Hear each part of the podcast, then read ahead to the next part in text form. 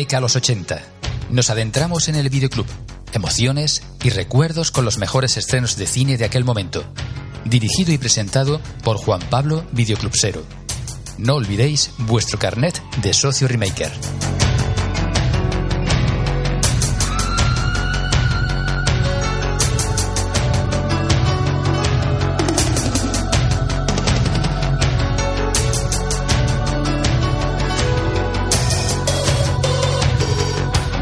Remaker, hay muchas formas de celebrar la Navidad. En familia, con los amigos, en el trabajo.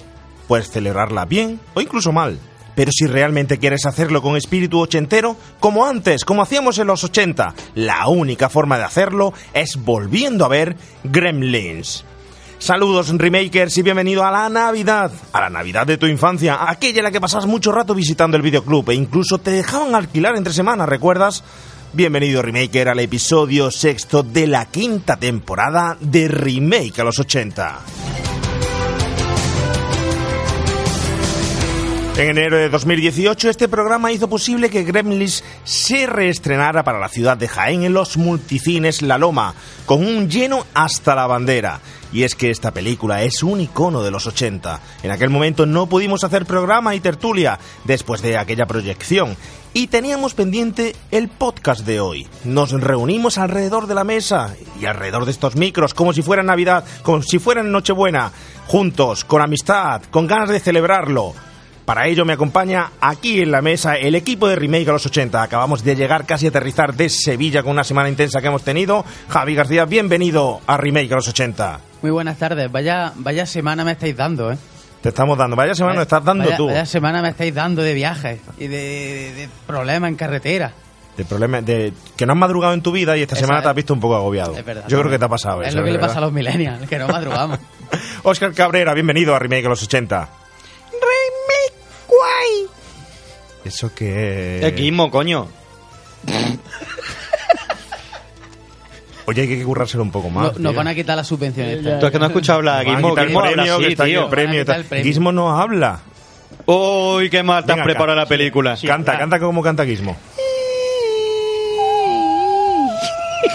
Carlos, se lo damos por bueno. Bienvenido, Madre Carlos mía. Aceituno. Bienvenido y bien hallado. Eh, bueno, depende de las copas que lleve Gizmo lo alto, ¿no? Porque Lleva café, nada más por ahora está hiperactivo. Es como el Gizmo loco de la No, yo creo que desde el martes, el martes fue la entrega del premio. El- sí. De- Del martes aguanta la No, resaca todavía, ¿eh? sí, le dura, sí. le dura. Yo creo que te dura. Yo creo que es el Gremlin Visco. El de... Ese, ese, ese. Bueno, una nueva gama de Gremlins porque es la primera vez que veo un Gremlin con coletas y con gorro de Navidad, sí, pero con coletas es la primera vez. ¿Qué Y luego pasado, vamos a tío? finalizar el podcast cantando todo un villancico, que lo sepas. ¿Ah, sí? Como Eso lo dices tú, ¿no? Eso te lo has preparado tú, no viene en escaleta ni nada. Eso te lo has sacado ahora mismo de ¿Desde toda la gana. Efectivamente. Sabes que no te vamos a hacer caso. Efectivamente. Lo sabes claro. perfectamente, Sí. ¿no? Muy bien. Sabes que yo mismo me olvidaré para el final del programa y no me acordaré y no lo diré. Bueno, tened en cuenta que os voy a preguntar ahora después. Estamos en Navidad, hay que celebrar Navidad. Y os preguntaré aquellas experiencias que tuvisteis en Navidad en el videoclub, ¿cómo lo recordáis, vale? Pero antes de ello, tenemos que darle la bienvenida a las dos, dos, dos, no una, sino dos invitadas que hay hoy aquí en Remake a los 80.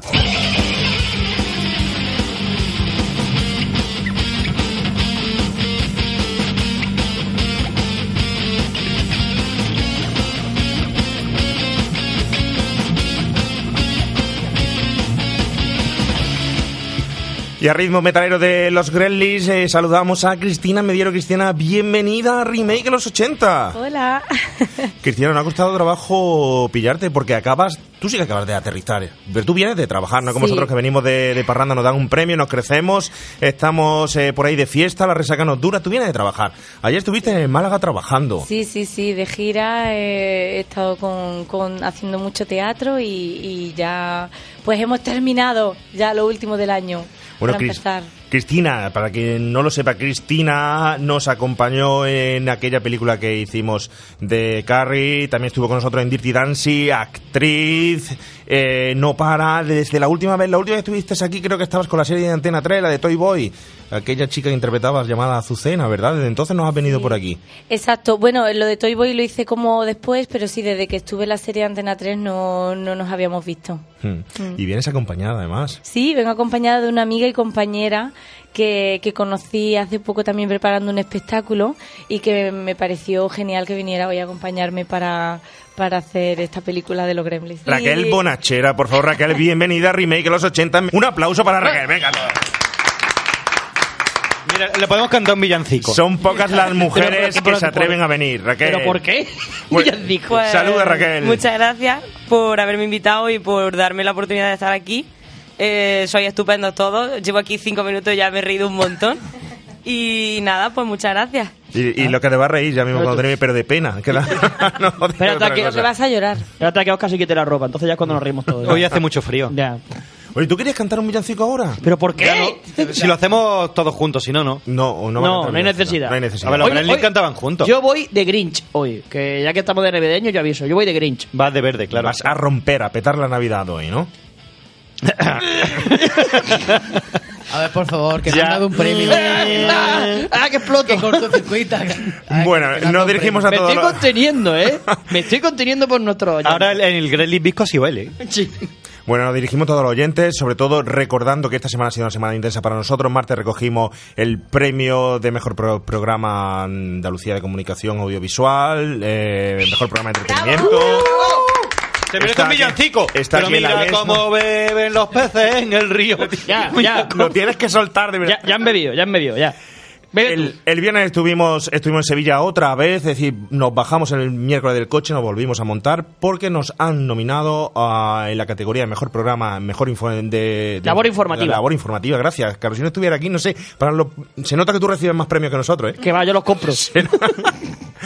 los ASECAN, nominados al cine andaluz, eh, junto estuvimos por allí y también con varios actores, directores, haciendo relaciones. Hemos traído algunos invitados para futuros programas, ¿no? Como por ejemplo Salva Reina, que ya nos ha prometido que se vendrá a hacer fichaje, un Salva. programita con Qué crack. nosotros y tal. Bueno, bueno, fue una mañana provechosa, estuvimos con Cristina también, echando allí una buena mañana. Y esperemos, esperemos que saquemos buen provecho de eso. Luego ya si nos dan ese premio no da igual, pero desde luego ha sido una semana que no me puedo ni creer las horas que hemos echado de coche. No me lo puedo ni creer. Bueno, y el viaje ese que hiciste con, y... con este tiempo que Sí, ha el hecho, tiempo que y- ha sido bastante... De- Carlos, me está señalando... El calendario. ¡El calendario! Eh, si va eso, si Ah, va vale. calendario. Venga, presenta el calendario. Hola, calendario, soy Carlos. Presenta, no preséntate.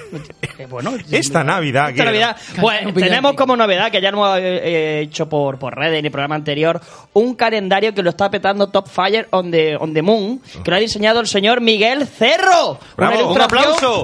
Pero mira cómo beben los peces No. en el río. Stop. Está diseñado por el gran ilustrador Miguel Cerro, totalmente original para, para nosotros. Y lo estamos vendiendo, ¿a cuánto lo estamos vendiendo? 5 euritos, más los gastos de envío, que son barato. 8, efectivamente. Tener en cuenta que ya la mitad se han vendido en una edición limitada. No queríamos hacer un calendario para venderlo por compromiso, queríamos que lo disfrutarais. Es un calendario hecho con una gran intencionalidad, con una gran ilustración, como bien ha dicho Carlos. Por tanto, eh, os recomendamos que os deis prisa en, porque se van a terminar ya mismo. Además, todos aquellos que los compréis entráis en el sorteo de una fabulosa colección con todos, todos, todos los títulos de la filmografía conjunta de Pajares y Esteso que en su día eh, rodaron todas las películas, ¿vale? Eso no tiene precio porque hay muchas que ya hoy en día no la encuentran, ¿vale? Esto es gentileza de José del Pato Rojo, ¿eh? Que nos la ha prestado. Mu- Muchos nos habéis preguntado, ¿dónde las puedo comprar y tal? No las hemos comprado, nos la han dado para sortearla, ¿vale? Entonces no tenemos ni idea, no os podemos ayudar. Pero si tenéis opción, que solo va a haber muy poquitas papeletas y hay muchas posibilidades de llevarse el premio. Y a un precio, un pre- el que quiera eh, adquirir el calendario lo tiene que hacer a través de la página web remiscalos80.com. Hay un apartado de venta y a través de ahí podéis hacer el pedido. Agrade- que el calendario, bueno, mm, yo voy a hablar de lo estético, no sé si os habéis para verlo, pero es que es chulísimo, Sí. Eh, que es importante también, que O sea, yo lo compraría porque me gusta. O sea, los Crites, Batman, Sí, salgo yo. Scarface, las Tortugas Ninja, Fuyu, Beetlejuice. Beetlejuice. Bueno, eh, mm, sí voy a darle las gracias a todos los oyentes que ya lo han comprado, que ya lo han adquirido. Y si no ha llegado todavía el calendario, o si os pedimos paciencia porque no somos una tienda, habitualmente no hacemos este tipo de cosas, por tanto no tenemos ese servicio de 24 48 horas, sino que en cuanto juntamos unos poquitos calendarios, los mandamos todos. Simplemente oyentes, os pedimos, os pedimos un poquito de paciencia, ¿eh? Nada más. Y que ahora Correo está colapsado con los regalos. Papá Noel y de los Reyes Mágicos. No os preocupéis que antes de que finalice el 2020 lo tendréis en casa. Seguro.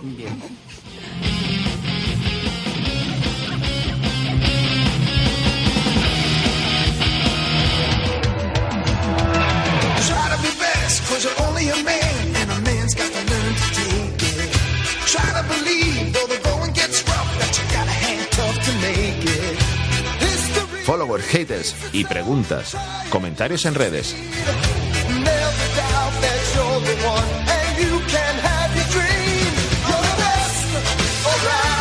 ¿Cómo me crezco cuando escucho esta sintonía? Me encanta, ¿eh? The best, el mejor, aquí, siempre, ha sido y será el oyente. Y a él vamos. Y los haters también son los mejores. Y los porque sin haters, haters no hay oyentes buenos. No, pero, pero hoy es Navidad. siempre, hoy- tiene que haber, siempre tiene que haber un malo para que se- el bueno se crezca. Gracias Strip, Strip está Gizmo, ¿no? Bueno, o al revés, gracias a Gizmo está Strip. Claro. Strip, Strip, Ah. Strip, Strup, Struch, Strip. Strich. Screech, Screech. Coño, no le podían llamar el Gremlin malo y ya está. El de la cresta. El de la cresta. Mira, Stitch también se parece, ¿no? Al Claro. malo de... Sí, sí, sí, sí, Como sí. bichos más... Ah, mira, Hombre, es que Stitch es un gremlin, prácticamente. Es un gremlin. Es un Gremlin. Podría ser Acabo de caer, acabo de caer. Era una parte del remake prohibido, o sea, Lilo y Stitch. Sí. Un bicho que la lía con las orejas así grandes. Sí, sí, efectivamente, efectivamente. Sí, sí, buena sí. referencia y buena referencia. La- la traíamos. Ah. Hablaremos de todo eso. ya hemos terminado, remake prohibido. Venga. Hasta la semana que viene. Bueno, hoy nos van a permitir los oyentes que nuestra licencia va a ser hacer el programa de forma distendida. Estamos en Navidad, nos hemos traído eh, licorcito, café, eh, mantecado, bombones y luego cuando llegue la hora, porque será un programa extenso de la cerveza, tomaremos una cerveza y, y lo, el- lo que sea. Entonces nos van a permitir los oyentes que estemos muy relajados y hablemos. Sí. ¿No hablemos de cine? No. Hay que hablar de cine. Hombre, A ver, cine. Hay que hablar de cine. O de música. Y nos van a de permitir música. música de los 80. Y nos van a permitir que, que Oscar no hable mucho, por favor, hoy, porque hoy no estamos muy bien. Venga. Oyentes. Javi. Que ataque más gratuito. De verdad, es que nada más que atacando. Bueno, vamos al, al lío a algunos comentarios de, de nuestro programa anterior, que recordamos fue el programa de Darkman. Eh, y bueno, pues tenemos aquí a Rebelde600. Eh, bueno, leo, hago un resumen. Dice un comentario en el pasado programa hablasteis de precuela y de cuando comenzaron. Simplemente deciros que en el 92 el gran director David Lynch hizo una, una precuela de Twin Peaks. Fuego camina conmigo, sobre los últimos días de Laura Palmer, una vez terminada la serie, denostada entonces y obra de culto hoy en día.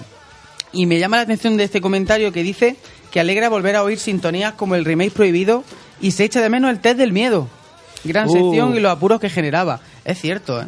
Yo le echo mucho de menos el té del miedo, lo echo muchísimo, Pues porque eh, para mí era una de las partes, y se lo digo al oyente, era una de las partes favoritas. Pero si es cierto que por congratular a todos aquellos que de cierta forma decían que, que nos entreteníamos un poquito al principio y tal, y se alargaba mucho hasta llegar a la película, y que nos han acostumbrado a echar el programa, rebobinarlo hacia adelante, pues quitamos el té del miedo. Pero el té del miedo era un apartado que a, a mí me encantaba. Lo podemos dejar para el final. Tenemos que recuperarlo. al, al invitado. Tenemos que recuperarlo un día en un programa. Yo invitaría Si a es hacer- que- a hacer un día un programa especial de cine trayendo a dos, tres invitados y solo test del miedo. Test del miedo. Solo hacer test Bueno, del miedo. buena idea.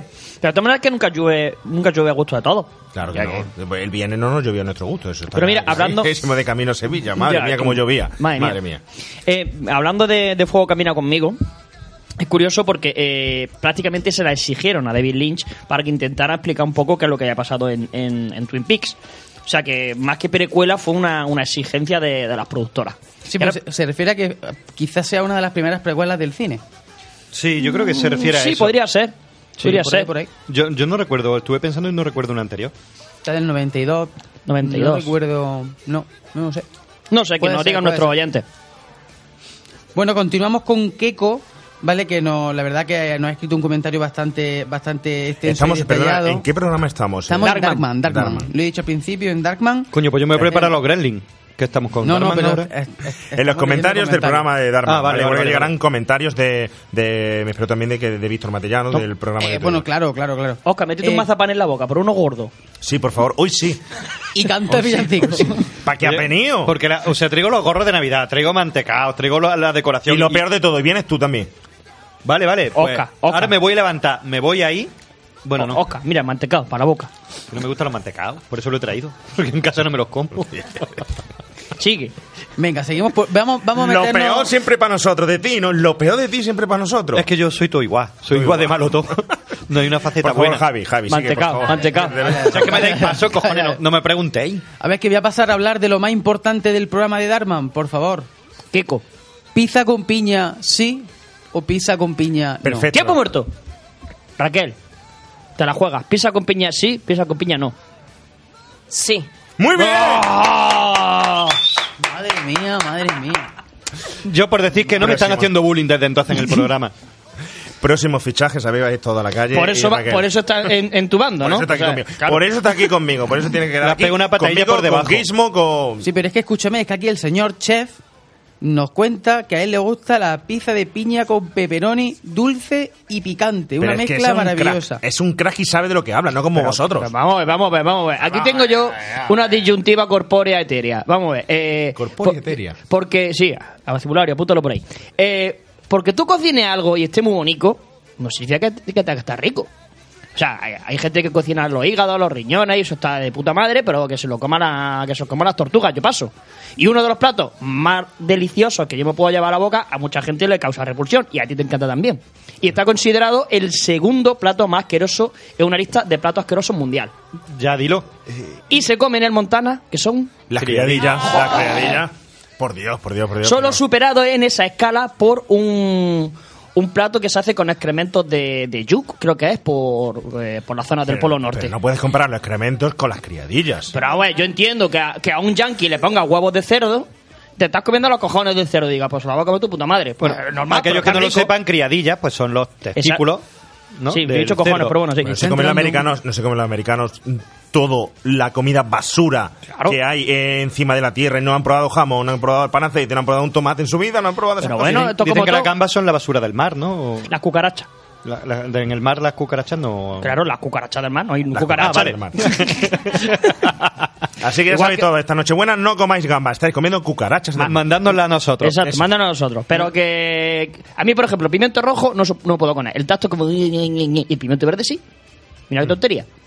Entonces cada uno tiene la lengua Muy que tiene. interesante. Claro. Pues Cada, estamos, uno, cada uno tiene la lengua Sí, sí. que tiene. abrimos una nueva sección remake de los 80, Remake. sección culinaria. Eh, gastronomía. Y ya claro. podemos enlazar con los 80. ¿Tú qué merendabas en el colegio, en el patio del colegio? Lanzamos pregunta por Twitter. Claro. ¿Qué, señor oyente, tú qué merendabas en el patio del colegio? ¿Eras de bocadillo de mortadela con aceitunas? ¿Eras de nocilla, de chopet? ¿O eras al que le quitaban el bocata siempre y se lo comían a otro? Yo era del bocadillo de Pablo Ureña. Mi colega Pablo Ureña. Porque siempre Desde aquí un saludo, bocata. Pablo. ¿Qué, qué bocata hacía tu madre, ojo, ojo al nene? de- ojo al detalle. Tú eres el que te los comías Ah, sí, siempre. pero ojo al detalle a mi colega. Solo de Pablo a mi Ureña. colega Pablo Ureña. A mi colega, al que le quitaba el bocadillo. Ojo, eh. Porque si tú le quitas el bocadillo a alguien, siempre... Claro. Claro, claro, usted llegó ahí a hondo, ¿no? Raquel, ¿a a ti te quitaban el bocata en el colegio? No, pero yo de, aqu- de aquellos días recuerdo mm, el, el ir con los muñones amputados de los dedos porque ponía el dedo hasta aquí cuando tú dabas del bocadillo y decía hasta aquí. Ah, pa'l y bocado. siempre había alguien que llegaba más allá. De hecho, patenté otro estudio, otro estudio, otro, otro experimento que era. Otro, se otro saca experimento. Publicación y estudio de la... Claro, Yo me salgo de científico, donde se me da la gana. Señor oyente, hoy la sección gastronómica se va a alargar, lo siento mucho, pero los Gremlins no eh, van a poder proyectarse hoy en, sala. Ha habido un complot con toda la tecnología que tenemos aquí, que estrenamos on air, que estrenamos luces y tal y cual. Posiblemente ya mismo se funda el mixto Pues por mira, un Gremlin. hoy ha habido Gremlin aquí porque no hemos podido abrir la puerta de la cochera de. Solar Jiennense. Ni se lo piense. Qué bien hilado, qué bien hilado. ¿Se oye en la escaleta? Nosotros estamos aquí de no como vosotros. Claro. Oscar, ¿para qué has venido? Oye, hacer un viaje a Sevilla lloviendo y oye, ahí hay un compadreo y una cosa, un Dijo rollete. el que compartió habitación con Eso. Javi. Vosotros no podéis decir lo mismo. Dormisteis esa noche juntos y no habéis tenido simbiosis, ¿eh? Nero, nero, Como que no nero. es habitación con espejos, buah. Es verdad, un espejo al lado de la cama. Bueno, Carlos, vamos terminando. ¿Qué decías? ¿Estabas comentando? que patenté eh, poner los bocadillos de jamón Joss con queso encima del rallador. Es que eso era maravilloso. Hostia, qué Y bueno entonces, eso. Era maravilloso. eh, en un momento dado, en las carmelitas, que ya a la semana siguiente estaban todos los ralladores llenos de bocadillo. Creí que iba a decir de queso fundido. No, no, no, de, de bocadillo. Y en el internado, en Campillo, las estufas de estas de resistencia roja las tumbamos y poníamos el pan encima para hacer tostadas. La. Además estaban todos los radiadores llenos de bocadillo y las ventanas llenas de latas de refresco. También. Se las sacaba para que se enfriara. Qué bueno, qué bueno, qué bueno. Los profesores ¿Tú eras- flipaban con Raquel, ¿tú eras eh, ochentera o te pilla ya millennial como Javi? A mí me pillé millennial. Te pilla millennial, pero co- conserva las buenas costumbres Sí. ochenteras, ¿no? Bueno, bueno. Eso habría que analizarlo con tu esquema que sacaste el otro día en el coche. Los sobre la Senior. gene- Sobre las generaciones. Bueno, Es lo, que- dejamos, ¿Lo dejamos para otro, ¿lo dejamos para otro episodio? Sí, ¿Para verdad, otro cómo nos episodio? corta, ¿eh? Por favor, y ahora, señores cómo nos corta. oyentes, aparte de esa pregunta, vamos a preguntar por redes sociales. Además, voy a poner la encuesta. ¿Criadillas sí? ¿Criadillas no? ¿Vale? Criadillas sí. Criadillas sí, criadillas no, está claro. Yo sí, fritas a la plancha como sea. Oh, sí. qué rica. Qué ricas. Me recuerda, tengo, a- tengo a Fran de Amara en un comentario en Facebook que nos dice... Ahí está Javi retomando la sección. Muy bien, Dice, Javi. muy bien, muy bien, muy bien hilado, Javi. dice, creo recordar... No, sigo, sigo lo mismo. creo, recordar que a mí me gustan las criadillas. creo recordar en un capítulo de Friends que Yoko Triviani decía, con un bocadillo de albóndiga en la mano, me gustan las albóndigas y me gustan los bocadillos. ¿Qué problema hay en mezclarlos? Sí, Pues es os pasa a vosotros con las criadillas y con las piñas y con... No, no, no, no. Una cosa es la credilla, otra cosa es la pieza con piña. Vale. Criadillas con piña, ¿sí? Pizza de criadilla. ¡No! Pregúntale a un italiano a ver por la pieza de piña. Ya le he preguntado a alguno. Venga. Y me han mandado muy lejos, muy lejos, muy lejos. Seguimos, Javi García, por favor, con la sección. Sigo con Fran de Amara que le cojo un fragmentito de su comentario que dice, dice que será de los pocos que se vio la, la trilogía y opino que podía ser un personaje a explotar en el cine. Dale, La, pri- la primera me la vi en su día alquilada del videoclub y como avanzasteis en verano, me la, re- eh, me la reví y de paso las otras dos. Qué bien. O sea, Míralo, mira un tío que... que- hace los deberes. Muy bien. Ole, ole, ole, ole. sirve, madre mía. Pero mira cómo beben los peces. en el Muy bien. Fran de Magnamara. Sí. Este hombre, este hombre estaba en la sombra y está saliendo a la luz Claro, como Superman, pero Muy bien. vamos, es un Me gran. alegro muchísimo que los oyentes se dejen ver. ¿eh? Repetimos la importancia de que los oyentes hagan ese feedback con, con nosotros, ¿vale? Que estén aquí compartiendo con nosotros programa y sepamos sus impresiones también.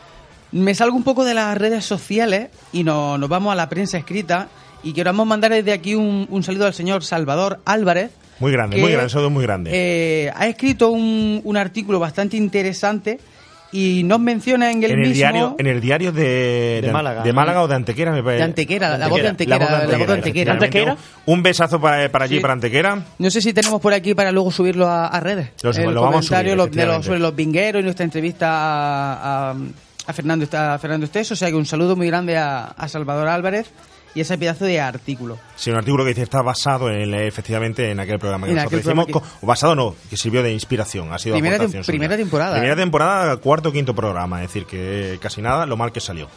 Y quiero acabar la sección, que se nos va hoy de madre, quiero acabar la sección eh, con un agradecimiento a tanta y tanta gente que nos está escribiendo por redes, felicitándonos por nuestro por nuestro premio y bueno, por leer varios por aquí, pues bueno, el señor José Casas, que estuvo por aquí, Juan José Patón, Rafael Teruel, Miguel Ángel Carame, Carlos García Rocco, Marga García, Chelo Barranco ¿Has de dicho, la has dicho Torre. Miguel Ángel Carame? Sí, sí. Sí. Eso se Y Chelo Barranco ¿eh? de la Torre. Chelo, hombre, grande Chelo. Grande, grande. Y tanta y tanta gente que Es mi nos está madre. escribiendo felicitándonos, el gran Víctor Matellano, que también nos, nos ha dejado Claro. por ahí un par de comentarios, así que una- un aplauso desde aquí Claro, y, claro. y vaya. Pero mira cómo. Mira, mira, mira, mira. río. Mira, también. Mira cómo. Al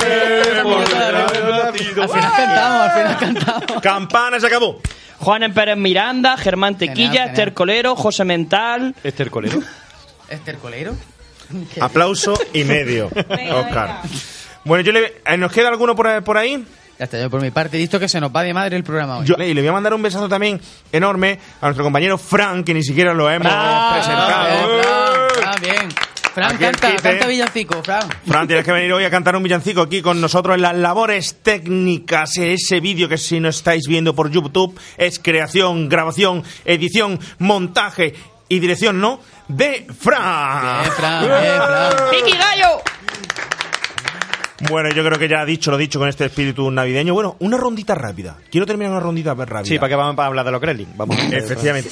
¿Os acordáis cuando ibais al videoclub en Navidad? Porque ir al videoclub en Navidad era muy diferente a ir al videoclub una semana habitual. Hace más frío. Antes se iba en fin de semana. En Navidad, yo recuerdo poder ir entre semana y alquilar entre semana, cosa que no podía hacer el resto de- del año. Es. Pero además recuerdo a mi padre el día 31 de diciembre alquilando cinco películas yendo al videoclub, venir a la casa cargado de, de cintas porque al día siguiente, el día 1 de enero, en la televisión solo se reparte- repetían los programas de por la noche y era un día ideal para hincharte a ver, a ver cine, ¿no? Y yo recuerdo Navidad en el videoclub con muchísima magia y de una forma mucho más especial que el resto del año. Era especial para todo, no solo para pasarlo en familia, para comer, para los Reyes Magos, sino también para ir al videoclub. El espíritu era diferente, ¿no? No sé si vosotros tenéis algún recuerdo especial de, de esa fecha. Mm, Yo tengo un recuerdo raro, para variar.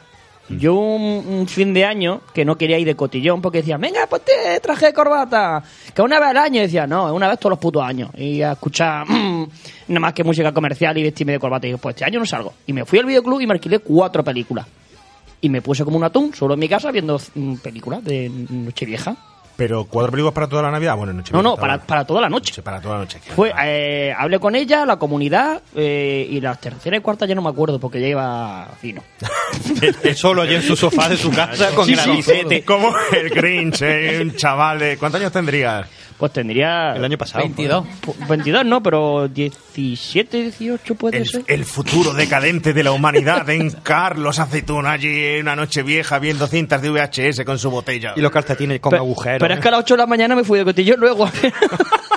Otros se fueron a comer churros y te fuiste de y cotillón. me fui ¿no? con mi colega. Qué grande. Hablando de churros. ah, que te, te has traído churro, ¿no? ¿De- Tienes- ¿Dónde está mi churrillo? Se le han perdido los churros. Y ese es el recuerdo que tengo de- del videoclub, del videoclub García, por cierto, las pillé. Raquel, ¿tú tienes algún recuerdo de Navidad de especial de cine? Yo la suerte es que crecí en la calle La Luna y había un videoclub justo, pues yo vivo en mitad de la calle y justo enfrente había un videoclub. Y entonces, claro, nosotros teníamos una relación pues muy íntima con, con el chico porque yo de pequeña me gustaban las figuritas estas que vendían de las películas. Mi madre empezó contra- comprándome el Mufasa del Rey León y a partir de ahí tengo pues una caja con más de 300 muñequitos. Y entonces el hombre ya pues digamos que casi nos daba dos besos al entrar. No, no alquiláis en la máquina, entrar y dame dos besos. Y en Navidad sí, muchas, muchas, hemos alquilado muchas. Todos los clásicos Disney están vistos de ese videoclub.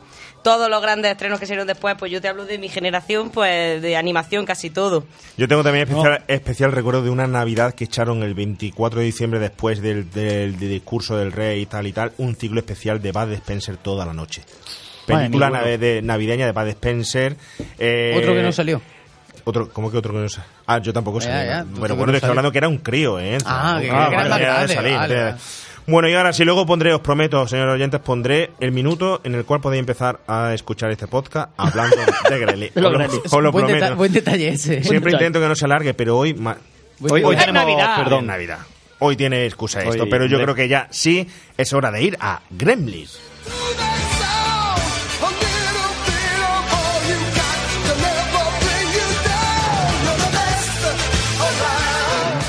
Spielberg presents Gremlins. Billy Pelser has a nice home. Billy, is that you? Yeah, Mom, it's me. a nice job, a nice girl, If you're not doing anything this Thursday night, maybe you'd like to uh, go out on a date with me? I'd love to. and loving parents who are about to give him You're gonna like this. No, no, no, don't shake it. We're gonna have to open it now. It Won't wait till Christmas. the most unusual gift he ever got. What is it? No. It's your new pet. Come on, Barney, be a good dog. My dad gave it to me. But there are a few things to keep in mind. If you expose it to the light, you may hurt it. If you get it wet, it will multiply. All that from water? They got wet? Yeah, plain water. And most important, no matter how much they beg, never, never let them eat after midnight. Because when they do, they change.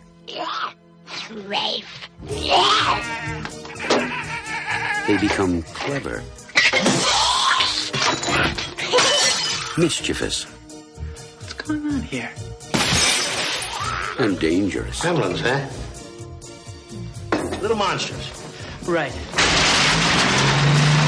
Hundreds of them. Well, I, I don't know, maybe thousands. They've been here too. Billy, what are these things? Where did they come from? Look, I know it sounds crazy, I know. But in a few hours, you're gonna have a major disaster on your hands.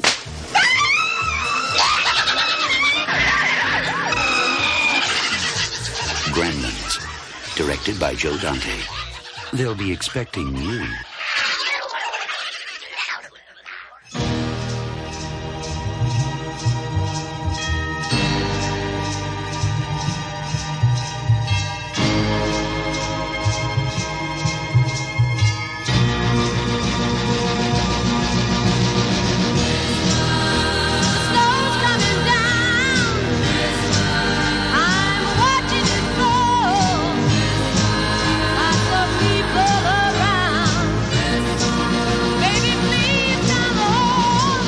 Gremlins, película estrenada curiosamente en el verano de 1984 y no en Navidad, pero sí en un año que sería clave para el cine de los 80, compartiendo estreno con Regreso al Futuro o Cazafantasmas en esa misma franja. Esta película tiene el récord de ser la película que ha recaudado 100 millones de dólares más rápida de la historia.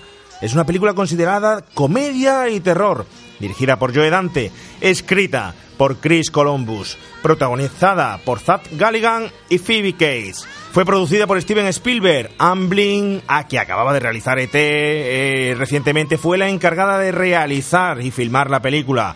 Pero el auténtico genio fue Chris Wallace, el creador de un personaje pequeñito, tierno e icono de los 80 llamado Gizmo, quien a ritmo de Jerry Goldsmith conquista los corazones del cinéfilo de los 80.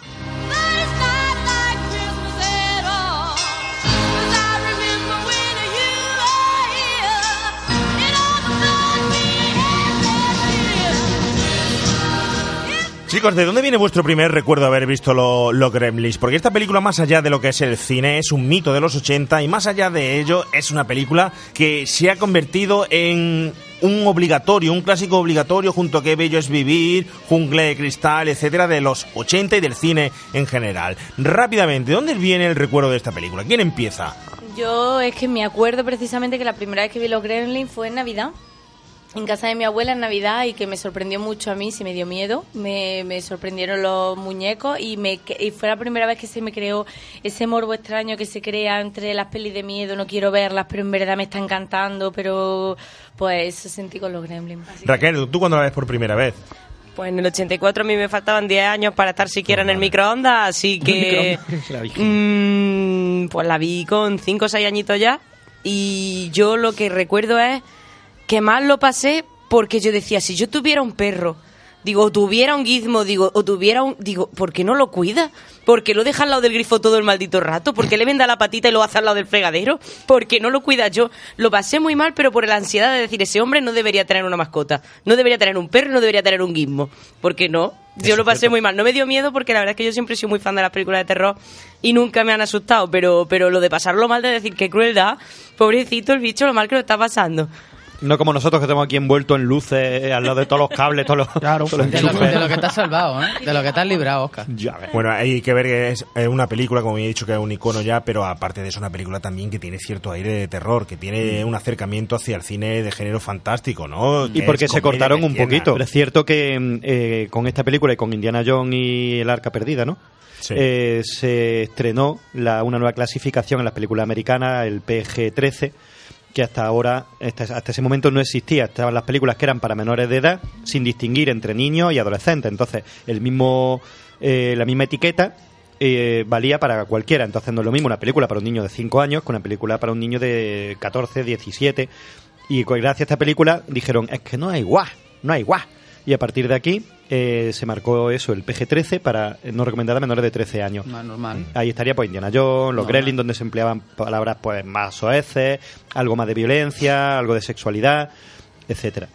Es que es cierto, a mí me pasa que esta película yo la he visto toda la vida en, en Navidad. No sé, mis padres me las pondrían cuando era súper pequeño en, en Navidad. La tenía como una película de Navidad. Hasta que un día me da por volver a revisitarla.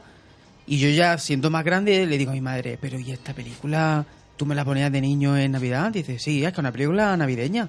Es una película para los niños. Y yo, digo, No. Yo porque, también- porque tú lo dices, mamá, porque ahora que soy más grandecico y estoy analizando bien la película, es una película de miedo. Pero bueno... eh, Y encima salen cositas que dices, como me pusiste esto? Es que el y tráiler me lo comí". engañaba. El tráiler engañaba mucho. El tráiler original tú lo veías y parecía que estaba enfocado a los niños. Muchos padres les pasó en Estados Unidos que llevaron a los hijos pensando que era una película infantil y salieron de allí con miles de traumas, lo cual a los psicólogos pues no viene de puta madre. O sea, la culpa, Pero la culpa de Spielberg. También creo que, que tratamos muchas veces a los niños como pollargues. O sea, eh, vamos a ver, que tampoco pasa nada porque ven esta película. Es Bueno, ficción, los niños son, teníamos más huevos. Son, son muñecos, son. No sé. Es que mm, está el tema de la violencia y de la sexualidad muchas veces en las películas y de repente los toros te lo ponen a las 3 de la tarde sa- sangrando el bicho ahí y se lo ve el niño tranquilamente. O los anuncios de Colonia que, que, mm, parecen un catálogo de, de la venca o que parecen un, una hoja de recién sacadas de la Playboy. Entonces yo creo que, salvo dos escenas como la de la trituradora en el, en el Gremlin eh, o, o yo qué sé cuál es, o lo del microondas. El microondas Ya es muy está. bestia. Y el, mono- cuen- y el monólogo. y el, y el monólogo. Eso- El El monólogo monólogo, es... De, sí. de hecho, muchos niños se enteraron de una historia gracias a ese monólogo. Pero bueno, también terrorífico. tampoco Eso es creo que lo los niños escuchen el, pro- el programa, ya podemos decirlo claramente, que son mayores de 13 años, que ya con 13 años... Claro, Ojo, pero ojo, porque pero cuidado, después cuidado. se hizo. No me gusta que se, se diga, porque además, Exacto. un programa que hicimos en la segunda temporada, hablamos de los Reyes Magos, y claro, me escribió un oyente, y lo tengo muy grabado, y me dijo, eh, cabritos, así de claro, con mucho cariño, pero así de claro, me dijo que voy en el coche montado escuchando Claro. vuestro podcast con la familia, en ese caso iba en la furgoneta porque era transportista, y iba con su hija, y habéis dicho esto, mamones. Y lo veo muy bien, tiene muchísima razón, Pues porque sí, sí, si sí, nosotros sí, sí. intentamos dar magia, tenemos que intentar guardar esa magia y... Saber todo lo demás que metemos de palabrota, de Exacto, todo el tema no pasa se- nada, no pasa nada. Pero eso no se espantan los niños. Claro, hace- hacemos chistes de droga, de, nada, de, de palabrota y no pasa nada. Y de Hostia, repente, cierto secreto que hay, no, no, pues, no sé, a mí me parece que, de hecho, eh, se hablaba que, que Spielberg metió mano en, en el guion de Columbus porque era más bestia todavía. Sí. Era más bestia, de hecho, eh, la madre y el perro lo mataban los Gremlins. En el Sí, guion original. Y la cabeza iba mm, por la escalera. De verdad, ¿eh? Sí, se supone que el hijo encontraba la cabeza bajando por la escalera. Sí, bueno, y pero- luego eh, también había otra cosa que Spielberg cambió y es que eh, Gizmo eh, se, vol- se mojaba, bueno, se comía a partir de las 12 de la noche y se volvía malo también. Y dijo, no, Gizmo vamos a dejarlo de modosito y achuchable y no me lo, Sí, no me lo ser mareéis. El, el opuesto, eh, el Gremlin malo, que nos ponemos de acuerdo en el nombre, ¿cómo lo vamos a llamar? Eh, Stripe. Stripe. El de la cresta. Yo lo voy a llamar el de la cresta. Que por cierto le pone nombre, le pone nombre en una escena, porque el otro Sí. día lo comentamos, Corey Feldman. que, nunca se le pone, que cómo sabemos que se llama Strike y tal, y es que le, Cory Feldman eh, le pone nombre, aparte de ser el tipo Cory Feldman que mete la pata en, en esta historia, porque él el que reproduce a los Gremlins, Mm. Pedazo mamonazo, iría puesto hasta los ojos, me, me imagino, ya con- siendo tan pequeño, eh, Como es ahora, el, que, ¿no? el que hace, el que hace que, que Gizmo se reproduzca, ¿no? Y el que le pone el nombre y el que se carga todo, toda la historia, ¿no? Pero es que Stripe en inglés es, es cresta, mechón. Entonces le llama mechón como una especie de apodo de, mira, el mechón. Este tiene un mechón. Y ya cuando lo ven convertido en bicharracaco verde, dice, mira, ahí está mechón. ¿Sabes? Que no es un... Pero de hecho, gizmo eh, significa chisme, cacharro. Es que no se ocurra mucho para los nombres. Ese No, no. bicho que es un- como un chisme, pues Bicho, llámale gizmo. cacharro. Y el otro que es, pues mira, tiene una cresta, pues llámale stripe, que es cresta. Cojones, tú imagínate que no hubieran llamado a nosotros, ¿sí? A ti te habrían llamado, por ejemplo, pues, Caracipote, a ti te habrían, Carlos, a ti te habrían llamado el pelirrojillo. A mí por lo menos me habrían llamado. Mira, ya tengo una historia triste que contar en Navidad. Bueno, yo quiero retomar un poquito el principio de la película porque me parece muy interesante. Eh, para mí es obligatorio, como mm, super fan, por decirlo así, en la dirección de, de Joe Dante, por decirlo de, de alguna forma, me, eh, hacer referencia a él, hacer referencia cómo se pudo sentir en este momento una película que estaba mm, totalmente manipulada por Steven Spielberg aquí y una película en la que a él le dejan actuar muy poco. Luego llegaría Gremlins 2, de la que vamos a hablar y hay que, hablar, y él intentaría tener rienda suelta y no le sale tan bien como se esperaba, ¿no? No le sale tan bien por ese cambio de década, por muchas circunstancias de la, de la que hablaremos. Pero me interesa muchísimo aquí hablar de Joe Dante, de cómo se curra esta película, de cómo lo intenta y de las referencias que vemos en ella de Joe Dante, que es uno de los creadores del cine de los 80 como lo conocemos actualmente. Y si hay que hablar de Joe Dante, hay que hablar de su estilo y hay que hablar del comienzo de la película. Yo no sé qué os parece a vosotros, pero cuando ya nos plantan directamente ese callejón de Chinatown, que dices, uff, mm, ochentero, de la forma de, de- de ponerlo ahí. Donde te meten una historia directamente con un personaje que te lo presentan andando por esos callejones, con una voz en off. Y lo primero que ves es un señor que se mete en un sótano, en un sitio escondido. Siguiendo a un niño chino, es que parecía el rollo Indiana Jones. Sí, parece de pequeña de- China, De hecho, el que- niño parece tapón. Sí. Efectivamente. De- de El niño visto igual que tapón, el, el del templo maldito. Me recuerda mucho a Golpe de la Pequeña China, un poco ese halo misterioso de todo el barrio. De ¿Sabes? Hasta que hecho, llega. Yo voy a, perdón, Javi, voy a comparar muchas veces la No, le pidas, y la no le pidas perdón. Tú, No. entre ya está, ¿no? Pero... Bueno, pues, Oh, no, pídeme perdón. La última, solo vez que, cállate y no la última vez que entré en Javi le pedí perdón. Eh, No desveles, misterio. que voy a estar comparando todo el rato la 1 y la 2 porque yo qué sé, me sale así. Entonces me parecía muy curioso que la 1 empieza con Chinatown, pues como estamos hablando, ese halo de magia, bonito, la voz en off, las brumas, y la 2 empieza con el Chinatown destrozado, en obras, derruido. Eh, las dos tienen ese que- inicio es Chinatown totalmente distinto. Es brutal y, de- y creo que tenemos que pararnos luego a hablarlo en la 2 porque es el progreso, ese progreso que, que está, Efectivamente. que está viendo cómo avanza pero destruye. Pero Mm. nos lo dejamos para luego porque otra de las cosas que yo no sé cómo la, la- la veis es la forma que tiene de contar, una vez que le han dado a Gizmo, de contar las tres reglas, que es cámara lenta en Chinatown. La primera. cámara, cámara lenta, voz en off, voz en off y el protagonista por las calles de Chinatown, ¿no? Y eso es un recurso que a día de hoy tú lo utilizas y dices, esto es muy de cuñado, de, de hacerlo de forma casi cateta, ¿no? A mí mm, la sensación que me da mm, es que es porque luego al final todo es un cuento y es una leyenda navideña. Claro. y el final que acaba que es totalmente vamos no es nada realista no y acaba totalmente como un cuento esa imagen y acaba con una voz en off y una moraleja entonces creo que empieza como acaba y esa es la sensación que me da de por qué empieza así no puede ser. Al final todo un sueño de resine. De hecho, tú eh, piensa que mm, el- uno de los puntos clave de, de las películas de aventura es que tienen que tener algún tipo de referencia exótica o paisaje exótico, ¿no? Entonces, en este caso estamos hablando de, de traerte a China a, Estados Unidos y qué mejor recurso que tirar a través de, de Chinatown, ¿no? Lo, lo prohibido, lo- las leyendas, lo, lo oculto, la caja esta Lo que místico, hay. ahí te mete, Claro. te mete en la fantasía totalmente, ¿no? Luego otra cosa que hace eh, eh, Dante, bueno, que se hace muchas películas, es que eh, grandes acontecimientos de- del año eh, evocan a tragedia. O sea, Navidad, tragedia. No nada más que ver la cena de Navidad que nos esperan o la cena de Nochevieja con los cuñados. Eso ya es tragedia Eso es tragedia eh, absoluta. Yo he empezado ya a discutir con mi familia para que no me pille luego la vaca, para Nochebuena. Para llegar allí ya Para llegar, Para llegar para llegar entonado, para llegar calentico. Entonces, eh, o boda, en una boda también, película que o serie en la que aparece una boda, sabes que no va a acabar bien.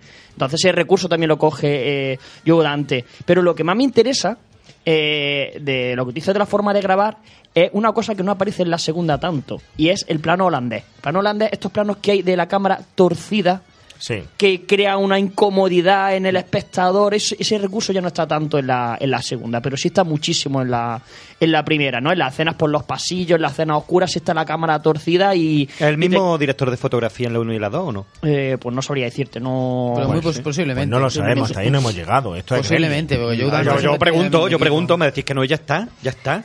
Es una pena lo de la cámara que decías, porque el otro día quise ver una película con una amiga mía, ya de, hace años, la película, y tuvimos que quitarla porque decía que la cámara se movía y se mareaba. Hoy en día estamos acostumbrados a que nos lo den ya las películas, los planos súper bien hechos, todo quietecito, todo en su sitio, mm, una, escena- una fotografía maravillosa y cuando gente de mi edad, por ejemplo, ve películas de hace años, esto es muy cutre, es tan granulada, ¿eso, ¿eso qué es? ¿Un píxel? ¿Qué dices? No, ah. Y entonces la gente ya ha perdido esa magia de, Claro. de esos recursos que se hacían antes del el movimiento de la cámara o que casi se nota que va el cámara corriendo para atrás. Está... Antes había más movimiento de cámara, pero yo no sé si estás de acuerdo conmigo que hoy en día lo que hay es más vibración de cámara. Sí. La cámara, ves escenas en las que la cámara está vibra. totalmente vibrando. Hay un, un recurso que es, el, bueno, el cámara, cámara en mano, ¿no? Que es para darle eh, movimiento a la, a la escena. Cuando una escena es muy tediosa, un, diálogo muy largo, en vez de hacer un plano general, un plano medio totalmente estático, pones la cámara en mano y entonces ese pequeño movimiento de, de balanceo de, de la cámara eh, se hace para darle más agilidad. De hecho, Las Trier en Melancolía llegó a hacerlo hasta por, por eh, en postproducción, ¿no? La parte del meteorito, toda la, toda la película es cámara en mano y unos efectos especiales que tenía que hacer, tiene- tuvo que hacerlos con la cámara fijo y luego, una vez que estaba hecho el efecto especial, le metió en postproducción el movimiento y el tambaleo de, de la cámara. Que si ves tú las películas, por ejemplo, en tu casa, también puedes tú mover la pantalla. También, ¿no? Si lo echas de menos. Os imagináis próximas pantallas con movimiento, con motorcito para que se Claro. vaya viendo el O te movimiento. mueves tú así en el sofá, también para los Pues- lados. pues a mí que eso me, me parece irritante totalmente. Sí que es el mismo director de fotografía, se llama John Ora, hizo Gremlins, Gremlin 1 y la 2. Menos mal que no hemos tenido Muy bien, Cristina. Bien, bien. Pero mira cómo beben los gremlins en el río. Pero mira cómo beben los gremlins en el río. Basta. Se reproducen. se No, bueno, no, no, no es así. Pues Por eso habéis preguntado: ¿un gremlin puede beber agua? No. De hecho, hay una escena que me, que me chirría un poco. Y es, los gremlins se mojan y se reproducen. Y se ponen perdidos en el bar. ¿Qué pasa? ¿Que con el whisky no se mojan? Claro. O sea, toda la que lían en el bar, Con el whisky no te la cerveza y todo buena. eso. Hablar- es como- Hablaremos del tema de las reglas y las lagunas que tienen las reglas Pero La lo vamos a laguna, hablar- ¿eh? las lagunas, pero lo llevado. vamos a hablar en la segunda parte, porque Joe Dante habla de esas lagunas en la segunda parte y él mismo se critica a él. Y me parece Buenísimo, buenísimo. fenomenal. Pero ¿qué os parece si seguimos con esa escena? Porque nos vamos de Chinatown a un plano general que eso lo hace Joe Dante como nadie, que es fenomenal. Un mate painting a lo lejos, bonito, idílico, un poblado perfecto, nevado, y ya la cámara nos centra en la acción real en el pueblo, donde aparecen vendiendo su árbol de Navidad, un pueblo que es todo armonía, que es perfecto, es perfección, que todos se llevan maravillosamente bien, y es el espíritu rebosante de la Navidad, pero algo va a suceder Bueno, bueno, que va a hacer que meta la pata. Se llevan bien. Hay dos personajes que te hablan de los cabrones que pueden, eh, que pueden llegar a ser la gente en Navidad.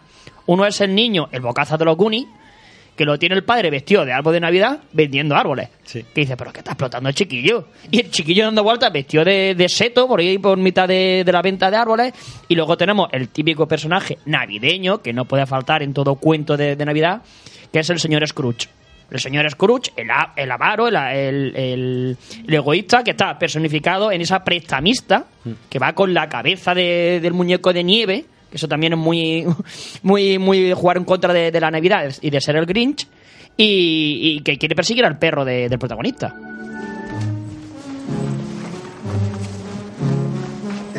Buenos días, señora Deagle. ¿Qué tienen de buenos? Pantán. Cuidado, cuidado, cuidado. 40, 60, 80.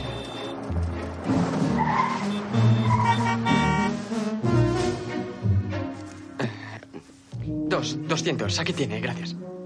Señora Digger. ¿Qué, qué, qué?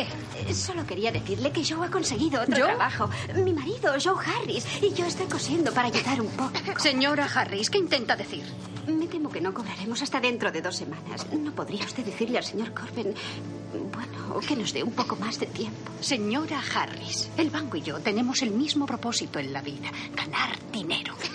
No mantener a unos muertos de hambre. Señora Diggle, es Navidad.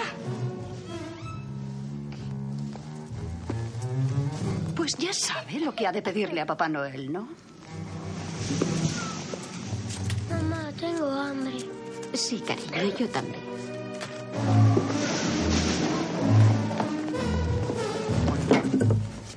Esto es lo que queda de mi muñeco de nieve de importación. Tu perro lo ha roto esta mañana. Oh, no sabe cómo lo siento. Dígame cuánto le debo y con mucho No gusto. quiero dinero. Quiero tu perro. ¿Barney? Dámelo a mí. Lo llevaré a la perrera. Allí lo dormirán. Será rápido y poco doloroso comparado con lo que a mí me gustaría hacerle. ¿Qué le haría? Agarraría a esa maldita bestia y le daría su merecido. Una muerte lenta y dolorosa. Posiblemente le metería en mi secadora eléctrica a toda potencia. Eso no fallaría.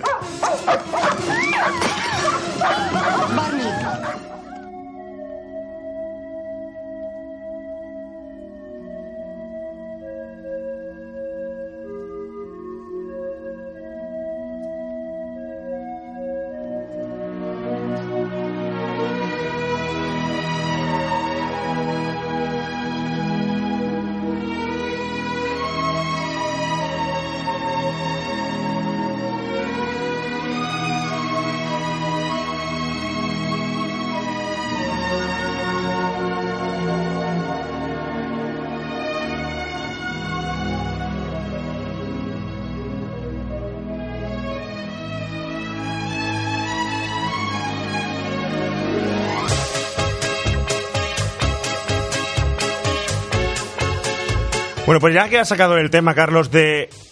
Que me El salta la escaleta. Señor Scrooge. La escaleta, por igual, ya la reestructuró Joe. Porque este personaje, tenemos la escena preparada, es muy importante porque es la inflexión en la historia y es cuando empieza a introducirse el mal. Es el cuento de Navidad, el recuerdo de que bello es vivir, del Grinch y de tantísimas otras referencias. Además, es interesante a nivel simbólico que Dante eh, en sus películas siempre mete un tono agridulce. A veces mete cosas como muy eh, tópicas de la familia media americana. Lo, presenta como algo bonito, de hecho siempre acaban con una moraleja positiva, etcétera. Pero debajo siempre se la apaña para meter mierda, ironía, sarcasmo. Es como la- a nivel simbólico es como la nieve, que es blanquita, es pura, es bonita, pero en cuanto empieza a removerse un poco, es una cosa más asquerosa que la nieve sucia, pisada, removida, medio diluida.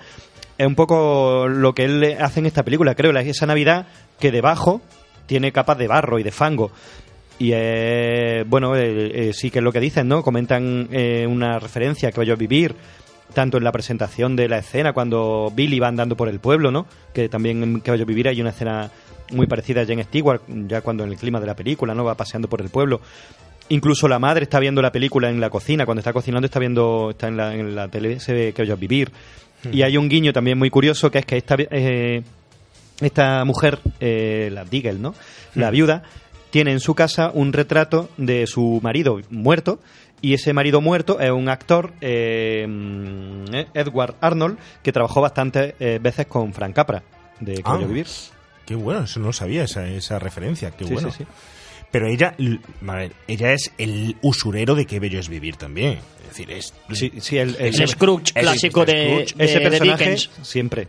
Para que veas, bueno, en lo que está basado es como una renovación de esos títulos clásicos, pero en una película de los 80 llamada Gremlins, donde hay pequeños seres que son como los elfos, los que deberían de ser el ser mágico que es Gizmo, pero la antítesis también que son esa versión eh, negativa. Es decir, que al fin y al cabo no termina siendo una sola película, nada más que, mm, digámoslo así, eh, tierna o ochentera, sino con un sentido de intencionalidad. Spielberg también mete mucha mano porque es una persona traumatizada totalmente por la separación de su familia y no tenía simplemente el hecho de eh, haber trabajado en ETE y meter ahí el concepto de la unión familiar y tal que él tanto ana- anhela y que intenta transmitir, sino que ahora lo hace también con estos gremlins. Y hay que dejar bien claro lo que es la familia de los 80, la familia de Estados Unidos, que ahora lo hablaremos, el personaje de la madre, de la mujer y tal, porque es que eh, no tiene desperdicio tampoco, ¿no? Pero fíjate qué curioso, eh, una cosa así eh, rapidita de- del- del simbolismo que te voy a robar, que el, los gremlins eh, lo que hacen es que joden todo lo electrónico. O sea, es la, la, característica que tienen. Pero, y el padre es incapaz de hacer un invento en condiciones. O sea, están los Gremlins luchando contra la tecnología y el padre del protagonista, que siempre está afuera, no hace un invento a derecha. Le- o le sea, hace el trabajo a los Gremlins. le hace el trabajo a los Gremlins. Porque todo el invento que hace son, son patéticos. Digamos que es un gremlin en sí. El Sí, sí, el padre. O sea, como, como esas dos piezas encajan. Sí, es verdad. Sí, no, bueno, yo ya quería hablar de lo del tema de, del personaje este que de esta mujer, ¿no? De una cosa que me llamó la atención fue que, eh, bueno, tiene esa primera escena en la que le dice eh, a los niños y a la madre que no, no les va a ayudar, aunque sea Navidad y aunque tengan hambre y no sé qué, y es muy evidente, pero luego cómo hace daño al protagonista, pues metiéndose con el perro, que yo creo que es la manera que tiene también de empatizar el público de decir, pero bueno, deja al pobre animal en paz y que pasaba también como en el Mago de Oz, que al final la bruja su obsesión es cargarse al perrito de la pobre, que es como, pero pues que te ha hecho el perro. Y enseguida, pues, pues le voy a poner una inyección, no sé qué. Y, y eso, por lo menos a mí, fue lo que terminó de empatizar con que es una mala persona. Y sé que le pasa a mucha gente. Y me llamó la atención que es un recurso como que se usa. Si alguien se mete con el animal, Sí. Es que ser tan mal, cruel como para meterte con un ser inofensivo y simpático como un perrito. Yo creo que es una proyección, es una proyección de intentar hacerte daño a ti y como no te puede hacer daño físicamente a ti o descargar sobre ti realmente Claro. lo que quiere, lo hace contra aquello con- que quieres. que quieres y que además Proteges. no puede tener el mismo valor que a lo mejor un hijo o tal y que en un momento determinado si te lo cargas nadie se va a lamentar tanto. Es decir, es una agresión física muy fuerte intentar matar a un perro. Tú lo decías en Dorothy en el Mago de Oz, muy importante. Tenemos otros perros, pues como por ejemplo, que os digo, ¿os acordáis de Punky Brewster? Claro, ¿cómo no? Brandon de Brandon. ¿O acordáis de Superman? De Superman me refiero al perro de Parchís. Ah, sí, vale, vale. vale. Sí, se llamaba Superman. Ah, yo creí que decía Superman, que luego hay en, en los cómics, en los cómics tiene un perro que es super perro. ¿Sí? ¿No es Krypton o algo así el Krypton, perro? se llama Krypton y tiene su capa y todo, el perro. Colmillo Blanco, Lassie, es decir, tenemos el, el cine cargado de referencias de esa compañía de animales y de la- esa proyección del daño hacia esos animales. Pero eso nos pasa a nosotros porque tú estás viendo Gremlin y dices, uy, han matado al profe este, al biólogo, bueno, no pasa nada. Uy, han matado a, bueno, no pasa nada. Ala, cuelgan al perrito con las luces de Navidad al pobre y lo ves así y dices, que mal lo estoy pasando. Sí. Le pegan a Gizmo y llora. Pero bueno, que han matado al señor negro biólogo. Pues bueno, no pasa nada. Pero más fíjate qué interesante lo que dices, porque es muy valiente que además de meter a un personaje tan tierno como Gizmo, centre la atención en alguien que parece que es secundario, que es el perro. Que nadie luego le echa cuentas, pero tiene su protagonismo en la película porque esa escena que bien comentabas, que te aparece colgado en las luces de, de Navidad, le dan esa importancia y le vuelven a recalcar el personaje de esta señora, Mr. Scrooge, que es, ha venido a casa, que lo ha colgado ella y han creído que ha sido ella. Fíjate la, la jugada que hace aquí, o Columbu o Dante, no sé cuál de los dos, que con este mecanismo, como ha dicho Cristina, te gana la simpatía hacia el personaje Billy y la antipatía an- hacia esta viuda, pero luego, como en realidad mantener ese perro toda la película sería un coñazo, porque sería muy difícil, dice, me lo quito en medio. Lo vamos a mandar fuera de vacaciones al perro para que no se meta en follones. O sea, te lo han utilizado perfectamente para Cierto. crear esa emoción y luego lo largan, porque durante toda la peli sería insufrible tener al perro por ahí corriendo con Billy, con los Gremlins. Perro, Gizmo y monos intentando hacer de Gremlin. Ya. Menudo zoo tenían Tú tienes aquí unos ¿no? cuantos monos intentando hacer de podcaster y fíjate la que liamos. Es verdad que eso es otra, no, no sé Es si- verdad que tenemos monos, sí. No, no, que me refiero que no, que no hemos comentado que la primera prueba que, que hicieron con los Gremlins fue, fueron monos con látex encima. Y que sí, sí, y que de y sí, sí, que Dante dijo esto no, no, funciona, funciona. porque los monos la liaban parda. eh, No, o no sea- seguían la escaleta, ¿a quién te recuerda? Claro. A mí me tenéis ya hoy loco perdido. Yo ya voy a entrar a trapo todo. y, y tiraron ya por, por la biomecánica, ¿no? Por, a- por hacer ser biomecánico. Y menos mal. Y menos mal porque es que lo- con los monos no podían trabajar y menos con el látex porque se rascaban, se quitaban y aparte eran súper súper agresivos, normal, con todo lo que tenían encima. Pero pobres monos. ¿Con los monos ya estaba el guion de ahora o estábamos todavía en el guion primero de hacer la peli de miedo y tal? En la, no, no, en el- la, las pruebas de rodaje. Las pruebas de rodaje, o sea, Ya teníamos el guion definitivo. ya teníamos digamos. que empezaron a grabar con, con monos con, con late. Bueno, hacer pruebas y no funcionaba. Y fíjate, eh, cuando empezaron a trabajar con la biomecánica, Gizmo tenía tantos cacharritos, tantos cables que tuvieron que repetir muchísimas tomas. Y estaban eh, los técnicos y los cámaras odiaban a Gizmo. Normal. Lo odiaban porque era que si la cejita, que si el morrito, que si era el pómulo, que si era la oreja, no sé qué, y tenían que repetir muchísimas tomas. Incluso Dante llegó a cogerle odio a Gizmo. Y por eso metió la escena en la que está metido una diana y le tiran cuchillo. Por y se partieron todos desahogándose en plan matar puto muñeco. Es muy bueno. No sé si habéis visto, y me salto un poco a la 2, el making of de la, de la 2, que viene en el DVD. Lo recomiendo porque hacen una especie de corto, un corto de dura 10 minutos, de Gizmo. Y Gizmo lo ponen en su silla como si fuera el director de la película y diciendo que la película fue un desastre el rodaje porque había un personaje que era Gizmo que era un tirano. Y sale Gizmo hablando en la película diciendo no no no no hubo tantos problemas en el rodaje tal y cual esto lo otro y le acercan un café eh, señor Gizmo su café y se vuelve diciendo te he dicho que lo quería solo no con leche y bueno sigo hablando no el rodaje fue muy bueno no sé, y lo ponen como un tirano. Sí, sí, es que por no me realmente el director de la- y como el que daba la, la, las que daba por y culo. le hacían imposible que, que diciendo que querían que toda que Gizmo quería que toda la gente se saliera del rodaje que lo dejaran a él solo rodar que no hubiera invitados que lo- las estrellas se fueran y tal. Y es muy curioso ver ese making of. Pues viene de la primera, porque la segunda también supongo que daría problemas. De hecho, bueno, vamos a ir alternando primera y segunda a tomar por culo, todo lo que hay. no no no, no. En la primera, mira, en la primera lo meten en una diana. Y en la segunda ya van a torturarlo, o sea, lo meten en una fotocopiadora. Que empieza, ¡luz brillante, luz brillante, luz brillante! lo, lo, lo, lo meten en, una, en un...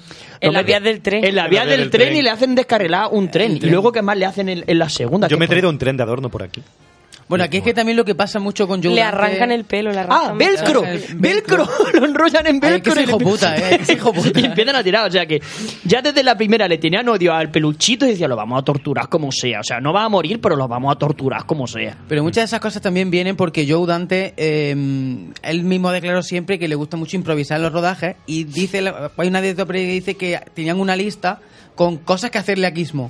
Y todo el mundo, todo el mundo que estaba trabajando en la película, todo el mundo iba escribiendo, pues jugamos con él los dardos, pues no sé, lo metemos no sé dónde.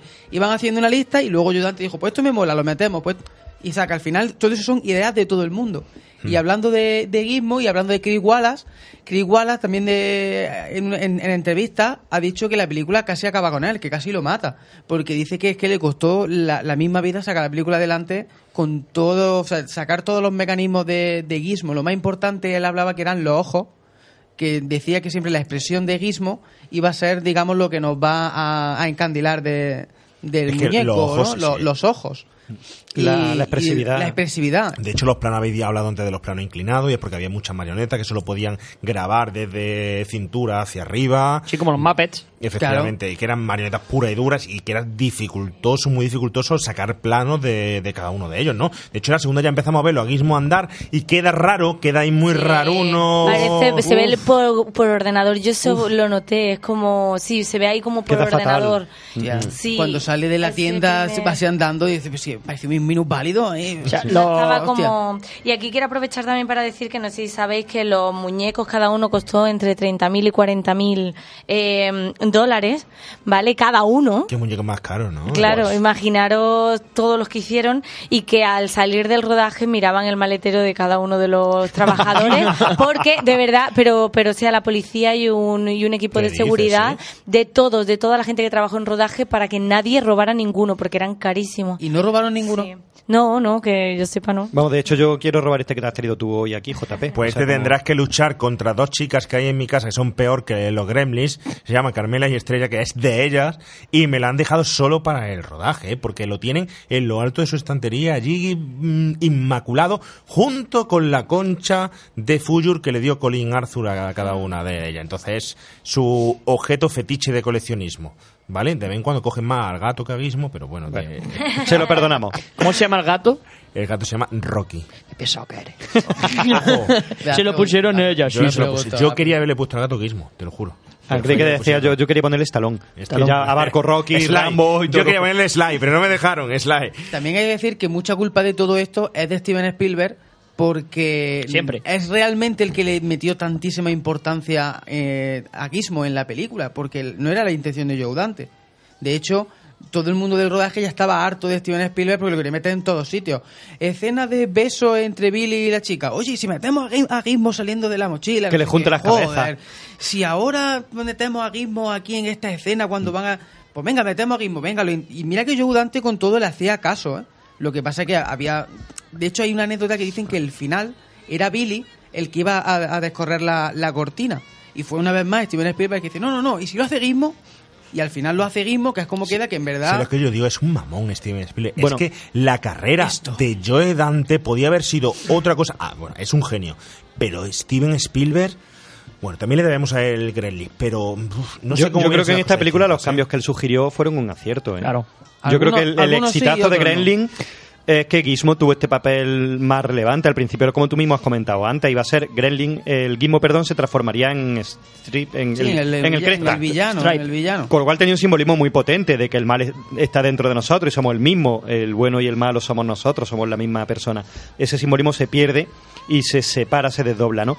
Pero eh, para la película yo creo que fue un acierto que Tengo- Gizmo esté todo el Para tiempo. la película fue un acierto, pero hay ciertas cosas de Joe Dante que luego las veremos que fue el mayor acierto y no fueron las de Steven Spielberg. Claro. Steven Spielberg crea el mundo, el mundito este de fantasía, es decir, tenemos que meter a este y dónde meterlo, que él lo sabe, porque ya venía de ETE y venía de otras historias que, que sabía. Ahí estamos, y Joe claro. Dante venía tan. Bueno, Joe Dante luego haría Exploradores, creo que, que fue después, Fue de- ¿no? de- Pero, primero fue Aullido. pero primero fue Aullidos y fue Piraña y tal, que tampoco le fue tan mal. Es decir, una película como Piraña, en la que puede hacer competencia to- totalmente a Tiburón.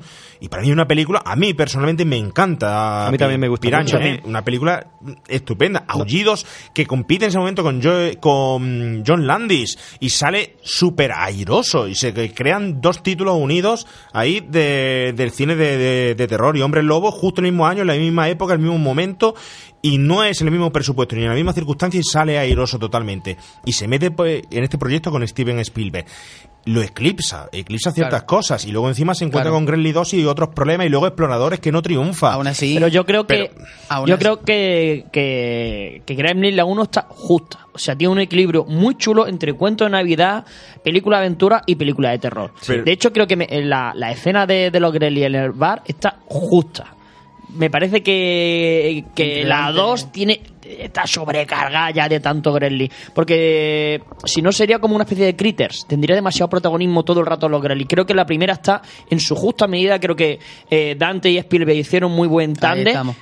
Dante tuvo que comerse al Cherry, que era, que era Spielberg, pero si quieres pasta es lo que hay. O sea, el que te la paga, el que manda. Eso es así. Te recuerdo que Critters es el auténtico Gremlin, ¿eh? Sí, lo sí. que pasaba, lo que pasa en Critters es lo el auténtico Gremlin. De hecho, hay una escena en Critters en la que sale en el McDonald's matando el Critter 2, matando a la gente del McDonald's, comiendo allí como condenado y tal, que eso lo quería hacer Joe Dante está en en, guion, en ¿eh? los Gremlins, está Eso en guion está- y no Tengo una, una Ya, pero me curiosidad. refiero que eh, ¿Iba a decir algo Raquel tú? Sí, que de hecho mucha gente se mm, dijo que las escenas de travesuras de los Gremlins estaban como muy explotadas porque empiezan a mostrar travesuras de Gremlins, travesuras de Gremlins, pero al rato se te hace un poco cargante.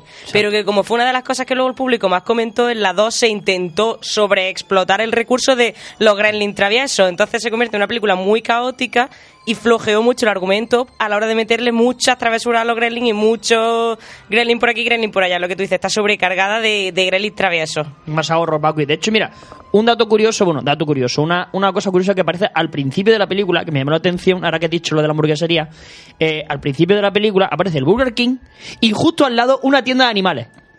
¿Sabes? Era como Burger King, tienda de animales. Y te, te deja ahí un mensajito como... mm, mm, De te hecho, lo dejo. de hecho, en la 2 al Aparece también. también, aparece También. Burger King. O sea, en la 1 aparece, en la 2 aparece súper bien. Y encima estaba propuesta la escena en la que mataban en el McDonald's a los clientes. Era como, este Burger King te está dando pasta, ¿eh? Efectivamente. Sí, pero le estás dando caña porque si estás colocando Burger King al lado de una tienda de animales, eso es muy subliminal. Mensaje Es muy subliminal. sutil, ¿eh? Sí, Bueno, pero eso ya es no demasiado. sabéis si mm, eh, lo que estabais hablando antes de, mm, del el tándem ¿no? que hacían eh, Spielberg con, con Con Joe Dante. Dante, sí. Eh, mm, que, que sí que Columbus eh, lo que escribió fue algo mucho más de terror porque estaba inspirado en una rata, ¿no? En el sonido de las ratas de su, de despacho. su, da- De sí, su despacho apartamento. y le daba como mucho pánico y que sí creo que, mm, que hicieron algo que no se había hecho como hasta ahora, porque es verdad que los Gremlin como peli de terror pues hubiera sido una más, que es lo que dicen, ¿no? Pero como pero como peli de, de terror adolescente sí quizá haya sido como la primera y, mm, y además hizo esto tan importante de, de hacer el mayores de 13 años que a partir de ahí se empezó a hacer y que luego la mayoría de las películas más taquilleras han sido para mayores de 13 años, con lo cual ha sido un antes y un después para el cine bastante importante el haber hecho esta diferencia en la calificación de edades, Cierto, que no fue es gracias a los el- Gremlins. No es solo el tema del, del muñeco y de la, de la película que nos quedó para el recuerdo nostálgico de los 80, sino la apertura que hace al cine y al cine de género eh, eh, a, a raíz de esa recalificación, ¿no? Que de hecho, aunque te joda, creo que, ¿Me joda por qué? según he leído, el que eh, sugirió este cambio en la clasificación fue Spielberg. No es que, no es que me joda. A ver, yo tengo que diferenciar mucho ahí. Spielberg eh, le debemos muchísimo en el cine de los, de los 80, pero sí es cierto que cuando hablas de los 80 te acuerdas nada más que de Spielberg y ta- está toda esta gente detrás que. Fran, Fran Decker, que me dices? Y, y no se acuerda nadie de- muchísimo. de, él y muchísimos Landy, otros, ¿no? De Palma... yo qué sé, hay muchísimos directores de los Pero 80. es mucho cine de los 80 que no es tan nostálgico como tal del 80, porque yo estoy loco por traer películas como, por ejemplo, Impacto, como París, Texas, que es un- Uy, una película chula. imprescindible de, de traer, y hay mucho cine que, que si no hablas del factor nostálgico parece que no estás hablando de cine. Pero ya no me refiero al oyente solo, me refiero también al cultureta. Es decir, mm, vamos a ver, el cine de los 80 no es solo Gremlins, no es solo Gremlins, hay un cine muy potente, muy importante de los 80 que merece la pena que le echéis un vistazo si no estáis escuchando para que veáis cuál es la raíz, la base de mucho cine posterior. Os recuerdo que hoy en, día, hoy en día se está haciendo un cine muy basado en los 80, se sigue haciendo todavía un cine muy así, con muchos directores en activo, muchos actores, etcétera. ¿eh?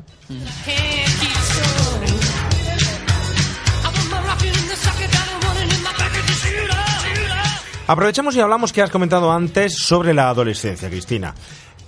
¿Qué os parece el personaje protagonista? Vamos a meternos también en actores, en, en personajes y tal, que no hemos hablado nada de ello, del personaje masculino eh, protagonista, adolescente o niño. Niño o adolescente es, no llega a ser mayor y está trabajando en un banco. Que ya quisiera yo que me, me dieran esa beca o lo que le han dado, esa práctica de instituto que leche le, le han dado, ¿no?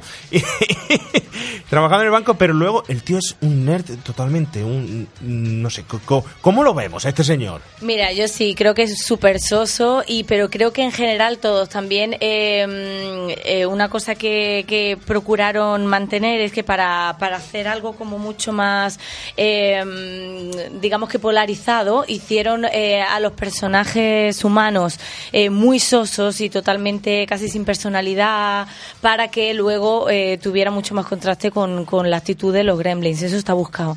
Y creo que de eso sufre también el protagonista mucho. Pero sí, sí, el pobre no, no tiene mucha iniciativa en nada, ¿no? Como que le van pasando las cosas y, y- y bueno, va reaccionando como puede, pero... No, no, está bien visto la intencionalidad esa que, que- porque es que lo vemos mm, demasiado ñoño, demasiado, es decir, este tipo no, luego de hecho, Tampoco que te exigía mucho más ese papel, ¿no? yo O sea, creo, yo sí creo que es un enlace ¿Sí? bueno, hace enlace bueno, no es que exigiera, pero sí un enlace bueno entre la niñez y la adolescencia, entre el público al que te estás dirigiendo y esa re- recalificación. Os recuerdo que tiene mucho esto de, de este chico de trabajar en un banco, pero leer cómics. Y Sí. tiene lo alto de la mesa está lleno de cómics. Y tiene referencias por todos lados a Batman que se ven cómics de Conan, de Batman, etcétera. Os recuerdo que esto es lo que nos pasa a nosotros actualmente, que somos tipos de 40 tacos que estamos... eh, Eh, eh, habla por ti, habla por ti. los 32, cuarenta. perdona, 32. Abuelo. Es, es una gran diferencia como para lo que te estoy diciendo, como para decir un tío de 30... Sí. de- vamos a poner 30 tacos, que está jugando... Eh, perdona, perdona, 80. habla por ti, yo tengo cuarenta y tantos. Fran, ¿cuánto tienes tú? Tre- ¿Cómo? 33. Tú y yo somos los más viejos, ¿no? Por lo visto, sí. Bueno, no pasa nada, ¿no? Bueno, tipos de 43 años como Oscar, ¿no? Que, que estamos jugando a, a la nostalgia de los 80, ¿no? Estamos jugando a los cómics, al cine y a todo eso, ¿no? Y esto es el enlace perfecto con, con este personaje, solo que a lo mejor es demasiado mm, sobón. de hecho, hay una escena que es la, eh, en la que aparece con el compañero de- del banco, en la Meculos, que, Oh, oh, que oh. aparece luego en Super, Super Detective en. Hollywood. Que empieza a decirle, mira, con 23 años ya soy ayudante, dentro de vein- eh, cuando tenga 25 ya seré gerente del banco. Y es como, "Uf, qué tipo de vida más triste, tío. Y el otro te dice, bueno, sí, déjame. Sí, que, pero que- ese- que estoy, aquí- que estoy aquí dibujando en el bar. Es un soñador también. Sí. Porque es un creador, es un creativo, un soñador, porque está dibujando y está ilustrador y tal, le gustan los cómics y tal. Es que eso está cargado de perfiles sociales diferentes, ¿eh? Está cargado de simbolismo toda esta historia. Estamos hablando de esa niñez, esa infancia, esa inocencia, cómo tienes que dejarla a un lado para entrar en el mundo adulto. Hay una, un juego de, de roles invertido, por ejemplo, el padre de la familia, el, el- que luego hablaremos de él, el, el adolescente está jugando con sus cachivaches, eh, irresponsable, sin pensar en la unidad familiar, y luego de repente te trae un muñeco súper chulo y ya está, ya ha arreglado la situación, ¿no? Y la madre lo adora, el hijo lo adora, todo lo... Y el hijo es el que tiene que ocupar el papel de responsabilidad de adulto, que luego también lo hablaremos, que es el rollo de los gremlins, El esa hijo- responsabilidad. Y el, que mantiene, el que mantiene. y el que mantiene la familia. Claro, entonces... Qué duro, ¿eh? El padre por ahí con los inventos y él manteniendo la familia. Sí, sí, sí. Claro, cuando además hay una madre perfectamente capacitada y adulta que podría mantener la familia. Pero Muy ya bien hablaremos dicho. luego. Muy bien dicho, muy bien, muy bien. Pero mira cómo beben los gremlins en el río, pero mira cómo beben los gremlins en el reproducido. río. Vamos mejorando, al final Bien, nos saldrá bien, un villancico. bien. Al final lo cantamos entero. Al final. Yo iba a decir exactamente, vamos, me la ha quitado Cristina el papel de, de la, de la madre, que además es la- el primer personaje de la 1 que mata un gremlin, que están allí Muy todos los policías corriendo, ay, no, no, y llega la madre, ve su cocina, ve el gremlin y dice que no, dice yo para él, pero vamos, de cabeza. Eh, me gustó mucho porque yo, eh, a partir de los 70 ya se empieza a hacer un poco más de cine feminista, ya un poco más de tema de... Luego los 80 con Magnolia de Acero, ya se le empieza a dar mucha relevancia a la mujer, y yo me esperaba... Digo, cuando ya vi a la chica, digo, uy, secretaria, ella secretaria, monísima, ella camarera en el bar, tal, dije, uff. Pero luego, como al chico le ponen tan poquita sangre en las venas, dice, tampoco se nota mucho porque la chica ni está muy relegada ni está muy. Porque como el chico también es un sosaina, no hay, no hay una mm, No hay una discrepancia muy alta entre el chico protagonista valiente que resuelve la situación y ella. Entonces son los dos como un poquito sositos, muy monos los dos allí en el centro comercial, luego matando gremlin y ya está. Me gustó eso, porque yo esperaba. Sí, pero son como poquita cosa para matar a un gremlin, Sí. ¿no? Esperamos, hace falta para matar a un gremlin, a un Schwarzenegger, a un Stallone. o algo Falta sangre. Y ellos como que se lo encuentran, ¿no? Eh, en fin. Bueno, pero sale bien, el resultado está bien. Javi, ¿quién son estos actores? Estamos hablando de Billy, estamos hablando de Gerard, que es el, el tipejo este que es súper, que les dice el comentario, ¿eh? ¿No has visto mi apartamento nuevo? Pero- no, ni el viejo tampoco. pero- ¿no? ¡Toma! Me encanta esa frase. Dice, no, el viejo tampoco. Pero a mí, a mí me falla una cosa en, en- en la película con respecto a este actor, porque no le han dado más, más tralla. O más papel. Es que esa es la última escena en la cabeza de este personaje y punto. Y me parece un personaje interesante para la De hecho, yo creía que lo iban a matar los Gremlins en Claro. un momento. no, no, es que de hecho hay una, no sé si escena eliminada o estaba en guion, no estoy seguro, pero había una escena en la que se supone que iba que los Gremlins iban a atacar el banco donde trabajaba Billy, que iban a matar al director del banco y iban a atacar también a este personaje y que este personaje se encierra en la cámara acorazada y se queda ahí encerrado y nadie es capaz después de, re- de rescatarlo y se acaba volviendo loco. No sé si eso es una escena eliminada, no sé si estaba en guion y se quitó. No lo sé, pero, eh, Pero yo estaba esperándola, algo así. Claro, o sea, yo en verdad cuando ahora he visto la película digo, ¿por qué no le han dado más tralla a este personaje? Que este personaje que, por cierto, el actor es Josh Reinhold, que yo lo recuerdo, yo tengo una película original de, de, de este chico que se llama Viceversa, que no sé si os suena. Hostia, sí, joder, no me acordaba. Un, un peliculón. Esa, es- esa, esa tengo que ser de los 90 o de los 80. ¿De qué va la película? No me acuerdo de esa película. Es de, es de un oficinista de. Es de un oficinista de. mm, ¿qué- ¿De qué era la empresa? No recuerdo de qué era la empresa. Digamos que eh, tiene mucho que ver con Gremlin porque es como que se mete en el papel del hijo. Al, al querer, mm, digamos, vivir la, la, la edad del hijo y volver a los videojuegos, volver a tal. Y el hijo es el que se basa, a la- digamos, a la oficina. Es una mezcla ahí entre. Tipo esto- Es tipo Big, pero bueno, es quizá más seria. Ah, que se cambian, ¿no? Es como que se cambian el rol. Lo típico, el joven se vuelve viejo, el viejo se vuelve joven. Está, está muy chula, está muy chula.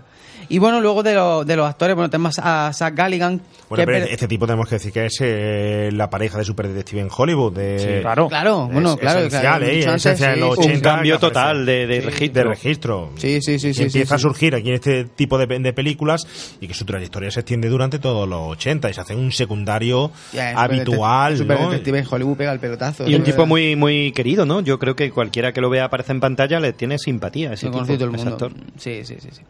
Luego tenemos a, bueno, ya digo, a, a Zach Galligan y a Phoebe Cates, que son los, los, los dos actores principales de la, de la película. Mm, Me, me gusta siempre traer los, los posibles candidatos al personaje de Billy.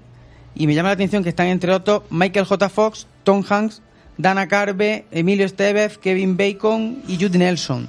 Tom Hanks con esta película, ¿os la imagináis? Claro. Sí. A Tom Hanks, ¿quién hubiera sido el protagonista? ¿Gizmo o Tom Hanks? Eso es lo que te iba a decir. Es que claro, yo creo que lo que ha dicho, no, no sé si ha sido antes Cristina, ¿no? Que cogieron este Sosaina a posta. O sea que a mí me, me parece que el tipo lo hace muy bien, eh, el actor Zack. Pero lo que le piden, si mete a Michael J. Fox, a Tom Hanks, hubiera llevado la peli. Hubiese él. eclipsado a Gizmo. Aparte, claro. eh, tengo entendido que Spielberg no quería eh, actores famosos para esta película. Hmm. Y que hubo un problema cuando metieron a, a la chica, ¿no, Cristina? Sí, exacto, porque no, no querían actores famosos y al final de repente eh, vieron a muchas chicas y al final acabaron contratando a, a Phoebe, que, que era un icono erótico de aquel momento. Mm, Un sí, icono erótico, ¿eh? Sí, Sí, en era Paraíso. un icono erótico porque, exacto, en te han caído Paraíso los cuernos, Carlos, apareció. Han caído del palo al sombrajo el icono erótico. Continúa, por Pa- favor. para mí lo era, ¿eh? yo recuerdo esa época y, y a mí me encantaba esa chica. Yo no lo recuerdo, eh, pero sí, sí, he estado investigando y, y era bastante... Porque es que además para lo joven que era, que la verdad es que no sé qué edad tenía cuando, cuando rodó todo eso, pero sí había salido desnuda ya en varias películas. eh, además tiene una escena muy mítica desnuda debajo de una cascada, Sí. siempre enseñando los pechos y tal. Pero era cuando- como muy, no era soez, era muy artístico, co- muy bonito y bueno, ella era una belleza... exacto, ese rollo de Lolita, de que ella Sí. era muy inocente y no iba Sí. de... No era un sex symbol, era una chica que a todos los adolescentes de esa época nos encantaba y nos ponía cardíaco, pero de una forma bella. No se sé nota que eres el más viejo porque yo no lo recuerdo eso. Y Yo creo que hay muchísimos oyentes que no recuerdan a esta chica antes. Esa escena de la cascada, Pues esa escena de la cascada que En dice la que- Cristina, póntela que la, que la has visto en seguro. la película aquel excitante curso Claro. del 82 que era anterior a, a Gremlins Exacto, entonces cuando decidieron contratarla y de hecho cuando se vio el tráiler por primera vez sí que había gente que creía que los Gremlins iban a tener carga erótica porque porque estaba un poco manipulada y la historia de amor entre ellos y al verla a ella que luego efectivamente bueno pues le hicieron el casting y al final no enseña ni un tobillo pero casi que uno de los reclamos era bueno sale esta chica vamos a ver también si si aquí también enseña porque enseña en todas partes Qué fuerte la perspectiva de Spielberg de, de- de marketing que, que tiene ahí, ¿eh? Por Sí, pero que no la quería, ¿eh? No la quería por eso.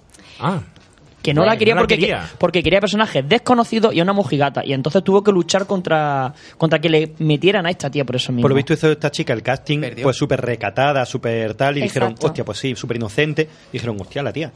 Viene de hacer aquí picardeillo y ahora viene inocente Vamos, y me lo que- creo. Que le pasó lo contrario que Demi Moore, ¿no? Que Demi Moore Básicamente. de- de- después de Ghost ya se despelotó totalmente y era la chica modosita. Era de la que todos estábamos enamorados en los 80. Esa mirada, esa historia. Bueno, se despelotó. esa Acuérdate- dulzura. Acuérdate ya- del famoso vídeo que, que os pasé Sí. de la fiesta de cumpleaños que iba hacia Gratopacio. Pero eso, pero, pero eso era en vida privada, es decir, que iba ciega y se- cuando No, se pero- enrolló con el crío que le pegó el besazo de ese en los mor... Madre ¿Y mía. no te acuerdas de la película esta Lío en Río? Que era un adolescente también y ya ponía cardíaco. Creo que era Michael. Es que la dulzura que tiene esa chica. Rezón, rezón. Estamos entrando en la línea roja. Hoy tiene Ya censura. aviso, tengo, Censurado. tengo la He dicho la alguna arma, ¿eh? obscenidad, No, no, no, no, te aporta muy bien de momento. Censurado. Muy bien, Cristina, muy bien, muy bien, muy bien. Vamos a grabarte, vamos a grabarte ese audio para cuando haya una Red escena de esta, vez vamos a, metelo, la vamos a lanzar, ¿vale? Si con tu permiso, luego al final grabamos ese audio y cada vez que haya un momento obsceno, lo lanzamos. A ver si nos recatamos un, un Os poco, dan un ¿no? premio macho y os volvéis aquí políticamente correctos. A todo más por culo, hombre. Bueno, bueno, ¿qué más tenemos de...? de- eh, sigue, Javi, por favor, que Bueno, te hemos dejado a mitad. con, San- con Zach Galligan, cositas que ha hecho. La verdad que sabe, casi, casi siempre ha participado en películas de, de serie B, donde quizá donde de- lo que destaca son las películas del Museo de Cera, la, el Museo de Cera de la del 88 y la secuela. No la de Matellano, otra. No la de Sí. Matellano. Eh, una, una, una versión del Príncipe Valiente del 97. Zach Galligan es un, un actor que ha trabajado mucho con Anthony Hickox, no con Hitchcock, sino con Hickox. Y, y bueno, no, no es un actor bastante conocido. Y Dicen luego que está deseando, deseando que saquen otra para salir otra vez. Gremlin por favor. que está el pobre. Y en la 3 ya ha dicho que sí, que sería- además lo ha dicho él. Que no sería, cobra. Sería muy difícil hacer un Gremlin sin Gizmo y sin mí, ¿no? Sí, sí. Bueno, tú Ha no has hecho- visto el y- luego el gratis. actual Y. Joe Dante. Porque tú lo dices. Y sin Joe Dante. Y rápidamente los padres, eh, bueno, el padre es Hoyt Axton, que es actor y cantautor. Sí. Y bueno, entre los poquitos Pero de rollo que- country, ¿no? Rollo country, rollo country. Y bueno, títulos que nunca fuimos ángeles, Gremlins o El Corcel Negro. Y bueno, la madre sí era un poquito más, más conocida, es Frances Lee McCain. Esta es una actriz bastante más popular de los 80, más prestigiosa. Venía de hacer Tex, no sé si un año o dos Pero, antes. pero si no hemos hablado de la madre todavía. Pero ya hemos hablado de la madre. actores. Si tú tienes tu lista ahí, tienes que soltarla y ya Él está tirando con los Pero actores. si hemos hablado de la Pero si madre. hemos hablado de los padres. De los padres no hemos hablado todavía. Hay una sección especial para los padres. Tiene los padres aquí en los Escaleta. 80 y en esta película es muy importante. Yo voy a hacer hoy apología a mi escaleta. Para eso me acosté anoche a la una de la mañana para, para terminar. Ah, pero ese es tu problema que Y te acostar estáis- a la una. Tía, mi Red Zone, Madre. Red Zone, Red Zone. Red- Pero no nos podemos saltar a Dick Miller. No, no, porque ya ha aparecido y este personaje es imprescindible. Pero además en esta película muchos diréis, bueno, aparece ahí a lo lejos como en todas las películas de Joe Dante, este señor que quería ser realmente director de cine y guionista, este señor que empieza Guionista. con Roger Corman en La tienda de los horrores, ¿no? Y que luego pasaría a ser fetiche de Joe Dante, pero aquí es imprescindible porque en el guion uno de los nexos de unión con el guion original, que no hemos dicho nada del guion de esta película, es este señor. Y sobre todo, esa escena inicial en la que está Billy con el coche que no puede arrancarlo. Y aparece aquí en la película, ¿cómo se llama? El señor... El vecino este sí es... Futterman. Futterman. Futterman. El señor Futterman. Futterman. El típico personaje de Estados Unidos, defensor de la patria, defensor de los productos nacionales. Sí. Y como hemos dicho en otros podcasts, eh, que nos encanta cuando en la película dicen el nombre de la película. Este es el que da nombre a la película, este es el que dice, es Claro. claro. Gremlin. Porque el, eh, mucha gente se pregunta de dónde vienen los, los Gremlins. El señor Futterman es el que el que establece quién- quiénes son los Gremlins, ¿no? El señor Futterman empieza a hablar de todas las teorías conspiranoicas que tiene de estos son piezas extranjeras, los extranjeros, no sé qué, no sé cuánto, y empieza a decir en un momento dado, cuando está borracho y no le arranca la, la excavadora, empieza a decir gremlins. Dice, se meten dentro de la maquinaria y la, y la estropean, que evidentemente durante toda la película los gremlins joden todo lo, lo eléctrico y toda la maquinaria que hay. Y los gremlins originalmente los creó Roald Dahl en una novela. Efectivamente. ahí va. Bueno, yo discrepo, discrepo. Bueno, bueno. déjame que termine y luego discrepas tú. Vale. Roald Dahl, el primero que Discrepo. le dio... Discrepo. el que le dio nombre Redstone. En una novela en 1943 porque Roald Dahl era piloto de, de avión de la Segunda Guerra Mundial. Entonces escribió un relato en el que eh, los aviones no funcionaban y se lo achacaba a unos diablillos que se ponían dentro de, de los, de los eh, aparatos electrónicos, de los motores y los estropeaban, ¿no? Como pueden ser, mm, a lo mejor muchas veces que no había escuchado en vuestra casa, es que parece que hay duendes. ¿No? Entonces le dio el nombre de Gremlin. Posteriormente de este cuento, Walt Disney escribió un- un- una película que no llegó a hacerse. Pero espérate, yo tenía entendido, ¿no fue Roald Dahl el que escribió el guion, de, perdona, el cuento que iba a ser adaptado por Disney, el que, Exacto. le, el que le, encarga, le encargaron? Y él fue, pero un, fue un encargo de Disney a él. Que era Yo- un cuento en el que estaban los Gremlins como gnomos, pequeño elfo o gnomo en el En bosque, bosque. cae un avión y el avión, el piloto, hace un pacto con esos Gremlins para sacarlo de allí. Y, me Ya dice- no sé, y yo sé- esa película nunca llegó, el guion Nunca llegó a hacerse. Nunca llegó a hacerse, luego se exportaron todos esos ideas a la Warner, a esos Gremlins que aparecían en, en los dibujos animados y tal, pero, pero al final... Esa era, lo que es cierto que esa era la idea original, Sí. pero llegó Chris Columbus y se la cargó totalmente y lo que queda de original de la idea Sí. es la que introduce aquí Dick Miller. ¿Puedo discrepar Sí, ya? Sí, discrepa ya, discrepa ya. Ay, ay, ay, gracias, gracias. Según mis investigaciones, tendríamos que decir que... Discrepo. No, yo coincido. Coincide, ¿verdad? y eso que todavía no lo he dicho, toma. Ya en los años 20, en la Primera Guerra Mundial, empezó a hablarse de los Gremlins. Lo que pasa es que no se hicieron tan populares hasta la segunda. Fue en la segunda cuando los pilotos de la RAF, de los cuales formó parte Robert Dahl, y por eso Roald Dahl, Dahl luego eh, hizo el cuento de los Gremlins, pero él lo vivió antes, siendo piloto. Algo Eh, pasó de que tuvo que hacer un aterrizaje Claro, en un desierto. pero es que había muchísimos incidentes de ese tipo y él lo vivió en primera persona, pero ya era previo a, a que él hiciera ese cuento, ya estaba entre los aviadores la palabra gremlin, que según la etimología quiere decir, eh, del inglés antiguo, eh, quiere decir mortifi- mortificar o hacer enojar a algo. Eso es el significado del inglés antiguo de gremlin. Entonces estos pilotos empezaron a nombrar a los sucesos, como ha dicho Carlos, extraños en los aparatos, pues eso tenía que ser un gremlin. Y Robert Dahl, que estaba eh, en ese momento como piloto, lo acuñó, lo robó, hizo su historia que se la publicó Disney. De ahí viene. No se la publicó, ¿eh? No se llegó a grabar. La- el cuento, el Se la encargó. El cuento, el cuento que se él hizo, encargó, sí. se lo Sí. encargó Walt Disney como, como instrumento de propaganda antinazi. En- pero en el 43 sí llegó a escribir el, el cuento lo y se llegó. publicó. Sí, sí, el cuento, el cuento lo, eh, lo que estamos hablando, escribió un cuento y luego Walt Disney le encargó un guion, eh, pero que no se llegó a, No se llegó a hacer realizar. Bueno, tenemos mucho eso de los pilotos de la RAF, eh, incluso declaraba- declararon avistamientos que ellos habían contemplado a estos gremlins, incluso hablaban de los gremlins femeninos, que le llamaban finela, eh, y pequeñas crías que le llamaban whiskers. O sea que es que había pilotos que decían que habían visto a los gremlins, que luego se retoma en Los Simpsons, en... En Anastasia. Hay un artículo que yo he Sí, leído. en varios... Hay un artículo que yo he leído que los describen como unos, como unos bichejos verde, amarillo y dorado. Con punta, eh, botas de punta. No son el aspecto que tienen los gremlins de la película. Esto es una derivación de, de lo que son los gnomos, los elfos, los Sí, seres extraños, los Claro. trolls, es todo un ser, un ser Los la tragos, los electroduendes de, de la brujería. Sí, sí, sí, el, la Sí, figura lo- mitológica de Los siempre. electroduendes de, de, de la bola de cristal lo que hacían era destro- destrozar los. Bueno, electroduendes, todo lo, lo eléctrico. Claro. Viva Es- el mal, viva la capital. Están basados en, en eso. Está el Mogwai, que también en cantonés significa eh, demonio, y una derivación de ese Mon. Monwai. Oh, oh. No se ría, no se ría de la brujería. ¡No se ría! Esto es mítico, mítico. El otro día se lo puse el primer capítulo a mi niña. Con seis meses y está viendo la bola de cristal. ¡La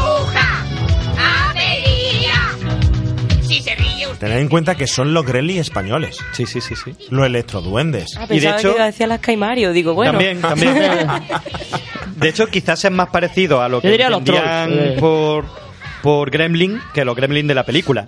Eran más duendes. Sí. Efectivamente, efectivamente. Luego, luego estaba la bruja avería, que la bruja avería era políticamente incorrecta. Se metía con se metía Políticamente incorrectísima. Viva el mal, viva el capital. O sea, se el, metía con la política totalmente y eran frases políticas lo, lo que decía, ¿no? era el principio del, del Lenin, de, de- Lenin. O sea, el comunismo puro y duro llevaba No, pero a los dibujos animados. Te lo digo en serio, que vi el otro día el primer capítulo después de muchísimos años para ponérselo a mi niña, esto que no se entera de una mierda, pero yo se lo pongo igual. Hace y también lo estuvo viendo mi mujer un rato y éramos, estábamos flipando que eso se pusiera en horarios matinales para los, todos los públicos. Pero, ¿Y qué me dice Kiko Veneno de Frankenstein, haciendo Frankenstein en la bola de cristal, no? Y, lo, y la, eso sí que eran lo de Amanece que no es poco que decía, vaya chapa me estás dando. O sea, soltaban unos discursitos contra el capitalismo que eran brutales. O sea, decía, pero esto un niño no se entera de una mierda. Pero Así. Ahí, ahí, ahí te iban quedando, ahí te A- iban a- quedando. así hemos llegado a los tiempos que hemos llegado. Si quitaban ese dibujo, así hemos llegado. Bueno, quería decir un último apunte del concepto este del origen de los Gremlins. Que fíjate cómo fue la historia que eh, los pilotos de la RAF estaban pues achacando todos sus fallos eléctricos por no decir, es culpa mía, es yo, yo, soy yo, el, el, el- el becario. Por no decir eso, pues decían que eran los Gremlins. Pero le dieron la vuelta a la tortilla y hubo un momento en que lo convirtieron en mascota, que les traían buena suerte. Hay imágenes, incluso eh, el ejército de los Estados Unidos el B-17, con el que el general Eisenhower voló desde Inglaterra a Gibraltar en el 42, le llamaron eh, Red Gremlin, el, el Gremlin rojo a- al avión. O sea, Gremlin fíjate cómo le dieron la vuelta. Pero bueno, que los problemas con, con que los problemas con aviones durante la Segunda Guerra Mundial eh, eh, fueron súper famosos porque incluso, bueno, hasta hace un milenio lo reflejó en la de Todo eran mi hijo, la obra de, de teatro, que todo gira en torno a las piezas de los accidentes que están teniendo los, los aviones, de cómo saben perfectamente que, que los aviones que están yendo a la guerra están defectuosos y van a pegar un talegazo que se van a quedar los dientes en el suelo. Mira tú el principito.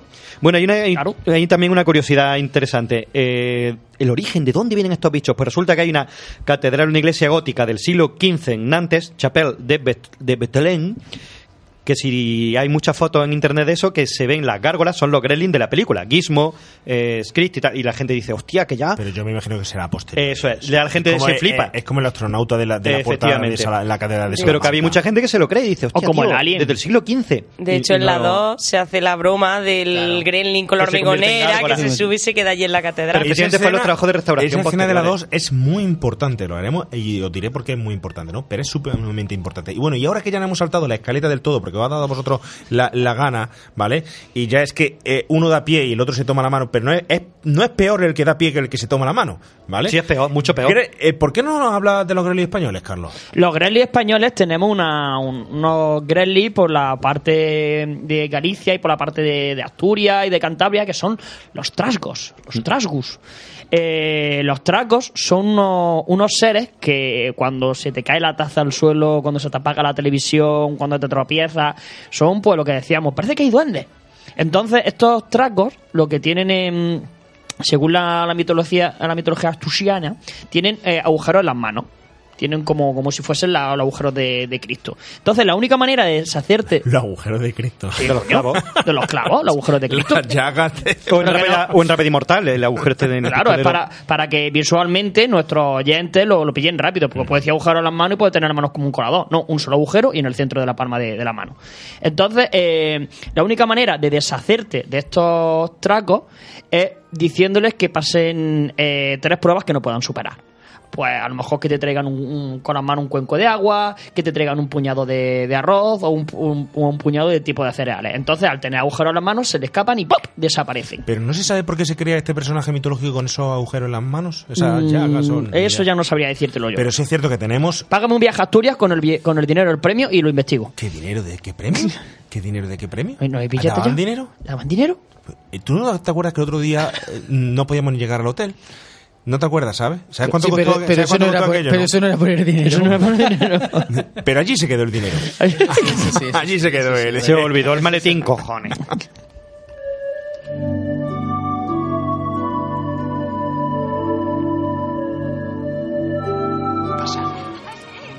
La señora Diggle ha venido otra vez esta tarde.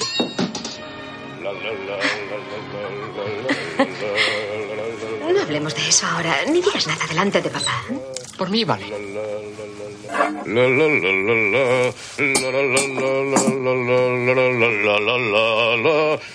Mi amor. Bienvenida a casa. Me alegro de que ya estés aquí. ¿Qué tal el viaje? Estupendo. ¿Sí? los de la compañía Milagros que se quedaron con el pinche de cocina están interesados en el compinche del aseo. Ah, magnífico. La, la, la, la, la. Gracias. Esto te va a gustar. ¿Qué es? ¿Una jaula? No, no, no lo agites. Hay que abrirlo ahora, no puede esperar hasta Navidad. ¿Qué es? Es un perrito, ¿no? Mm, Sí, ya veo que sí. Es un coche nuevo.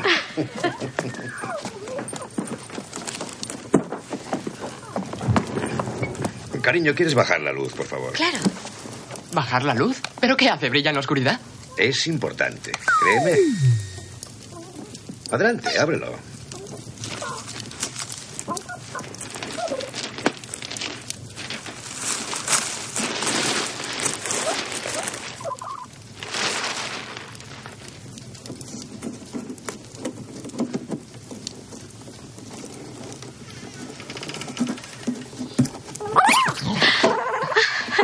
¿Qué es?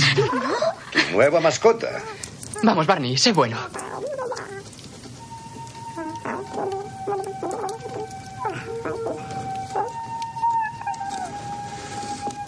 Es increíble. Papá, es genial. ¿Dónde lo has conseguido? En una tienducha del barrio chino. ¿Puedo cogerlo? Claro, cógelo. Pero ten cuidado, con suavidad. Está bien. Espero que esté domesticado. Eh, eres una monada. ¿Tiene nombre? Sí, Mogwai. ¿Cómo? Mogwai. No sé, es una palabra china. Yo le llamo Gizmo y creo que le gusta. Ismo, mira hacia aquí.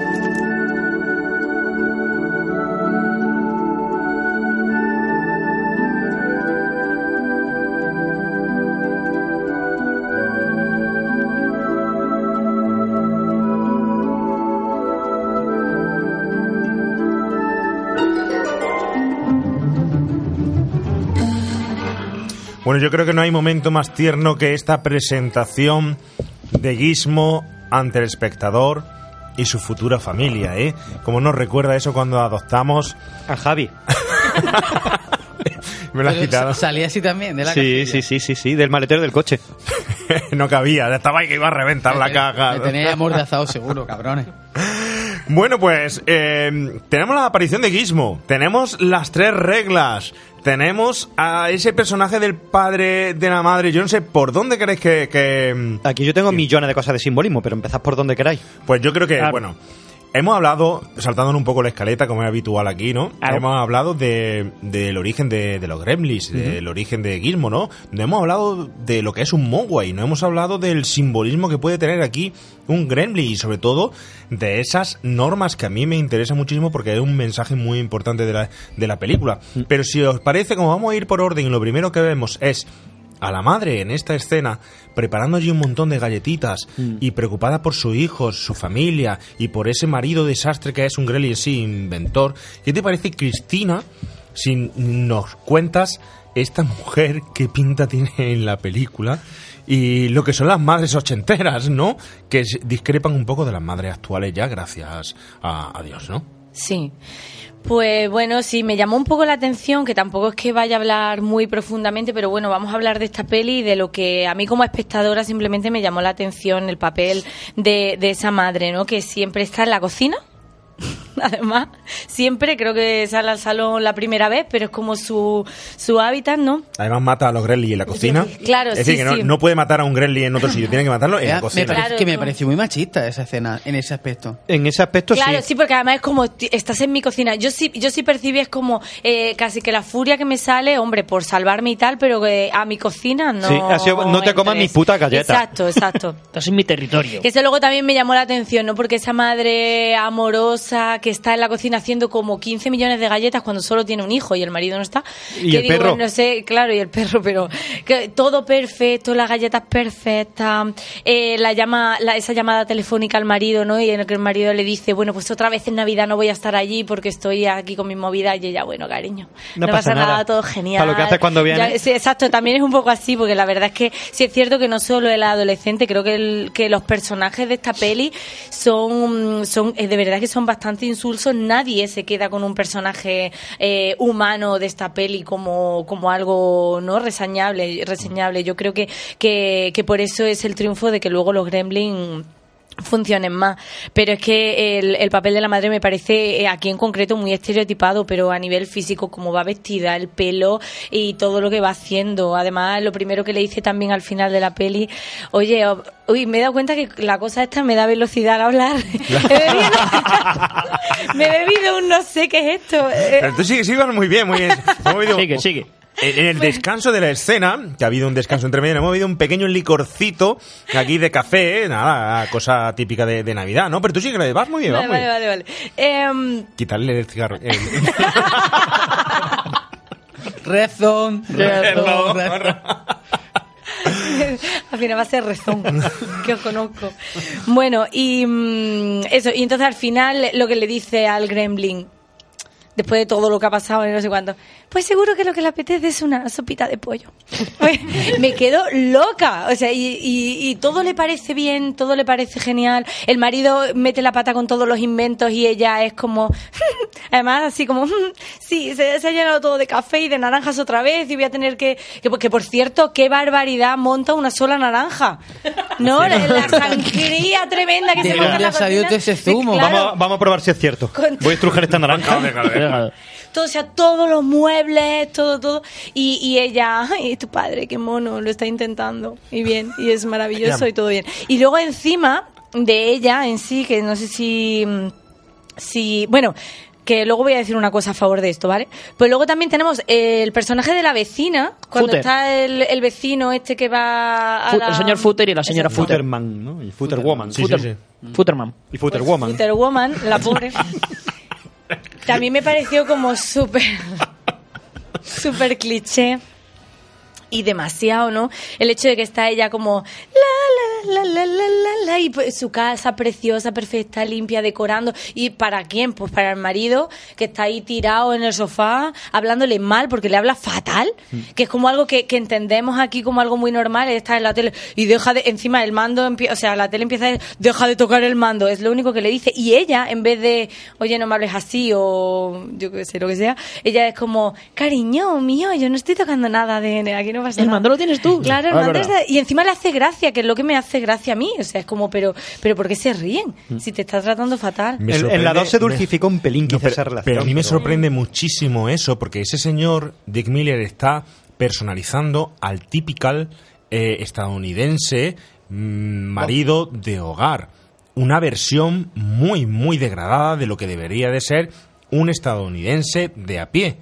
Y eso luego en Gremlins 2, a Joe Dante, por el reflejo que hace de esa sociedad futu- futurista y dejar mal políticamente y socialmente a Estados Unidos, reflejando como reflejará en Gremlins 2 la gente odiosa, la gente en Nueva York andando mal, chocándose entre ellos y tal, fue castigado en Gremlins 2 y sin embargo me, me llama muchísimo la atención que ese personaje que tú bien dices, Cristina, es un señor totalmente odioso. Tiene que tener en cuenta que hay un pequeño detalle en la casa, que es el típico eh, eh, del patriotismo exacerbado de, de este tío, de los extranjeros son malos, las piezas extranjeras son malas, todo es culpa de los extranjeros, ¿no? O sea, de ahí tenemos políticos así. Hay un detalle que te lo dice muy claro y es que tiene un póster de Nixon en la casa. La habitación. O sea, Nixon, que fue el presidente más odiado de Estados Unidos por el escándalo Watergate, el tío lo tiene puesto allí como diciendo, no, no, esto es aquí. Le falta el típico banderón de Estados Unidos puesto en la, en la puerta para, para reafirmar su, su patriotismo. Entonces, este tío es repulsivo. Eh, y está creado así por, por esa zona, por, porque solo una persona así puede creerse todo, toda la mierda esta de que los extranjeros tienen la culpa de todo y que todas las teorías conspiranoicas que tiene el señor Futterman. Pero fijaros que de alguna forma tuvo que caer en gracia este personaje porque en la 1 en realidad muere y en la 2 lo resucitan milagrosamente, que dice Billy simplemente, ¡ay, casi lo matan! Casi lo matan, tío, lo atropellan con una Exacto. excavadora y muere. Pero se ve que de alguna forma eh, Joe Dante lo recupera porque cayó en gracia. Este tipo era tan exagerado, era colega. pero al mismo tiempo, ya, aparte de que era colega, pero yo creo que él detectó que el público pasaron muchos años de la 1 a la 2 y él vio que ese personaje había gustado. Quizás por lo exagerado que sea o porque Lo tocó grotesco. lo grotesco, pero gustó. Claro. Bueno, tengo que decir también a favor de la peli que luego otra cosa que me llamó la atención es que justo eh, las personas más valientes de toda la película son ellas dos. O sea, porque me parece que la escena de la madre en la cocina, que sí, bueno, puede ser muy machista porque está en la cocina, pero en realidad se vuelve despiadada. Además, me gustó mucho cómo lo hizo la actriz. Acaba sudando y, y además con una entereza y una valentía tremenda que no veo, pues como habéis comentado antes, ni en los policías ni en nadie. En nadie, en Los nadie. policías cierran las ventanillas, yo me voy de aquí corriendo. Claro, que es, tremendo. Y luego, y luego ella, cuando está también en el bar, que les está sirviendo, pues también, mm, oye, le echa, le echa sus narices ahí con lo de las fotos, que, que le, le hace lo del flash y consigue huir y les hace daño, ¿no? Sabiendo que hay un montón de ellos. Y ya no, no es por el hecho de asesinar o no, sino la, la actitud. Yo a ellas, sin embargo, sí les veo como un poco más de personalidad y de sangre a la hora de, de salir adelante y eso me llamó también la atención como por el otro lado. ¿No? En la madre, verdad que quizás es el personaje con más fuerza. Es Esa tremendo, escena es tremendo. eh, de Gremlin Killer en la cocina, eso es brutal. Oye, esa De escena, hecho- esa escena es muy slasher, ¿eh? Sí, sí, es muy. Es muy con el cuchillo, Con el cogiendo cuchillo, dos cuchillos. jalo. Y voy a, y voy a decir una cosa, esa escena en una película posterior, para mí me, me parece un plagio, entre comillas, pero sin el asesinato, es en Jumanji, los monos destrozando la cocina, que es muy gremlin.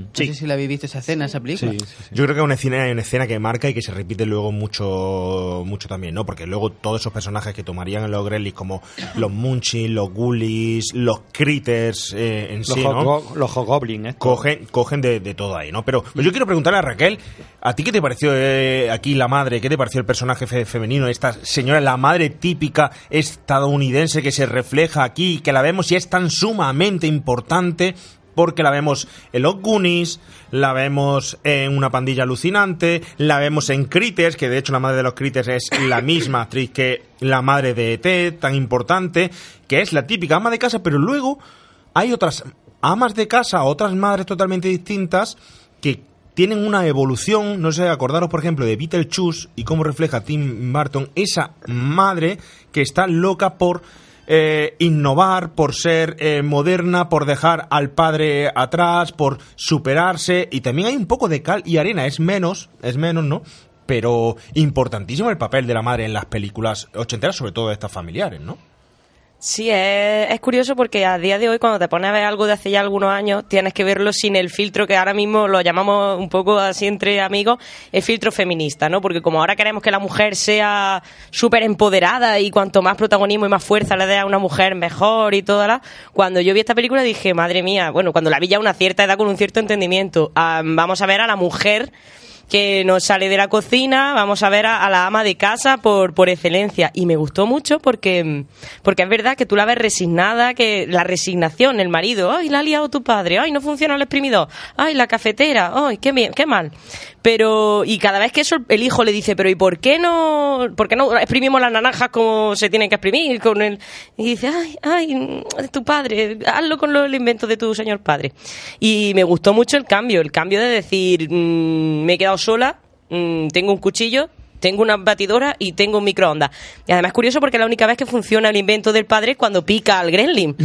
Que es, es- es como digamos, "Mira, tu santo padre se ha presentado aquí y le ha dado al botón para que funcione la batidora. Pues funciona por primera vez ahí el primer invento del padre que funciona es picar el gremlin. Pero me gustó mucho. Luego es verdad que ella se, a pesar de que se le cae el árbol, el gremlin le araña la cara, casi la matan y ella se repone y dice, no, no es nada, no es nada, vámonos de aquí que no, no me pasa absolutamente nada. Y se va y sigue tan entera como antes de que le arañara el gremlin, muy bien. En contraposición con la señora Future Woman, que, que a la segunda película me parece todavía más exagerado la devoción que le tiene al marido. Que yo cuando la vi pensé que este hombre era un veterano de guerra porque está como obsesionado con la Segunda Guerra Mundial Sí. que tiene una obsesión ahí que, como tú has dicho antes, que los gremlins de la Segunda Guerra Mundial es- hace un montón de referencias a la Segunda Guerra enlace, Mundial. Es el enlace, es la forma que tiene Joe Dante de deciros, no olvidéis de dónde vienen estos personajes míticos, mitológicos, ¿no? Que es de ahí, ¿no? Que no es que la hayamos creado nosotros y tal. Entonces lo vuelca ahí lo vuelca en Dick Miller totalmente y se ve reflejado en la primera y la segunda parte y me parece muy bien ese reconocimiento esos personajes, ese origen, me parece que lo hace fenomenal. Yo tengo una pregunta, vamos a ver. Los gremlins se supone que dan nombre también a... Son lo- solamente los malos, ¿no? O sea, una vez que se que comen después de las 12 de la noche, entonces son gremlins. Gizmo no es un gremlin. No. Es un Es un Mogwai. Un Mogwai. Mogwai, pero Mogwai, eh, la traducción del cantonés significa demonio. Gizmo de demonio... Pero yo Quiero creo- decir, Gizmo es un anómalo dentro de su raza. No, yo creo que se produce el, el tema de al bautizarlo como Gizmo, lo separan de la raza Mogwai, porque dicen, se llama Mogwai, dice, ese nombre no me gusta, le vamos a llamar Gizmo. Entonces, Midgo- Mi- Gizmo es un Mogwai, pero lo llaman Gizmo y no lo llaman Mogwai, porque además él es un Mogwai atípico, cuando dice, yo no quiero comer, él mismo, Claro, cuando ya, le dice, eso ¿quieres es. pollo? Y él dice, no, no, no, no. Y está es acostado Mogwai. a las 12 y O sea, no- lo- el los marginado, Mogwai, el los- marginado. los Mogwai, eh, Son gremlins. antes de que se conviertan en, en gremlin, en bicharracacos verdes, ya la están liando. Efectivamente, La ahí está, liando. esa es el, mi único que, pregunta. el único que no la lía es Gizmo. Entonces Gizmo es el raro, ¿no? Es la evolución. Gizmo es el Mogwai Pollarger. O sea, el- yo me quedo, eh, le da miedo en las películas, no quiere comer después de, de la noche, se asusta de las cosas, como a mí, dejadme aquí que te cico. Eh, bueno, una- de todas formas, bueno. Carlos, yo creo que no es eh, eh, los Gremlins no, no son personajes perfectos, no están creados con la perfección que nosotros le hemos otorgado luego, con la perfección de las reglas, con la perfección de que sea un personaje bueno y luego otro malo, o quién es Mogwai o quién es Gremlin y tal, sino que esto ha derivado tantísimo hacia la devoción que le tenemos a esta película y a buscarle cómo pasan actualmente las razones a todo, que en ese momento cuando tú lo ves no tiene esa importancia. Y Gizmo es un personaje imperfecto como otros personajes imperfectos que hay de los 80, pero que eso lo hace mucho más interesante porque nos planteamos esta chomina de dudas. Que de hecho es curioso porque lo hemos hablado en otros podcasts. A mí personalmente me gusta eh, cuando lo hacen bien que no te expliquen tantas cosas como hoy en día se hace en el cine, que te tienen que explicar la infancia del personaje para que entiendas de dónde viene su ansia por matar eh, vírgenes vestidas de romano. No. O sea, aquí no te explicaban nada. ¿De dónde coño vienen los bichos estos? ¿Por qué al comer se transforman en malos?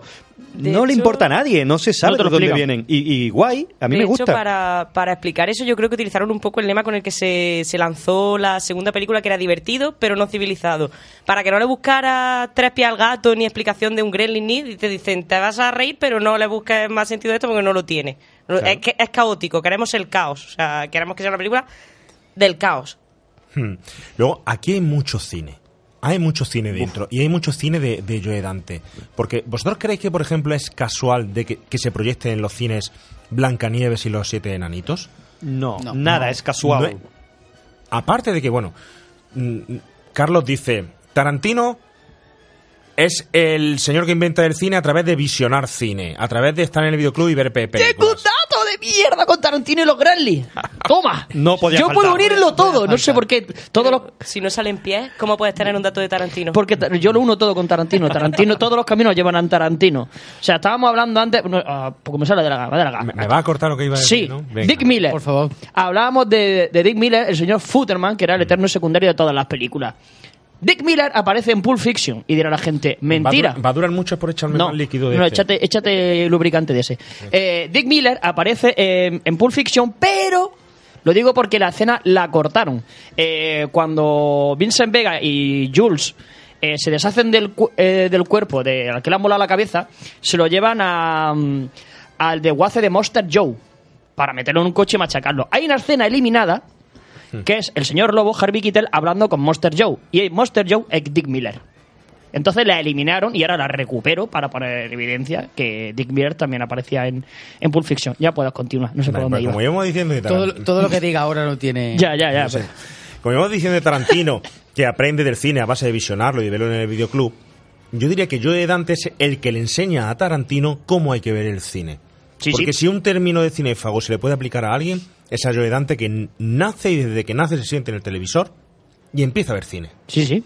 Todo lo que le echen. Y lo primero que ve es Blancanieves y los siete enanitos. Siete seres diminutos que no sabes de dónde han salido, con personalidades distintas entre ellos. Y tiene desde el muy bueno, un guismo, hasta el muy malo, el Gruñón. más gruñón.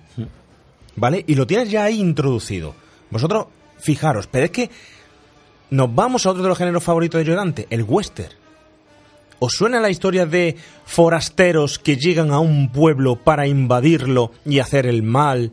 y revolucionar todo. Él se lo toma a los Gremlins como un western e intenta hacer que esta película sea lo más parecido a lo que él ama. Al cine, a los siete enanitos. Bueno, de hecho hay ¿Y esos millones, seres? millones de... Yo empecé a hacer una lista de referencias cinéfilas dentro de la película y un momento que me aburrí, dije, Claro. ya está, hasta aquí. Pues la segunda ya te puedes perder. Sí, sí, sí, sí, ahí... Aquí hay un detalle muy importante en la primera de referencia cinematográfica y es en la, en la escena en la que el padre está en la, en la feria científica.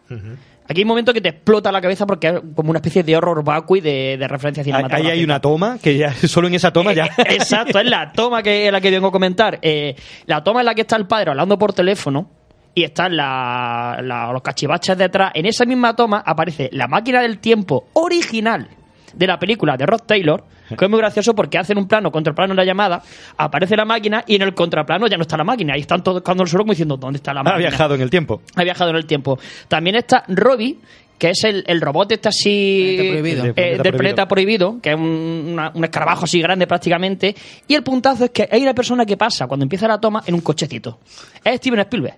El que aparece en el cochecito. Pero es que aparte de eso, también aparece eh, Jory Gorman, que se asoma por ahí en mitad de, de Está la detrás escena. con un gorro de, pistolero también. Sí, o sea, como... Es en la 2. No, no, en la 1. la uno, en la En la uno. 2 es que aparece también. Ya, pero en los la uno- pasillos del centro comercial. Sí, Sí, sí, sí. En la 1 aparecen todo esto en una sola toma. Más aparte de lo que hemos visto, la- las escenas de, de Que Bello Vivir, las escenas de la película de, de coches de... No, de coches no era. ¿Cuál era la... la ¿Qué referencias tenemos, Oscar? ¿Tú tienes Bueno, la yo, referencia yo tengo muchas. Mira, por ejemplo, eh, estamos hablando lo de que bello vivir al inicio, vale, guay. Luego tenemos cuando Billy va paseando por la ciudad al principio, se ve la cartelera de cine del pueblo y en ese momento se ve que hay dos películas de estreno. Una que es Watch the Skies y otra que es A Boy's Life. Bueno, esos son los títulos originales antes de que se pusiera el título definitivo de Encuentro en la tercera fase y de ET. Uh, qué bueno. O sea, eso está en la cartelera en ese momento. Tenemos un guiño a Indiana Jones en el cartel publicitario este que sale anunciando no sé qué marca. antes Sí. de los árboles de Navidad, de la venta de los árboles de Navidad. Efectivamente. Tenemos, por ejemplo, aquí millones de cosas. Cuando el Gremlin este muerde el cable del teléfono y dice teléfono mi casa. ET. ET. Tenemos... Porque ET Caca es eh, la segunda Gizmo o la- Caca. o Gizmo Caca. o Esa es la segunda, no, creo. No, no, ET. eh, ¿No dice ET? ¿O No, Gizmo? dice Gizmo Caca. Creo que es la 2. Luego tenemos eh, Stripe con la motosierra, que eso también La fue improvisado, Texas. que la matanza de Texas no estaba en el guion y la metieron después. Tenemos ahí en Gizmo, eh, conduce un cochecito, que a lo mejor eso es lo que tú decías, Carlos. Sí, pero es que antes sale una escena. Eso es, en En que está viendo la Gizmo, la está viendo. Y la película es Feed the Kitty, de 1952, de Chuck Jones. Es un cortometraje donde se ve, que yo lo he visto en YouTube, el corto está disponible para quien lo quiera ver, y se ve donde un gato conduce un coche, y luego Gizmo lo imita.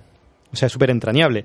Eh, luego están lo de Blancanieves, el guiño de Blancanieves, que también ahí hay otra parte que yo a, a lo que has dicho tú le sumo, el simbolismo, que luego lo hablaremos, con el capitalismo, la crítica a todo esto, que están eh, viendo Blancanieves, ¿qué escena? La de los trabajadores, la Sí, van a trabajar. Tar, tar. Aigo. Ay, ay, ay. Luego, hay uno que también he descubierto en. No me acuerdo en qué página lo he leído, que me pareció muy, muy simpático. Tanto Gremlin 1 como Gremlin 2 están producidas por Amblin Entertainment de Steven Spielberg. Bueno, pues. eh, en los carteles de las dos hay un guiño. En el cartel de la 1 la hebilla del cinturón que se ve porque se ve a Billy sosteniendo la cajita donde está Gizmo y se ve el, bot- el pantalón. Pues la hebilla del pantalón está el símbolo del niño con la bicicleta esta de ET, que es el símbolo de la, de la empresa. Y en la 2, en el papelito del puro que está fima- fumando el Gremlin malo, en la etiqueta del puro, está el símbolo de, de Amblin también. ¿Estás seguro? Sí. Porque Yo he visto la imagen. En la 2 no está Spielberg, ¿eh? Pero es la, produ- es la productora, Amblin. Amblin, Amblin está fuera, estábamos con Warner ya. Pues míralo, yo lo he visto en la imagen, o me la han A ver si trucado. a ver si. La uno es eh, Amblin, ¿eh? O me la han trucado. La segunda no está Spielberg. Pues en el No papelito sé, del eh. cigarro. Yo he visto la escena. Si hay algún oyente en el papelito del cigarro, a ver, míralo ahí en la carátula. Uf, aquí no se ve una mierda. Pero si alguien la tiene en alta dato- definición. Ese dato es el gazapo que hemos metido para que todos lo adivináis, que ya lo hemos dicho nosotros. Búscalo, Por cierto, si a alguien os toca la lotería, decidlo, que Mira. estamos en, estamos en directo, ahora mismo se está emitiendo la lotería, saldrá el gordo de Navidad y tal, y posiblemente... Si os toca decirlo que estamos en directo para enterarnos dentro de dos semanas. Mira que si me ha tocado la lotería y estoy aquí con vosotros. ¿Has jugado? Sí. Sí, ¿no? Dos participaciones. Bueno, te- que tengo el número del gordo aquí. Ah, Que ¿ya lo ha han mandado. Sí, es que ha salido. Si a lo dices, Cristina, tienes que decirlo cantándolo. Ha salido a las nueve y cuarto. Ha Qué salido ya el gordo. Sí. Y ya tenía mensajes de, de WhatsApp familiares en plan, ya está, ya se acabó. Todo. Se acabó. Eh, Se acaba la y vida. ha sido el 26.590. Termina en cero. Mil euros. Vaya mierda, gordo, mil euros. Ahí está el, el niño, Rezón. el niño de San Ildefonso. Sí, tenemos aquí a... Bueno, y más guiños cine, Venga, seguimos. Tenemos, por ejemplo, el Gremlin que baila con los calentadores. Claro. ¿Os acordáis? Ese es Flashdance. Flashdance. Casablanca, el Gremlin con, con el que está con, con la gabardina y el, y el sombrero en el sí, bar. sí, es Casablanca. También, totalmente. también. De hecho, es muy gracioso porque dicen Casablanca ahora con un final feliz. Esa es la segunda. Dando, La segunda, sí, la segunda. segunda también hace Sí. referencia a Casablanca. Y en color. Con un final feliz y en color. No, y, lo, y cuando tira el peluche de la estantería que es T, ¿es en la 1 o la 2? En la 1, En la 1, ¿verdad? En el pasillo se ve el peluche de, de Sí, té. sí, sí, es que es brutal, es que hay muchísimas. Ya te digo que yo dejé, ya de, de- porque iba parando la película y dije, mira, no me da tiempo, ya está, la, hay que investigar. Pero cada vez que la ves, descubres cosas nuevas. Esto es como Hawking ahora con Stranger Things, que también vas por el pueblo y vas sacando Bueno, un montón de referencias. Claro, pero la Mira, gente ahí. millennial que ve ahora que a ver Stranger Things se van a creer que es la única película o la única serie o Es lo que te iba a decir. que, que hace referencias. Y estamos, Es lo que te iba a decir. estamos hablando que en los 80 te hagas autorreferencias a ti mismo. Y ahora son Pero hay referencias una, nostálgicas. hay una que es brutal y que no es que esté hecha a posta, sino que es que era de producción. Y es que eh, la plaza de, de Kingston Falls es la misma que la de Hill Valley. Porque eran los mismos estudios de Regreso al Futuro. O sea, el Utilizaron el mismo ayuntamiento, o sea, el, el pueblo es el mismo. Yo en eso tengo dudas. Yo creo que es el mismo decorado y el mismo sitio donde se, se, se hizo, pero no es el mismo pueblo. No Es- puede hombre, serlo. habrá cosas cambiadas, pero la plaza, la estructura es la misma, pero que es la misma que la de matar a un ruiseñor eh, como Dios y Batman y Robin. No, Ah, eso no lo sabía. también. Es verdad, es verdad, es verdad. Buah. Qué guay. Bueno, y en la 2 ya hablaremos después. También tiene otros 200.000 millones de referencias. Hemos, hemos hablado de esas referencias, pero tenemos que hablar también. A ver, nos trae aquí Fran, nuestro. Nuestro hombre en las sombras. Hombre en la sombra, una referencia que hay. Ah, en, el, en la hebilla del pantalón a. Eh, Amblin, al logo, pero en el puro. Sí, efectivamente. En el puro de Strike, en la segunda. Sale el- en el sello la bicicleta de Amblin. De, de- eso fue ahí. Por lo tanto, sin necesidad de recalcarlo, yo tenía razón. Bueno, yo no, el, que- el que lo haya dicho Nadie que yo la- lo he copiado. Nadie te la había quitado. Tú, tú la me la habías quitado. Pasa que no tenías que haber venido hoy a hablar. Discrepo, sabes, pero- discrepo. Discrepa. Discrepo. Pues estábamos hablando de todas esas referencias, pero sí tenemos que hablar del Gremlin. Tenemos que hablar de qué significa el Gremlin. ¿Qué simbolismo? Estoy echando de menos el simbolismo. No, perdona, no lo eché de menos que me estoy ciñendo a la escaleta. Estoy esperando hasta que llegara. Pues toca ahora. Háblanos qué significa un Gremlins en esta película. Simbolismo.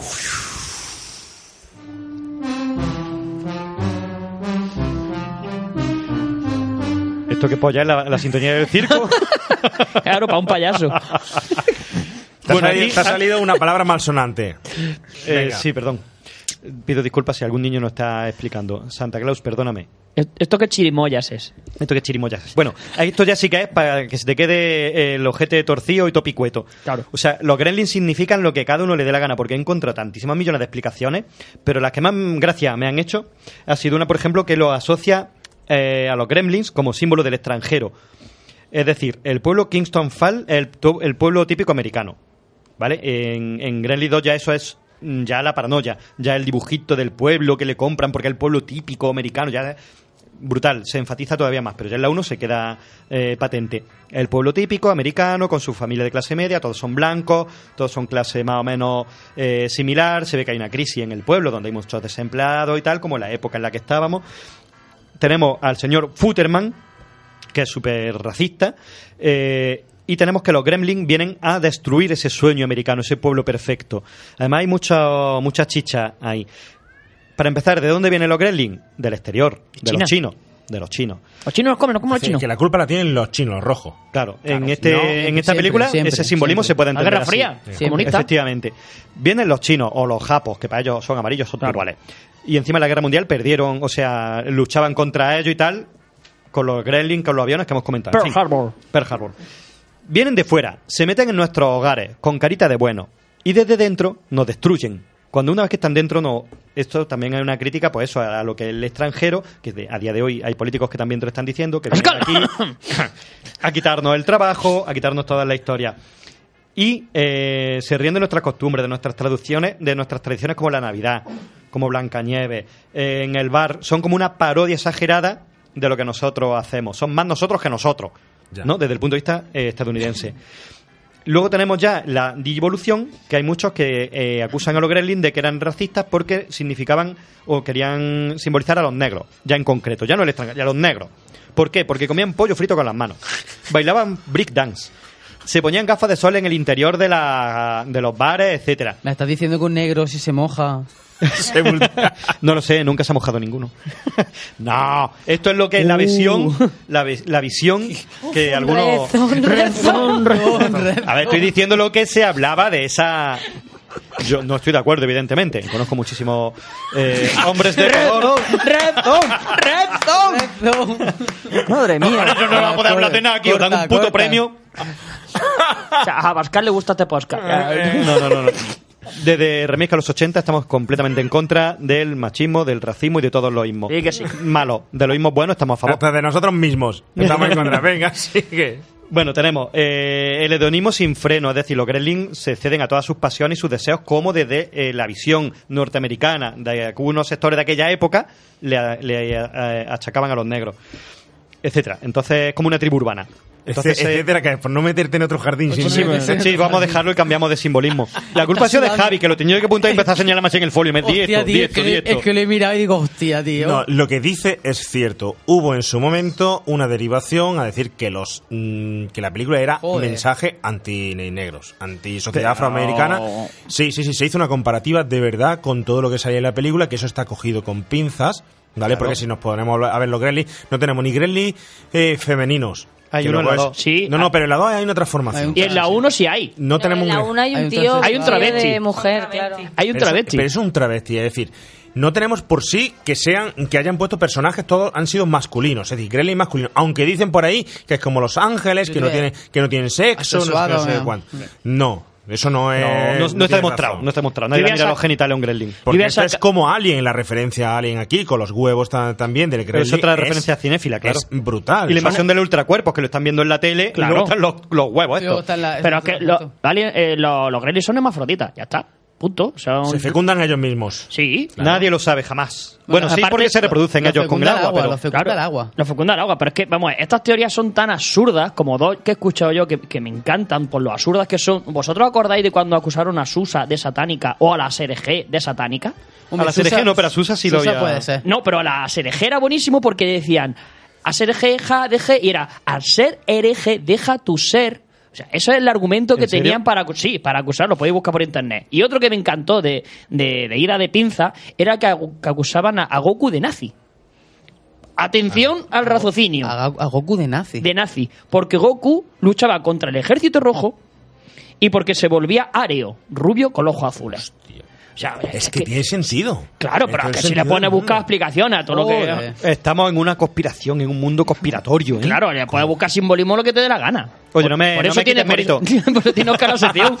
Bueno, déjame que más, ¿eh? Venga, Que más. sigue, sigue. Eso es lo de los extranjeros. Adelante, Luego, adelante. eh, hay otra, por ejemplo, que es muy mucho más marcada en la 2, pero que en la 1 ya se apunta, que es una, el símbolo, la- el sarcasmo contra el capitalismo. Ya en la 2 nos meteremos.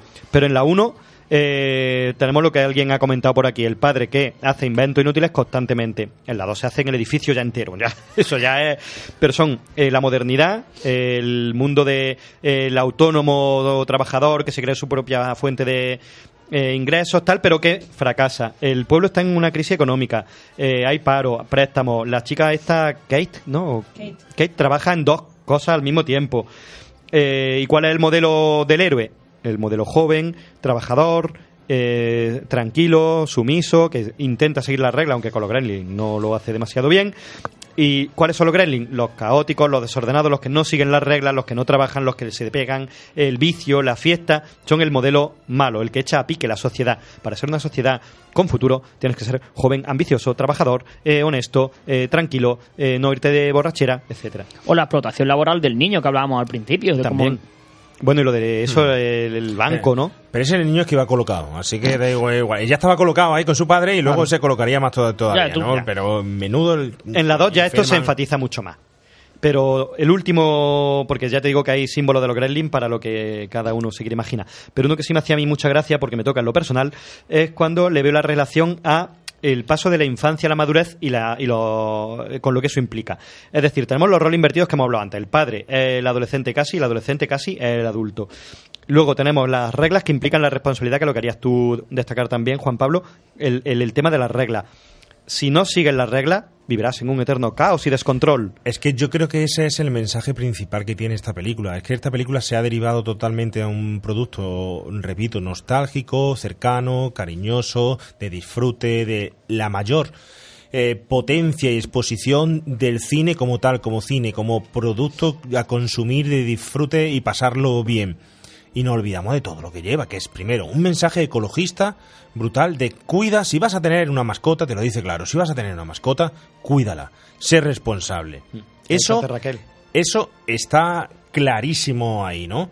Y no sé si lo vemos o no lo vemos, pero luego está claro ese paso de niñez a adolescencia, donde llega Cory Feldman, coge, pum, tira el vaso de agua y ahora dice, en vez de decir las consecuencias que puede tener, ¿me puedo quedar con uno? ¿Me puedo quedar con uno? Es decir, sacas del mm, ese momento el beneficio tuyo, pero luego además se va con las gafas en 3D. Sí, sí, que me importa de verdad. Sí. Esa escena es clave, ¿eh? Eso es muy importante. Que me importa, que me está importando. Unos huevos te están importando. Es decir, no te importa la responsabilidad del daño lateral o colateral o directo o indirecto que has podido crear o que vas a crear en el futuro en la sociedad. Has roto las reglas y te importa tres pepinos. El aleteo de una mariposa en otro extremo puede crear una tormenta en la otra parte de- del mundo. Y las cosas son así. ¿Qué pasa con el mensaje ecológico de hoy? No, yo no reciclo porque por muy poquito que haga no importa. O yo no hago esto porque el medio ambiente no, que haga el vecino, no que lo haga yo. Y lo ha tenido que poner en un elemento fantástico como es Gremlin, como es Gizmo, en esta película, donde su desarrollo personal, el de el protagonista, tanto el menor como el, el mayor, su evolución hacia adulto y tal, no se está definiendo de una forma responsable y está en un reflejo de cómo estaba creciendo la, la sociedad. ¿De, De dónde, hecho- dónde estaba nuestra responsabilidad? ¿Cuánta influencia o cuántas cosas no nos llegan de fuera? ¿Cuántos Gremlins no nos llegan de fuera? ¿Cuántas cosas no manipulan nuestra vida desde fuera y nosotros las asumimos y las adoptamos y no tenemos en cuenta si mancha o no mancha o se transforma o no se transforma, hace daño o no hace daño? Para nosotros y además eh, irresponsables total. Y luego, como siempre nos pasa, cuando llegan las consecuencias y no hay más que hacer, tomamos medidas. Ya de choque, pero no de precaución. Raquel. De hecho, hay 10 puntos para los chinos, asiáticos, japoneses y porque cuando llega el señor el, señor Miyagi, sí, eh, viene y le dice, no estáis preparados para todo lo que implica este ser, que es algo bueno, que es algo puro, que yo lo tengo aquí, es bueno, y os lo he dado y os la habéis cargado. En la 2, peor todavía, porque encima estamos haciendo apología al progreso, como que deberíamos, han avanzado ya años, deberíamos ser mejores, deberíamos peor todavía, porque ya es todo Nueva York lo que corre peligro. Y yo pregunto, si ahora nos dieran un, un Mogwai en pleno siglo XXI, en el año 2020 que entra ahora, ¿qué pasaría con nuestra, con nuestra generación si nos dieran un Mogwai? Te voy a contestar yo y voy a hacer referencia a un corto de animación que lo tenía preparado para el final, pero creo que es interesante sacarlo ahora. Un corto que se, se llama Gremlins Recall. Es un corto de 10 minutitos hecho por fans de los Gremlins que merece la pena verlo, está en YouTube, se puede ver perfectamente, donde cuenta un futuro donde los gremlins se han normalizado y se han adoptado para todos los hogares como mascotas. Lo que quería el padre de Billy. Todos quieren un gremlin. Se anuncia en la televisión. Y a través de un medicamento son capaces de controlar esa reproducción del gremlin y su agresividad. Además, el corto merece mucho la pena porque salen gremlin... A ver, es de fans, ¿vale? Pero salen gremlins distintos. El protagonista es un gizmo, gizmo diferente, es albino. Es otro personaje diferente, chiquitito, con un pelo distinto. Eh, y en uno de los traslados de esos, de esos de una ciudad a otra, pasa algo. Que ya no lo voy a hacer más spoiler y tal. Pero la premisa es esa actualidad. ¿Qué pasaría con un gizmo hoy en día? De que yo creo que no miraríamos si, si es bueno o malo, sino que buscaríamos la forma de que todos, todos pudiéramos tener uno. Nosotros tenemos un gremlin aquí de, juguete. ¿Vale? En los 80 yo me volví loco buscando un Gremlin de juguete. No había ningún lado. En ningún lado. Tenías que pedirlo a Estados Unidos, tal, no había internet, no había nada, cartas. Imposible. Hoy en día lo puedes comprar en cualquier sitio, sin tener en cuenta eh, eso. ¿Vale? Es esa evolución y progreso que luego también habla Gremlin 2. Fijaros la importancia. ¿Qué pasaría? Yo no sé si vosotros tenéis una versión distinta de lo que pasaría hoy en Se día. comercializaría a niveles brutales y ya, como dicen en el corto este de los fans, ya no apañaremos para controlar lo- los efectos una vez que pasen. Pero sí, yo creo que sí, se pondría en venta totalmente, se pervertiría, no habría ningún mensaje ecologista, ni bonito, ni mierda. Sería, vamos a vender Gremlin. Y Donald Trump diría que no son peligrosos. Eh, exacto. y aquí también algún que otro político diría, no hay ninguna crisis, ¿qué crisis? No hay ninguna crisis. Pues yo no compraría un Gremlin. O yo compraría un Maui, sí, pero un Gremlin Pues se va no. un Mowgli, sí, efectivamente. Un Bueno, sí, Claro, un porque un- un. Yo Mogui tampoco, yo solo compraría Gizmo, que es el bueno. Y todavía no de lo hecho, hemos bueno, ¿eh? eh, de, de hecho hay una, mm, ya estoy hablando de, de mascotas, hay muchas polémicas entre la, lo que se denominan la- las mascotas de- del futuro, que por la parte escandinava se está dando el, el Canis lupus, que es un... un- ¿Cómo? El Canis lupus. Es un cani. Es un ca- cani que cani. dice, "¿Qué pasa?". Y le tienes que dar de comer y enseñarle a Estaba- hablar y a escribir. y enseñar a escribir. Estaba pensando no, en lo el, cierto. el canis lupus es una mezcla entre perro y, y lobo. Y se está dando de que la gente está teniendo en su casa animales que son muy peligrosos, Mm. potencialmente peligrosos. O incluso la moda hasta que hubo, que también me acuerdo yo que era meter gatos dentro de botellas. No sé si os acordáis. Perdona. Sí, había una especie de, de moda que metían casi a gatos de- dentro de, de botellas. Lo te buscas por ahí, que era una, una aberración. Sí, porque yo no Madre sé. mía. Madre mía. Eso te lo ver, inventado. Lo tengo que buscar yo. buscar, Ese sí que es un dato de mierda, pero de, pero de verdad de Pero de mierda. mierda. Sí, sí, sí. eh, había una que era, bueno, habla de meter sandía dentro de, de botellas para que crecieran de forma cuadrada y me parece que hay Sí, eso sí, pero un, que se metían gato Sí, para que sí, sí, crecieran sí, Sí, ga- gato bonsai. gato bonsai. ¿Qué dices? Gato bonsai. ¿Ves? Ah, no, no, no. El gato bonsai es un bulo de internet. Ah, difundido Ah. por Bonsai Kitten a finales de los 2000. Uy.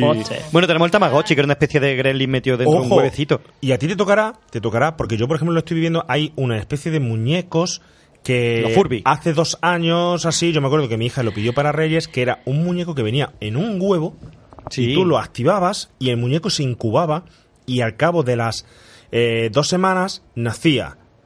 Y luego iba evolucionando el muñeco como si fuera un Tamagotchi, pero es decir, nacía, es decir, tiene un pico y con el pico rompía el cascarón y salía. Pero qué chulo. Y luego, mm, dependiendo de cómo se le ponían los ojos, estaba o cabreado, o estaba que tenía hambre, Pero era o digital. que quería dormir. No, no, no, no, muñeco. Joder. Salía, rompía el huevo, Coño, un y iba, de eso. y iba y animatrónico, iba moviéndose por la casa y tal, y de vez en cuando se ponía los ojos rojos, azules estaba contento. Ya, qué pasada. Si estaba rojo tenías que acariciarle o hacer como si le dieras de comer y tal, pero era un bicho entre un pájaro y un gremlin y salía del, te vendían de hecho era una caja que se veía el huevo y se y, y el, mm, lo encendía y el, y el y el bicho picaba con el pico el huevo y salía y tenía que salir. Y hoy en día tienes la Lola esta Sí, igual de un huevo. o tal, que sale también de un huevo y, y Como los gremlin, como los gremlin. Fíjate, ¿eh? Toda la referencia ahí. Es brutal. Y los Furby. Los Furby. Los Los Furby, Furby. famosos. Mm. Que además luego les, de- les denunciaron y tuvieron que cambiarle el nombre al muñeco porque... sí, no, el nombre no, tuvieron que cambiarle la forma porque sí que demostraron que como que se habían basado mucho en los gremlins. Joder, tanto. Y, lo, y los denunciaron y cambiaron ya no sé si la forma o pero sí. Yo tenía uno y mm, ya lo he contado antes, se volvió loco. Sí, fue seguido. Sí, Cuéntanos, cuéntanos, ¿qué le pasó? posible. Tú- tú Nos interesa mucho, Cristina. Venga, nos interesa. Ya ¿Qué le pasó? lo dijo. No, en serio, eh, ese- tenía así los ojos como lo, como el gizmo igual, se abrían y se cerraban así igual, y al tiempo pues yo ya lo desconecté porque no jugaba y ya no tenía ni pilas ni tenía nada. Y se encendía solo. No que se encendiera solo, que estaba así normal y de repente hacía así con los ojos, lo entornaba y decía Z, Z. ¿Qué dices? Él le tenías que haber hecho un exorcismo. Pero por la noche y todo, ya y ya al lo tiré. Sí, sí, sí. ¿Qué querría decir lo- el simbolismo de Z? No sé, pero hacía así, Z, Z. Y luego volví a abrir los ojos. Bueno, yo aquí lo dejo por si a alguien más le ha pasado.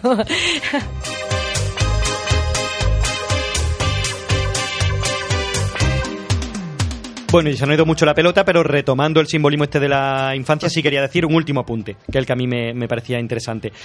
Que está también relacionado a estos gremlin, yo lo relacionaba con el símbolo del miedo al crecer, a la madurez, como por ejemplo se está haciendo ahora en el cine con Verónica, ¿no? Con Paco Plaza y tal, que el demonio es un poco ese miedo a crecer y tal. Aquí yo lo inte- interpretaba igual. Los gremlin son el miedo de Billy a esa responsabilidad que le está viniendo de golpe y que tiene que meterse en el mundo adulto sin estar preparado, que es lo que quiere todavía, pues es seguir dibujando, leyendo sus cómics, y los gremlins simbolizan un poco eso. Y son como esa entrada en la eh, madurez con todo lo que eso implica. Una de las cosas que implica en el este- esquema clásico de casa, trabajo, familia es tener hijos. Los gremlins, para mí, simbolizan a los niños, a los hijos.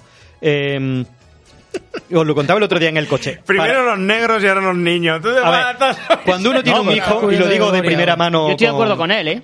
Cuando uno tiene un hijo, las tres preocupaciones, por lo menos que yo hace, como bien sabéis, pues casi siete meses que tuve una niña, las grandes preocupaciones que uno tiene, entre otras cosas, son eh, cambiar los pañales, las cacas, si era caca, no era caca. Tú sabes la de WhatsApp que a mí me han llegado, de tipo de caca, de los, de los bebés, etcétera. Bueno, pues esa preocupación la podemos volcar en los gremlins como con que no se mojen. Cuidado a limpiarlos, la, la limpieza, la higiene, etcétera. Tenemos otra preocupación con los bebés, que me coma bien, que coma bien, que tal. Otra regla de los gremlins, que no coma después de las 12 de la noche. Y la otra gran preocupación de los niños, ay, a ver si me duerme. A mí siempre que digo, tengo una niña, me preguntan, ¿y duerme bien por las noches? La preocupación de los gremlins, que em, La luz. la luz eh, los mata. Hay que dejarlos sin luz. Entonces, yo sí relaciono un poquito eh, con esos niños, ese miedo a tener un hijo, ese miedo a la responsabilidad que implica, a la madurez, eh, etcétera. De hecho, la película, si os dais cuenta, termina con, con el chino eh, cuando coge a, mm, a Gizmo y le dice, ¿le habéis dejado ver televisión todo el rato? Efectivamente. O sea, le regaña porque Gizmo ha estado viendo todo el rato la televisión, como si fuese un niño pequeño. Y todos los comportamientos de los gremlins malos eh, es lo que se atribuye a los niños. niños. Comen chuches, comen a deshora, hacen ruido, Tiran las cosas. tiran las cosas, hacen travesura. En realidad los gremlins son malos porque matan, pero son traviesos, sobre todo son traviesos. Más que mal, no es que quieran conquistar el mundo, no, son hedonistas, son caprichosos, son arbitrarios, son eh, egoístas, miran su propio punto de vista sin, sin ver lo de los demás. Son niños. Y también y son. al final, perdona, eh, cuando se lo lleva también le dice, me lo llevo porque no estáis preparados.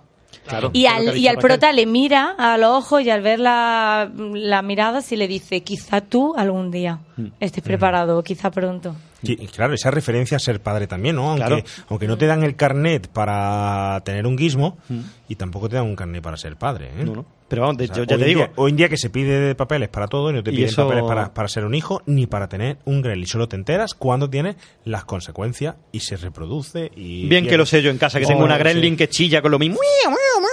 Un gremlin en casa tengo. Y también son animatrónicos. Eh, Raquel, ¿qué iba a decirnos? Ah, pues se me ha olvidado totalmente. Espérate, ah, no, sí, que al final se tiene que haber preparado porque se muere el chino, pero que en la 2 tampoco lo estaba. No, no. Que lo mete en el cajón, llega la secretaria, le enseña así un poco el escote y dice, uy, cena, cena, adiós, guismo. Pero es para Pero fíjate que hay una cosa ya, una, una- un paso más allá. En la 1, la, la madre mm, es la, es la madre la que mata a los gremlins, la primera que mata a los gremlins con saña, además y con el deseo de matar al hijo a veces, estoy diciendo una barbaridad, ¿no? Pero esa, esa frustración que te llevan los hijos a veces al límite y que digo, "Yo que te mataría. ¿Tú has querido matar alguna vez a tu hija? No. Redstone. Redstone, Redstone. En la vida lo, lo, lo desearía ni lo volvería a desear. ¿Y has querido alguna vez devolvérsela a un chino? Sí, no me fío mucho de lo de, de los desconocidos. La- mi hija conmigo. Dijo el señor Futterman.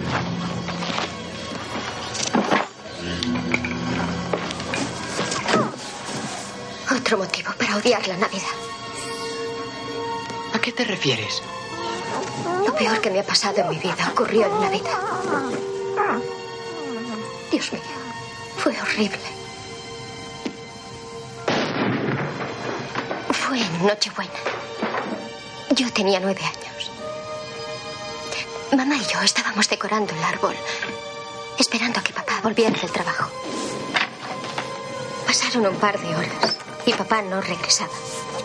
Mamá llamó a su oficina y no respondía. Llegó el día de Navidad y todavía nada. La policía empezó a buscarle.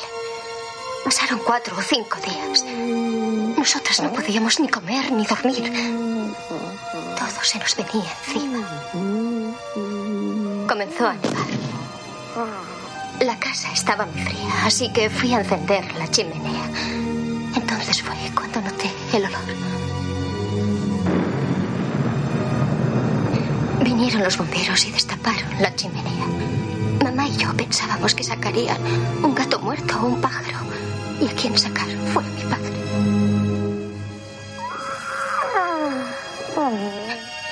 Venía cargado de regalos. Quiso bajar por la chimenea el día de Nochebuena vestido de Papá Noel. Iba a sorprendernos. Resbaló y se rompió el cuello. Murió al instante.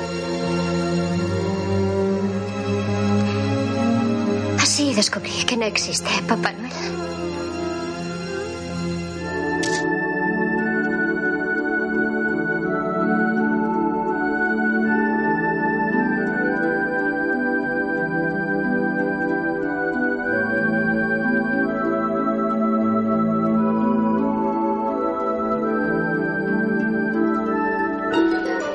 Menudo momento, menuda escena. eh, creo que es clave, creo no, es que es clave este momento.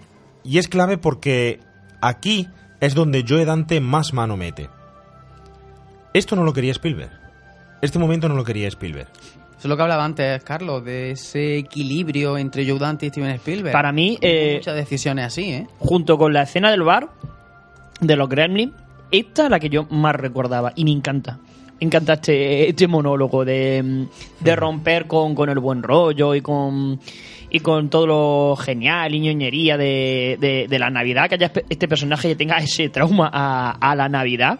Sí. Y que incluso el novio se lo toma un poco como, bueno, venga, sí, eh, cariño, venga, vamos que, que, que nos matan. Ahora no me pongas con tu trauma que, que están los bichos aquí dando, dando guerra. Que pasa- Yo creo que esta es realmente esa parte de la que Joe Dante intenta hacer de esta historia una historia de terror. Mm. En la que al añadido de que los Gremlins estén como personaje de género fantástico y tal, y de otro mundo, que han llegado, como por ejemplo cuando él veía la, in- la invasión del ultracuerpo, no, la invasión del ultracuerpo hemos hecho referencia a esos capullos también cuando se Exacto, abren y tal. exacto. No, Sin pero- faltar. Vale, sin faltar. Eh, ya he perdido el hilo. No bueno, intento retomar. Aquí Joe Dante le da el carácter oscuro a la película. Añade otro elemento más de terror. Una muerte. Un no existe Santa Claus. Que además esa frase yo creo que podían haberla omitido porque toda la historia de terror está ahí, está muy bien contada, pero al final decir, así es como yo me enteré que no existía Santa Claus. No sé si eso se podía Es haber... la muerte de la inocencia. Y de hecho Claro. la productora les obligó a quitarla, o sea, la productora no, no quería de ninguna de las maneras porque lo consideraban súper peligroso. De hecho, eh, fue catalogado como era, era más peligroso decir eso que incluso que, que ella hubiera, o sea, que, que Phoebe hubiera enseñado Me algo. picho. Sí.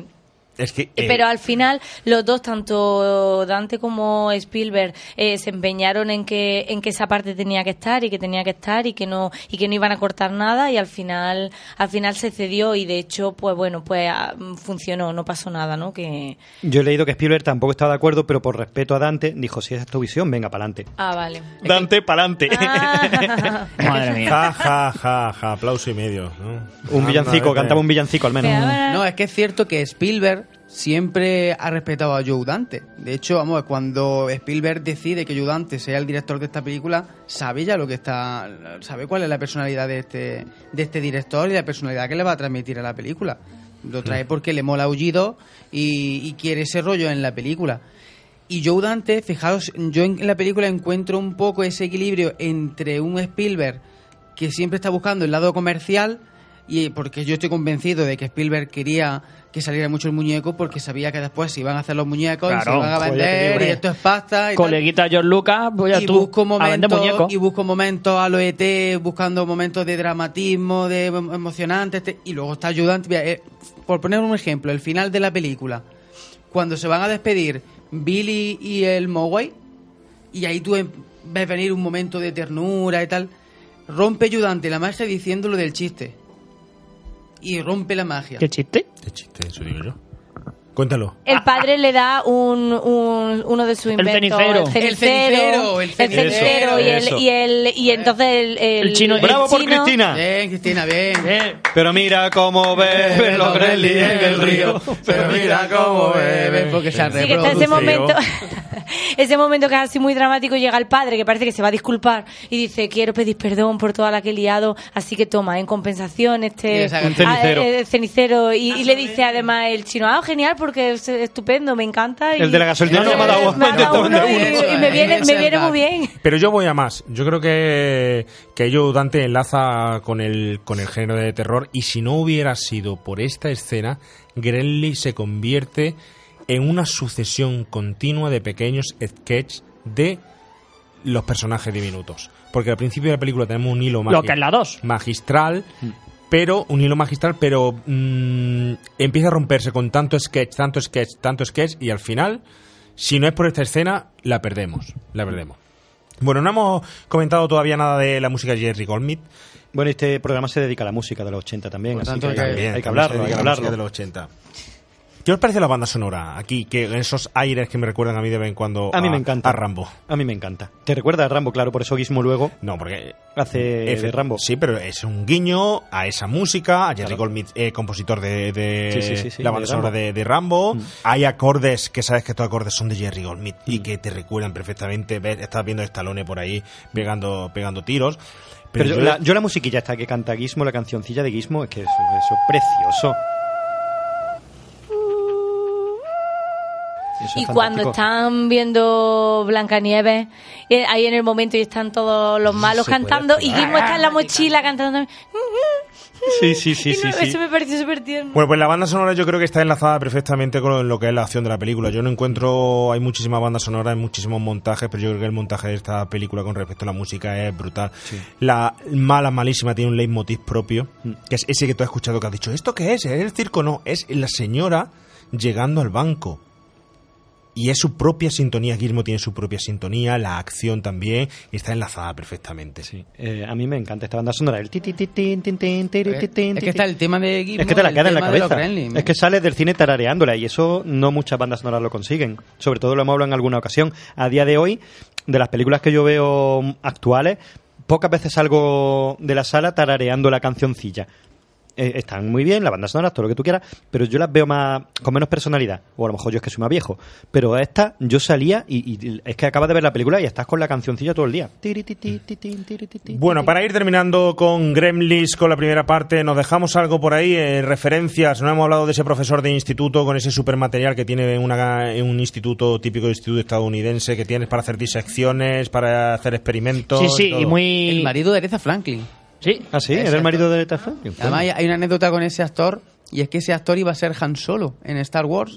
Hasta, ¿Ah, sí? que, hasta que hizo la audición. Dato de mierda. Es un dato de mierda, es un dato de mierda. ¿no? Hasta que Harrison Ford hizo la audición y le gustó Harrison Ford y se quedó él, pero iba a ser el Han Solo. Eh, eh, a mí lo que me parece curioso, hay dos cosas chulas de, de la escena del instituto. Una es la justificación para que el Gremlin se escape y no se quede ciego, y es que está poniendo una proyección. Entonces está la clase oscura, que dice, hola, como te lo has currado en el guion, de venga, voy a poner aquí un- una proyección y así el Gremlin está a, oscura. Y mola también que sea del corazón, de los distintos tipos de corazones, de las pulsaciones, que ya te da un poco del simbolismo de, la, de la agresividad que pueden tener algunos animales. Y mm, es el único personaje negro que hay en toda la película. Porque en la segunda no aparece ningún personaje de, de color. en la No, primera. Efectivamente, no hay ninguno. eh, en la primera sí. Una sociedad muy de blancos, ¿eh? La que Exacto. se Claro, lo hemos hablado antes, este ¿eh? pueblecito clase media típica tradicional. Y lo curioso, bueno, aparte de que no te- eh, la primera muerte que hacen los Gremlins, que te la muestran, que está ahí con una inyección en, en- en el culo, no que en el, en el guion le clavaban la, la- la jeringuilla en la cara y lo mataban así, en el guion original. Eh, me parece curioso que esté el tío dando clase con, con un bicho putativo, o sea, que lleno de, de pus y de... que lo tenga metido ahí en, en la clase, como diciendo, "Ah, aquí está mi alumno, yo tengo la crisálida esta llena de pus, infecta, mientras le doy la clase en una caja aquí al lado, que tampoco pasa nada, ¿sabes? Lo voy a tener aquí el bicho. y los virus no... No, no le tenía ningún, No ningún respeto. No, hay alguna, algunas cosas y está dando, eh, o sea, está investigando luego en el instituto a las 12 de la noche, yo qué sé, que entregado, que A las entregado. dos, a las dos, y se deja el sangre allí. Pero luego también recuerda la fuerza del orden, las deja como por los suelos, la fuerza Sí. de la ley, Sí. el orden, es decir, son es un pueblecito en la que el pueblo es del el sheriff, es mío y tal y cual, pero luego soy un cagueta total, es decir, no hago nada en absoluto, ¿no? Luego no sé si tiene simbolismo, ¿no? Es eso de que termine en un centro comercial eh, la acción final. Claro, el tema está relacionado con lo que hemos hablado antes del capitalismo, que La- la dos se, se la Navidad más, pero... del comercio. Sí, sí, sí, mm, no es casual, no es casual que acabe en un centro comercial. Y la referencia también al metacine, de quemar al Gremlins dentro de un cine. Está el cine que arde, de la taquilla que arde, Sí. está el propio Gremlins que allí lo liquidas, ¿no? Es otra... Está lleno de guiños. Es que eh, in- son innumerables. Que, que me llamó la atención también esta segunda vez que la vi, por eso vi que de pequeña me gustaba y me daba miedo, pero sin llegar a, horrorizarme, porque es muy violenta, pero no es nada sangrienta.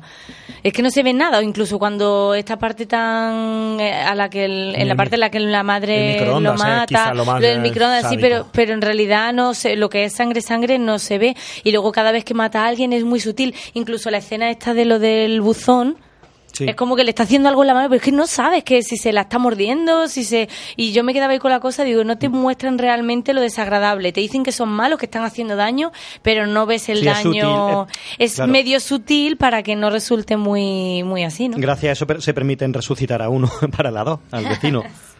Bueno, pues vamos a ir terminando, pero antes de terminar, ¿os ha quedado algo pendiente que quisierais comentar? Una Eh, curiosidad simplemente, que al principio parece ser que habían pensado en Tim Burton como director, Sí. que fue rechazado por porque era muy inexperto y, y apostaron por alguien con más solvencia. Según Spielberg, le faltaba un hervor.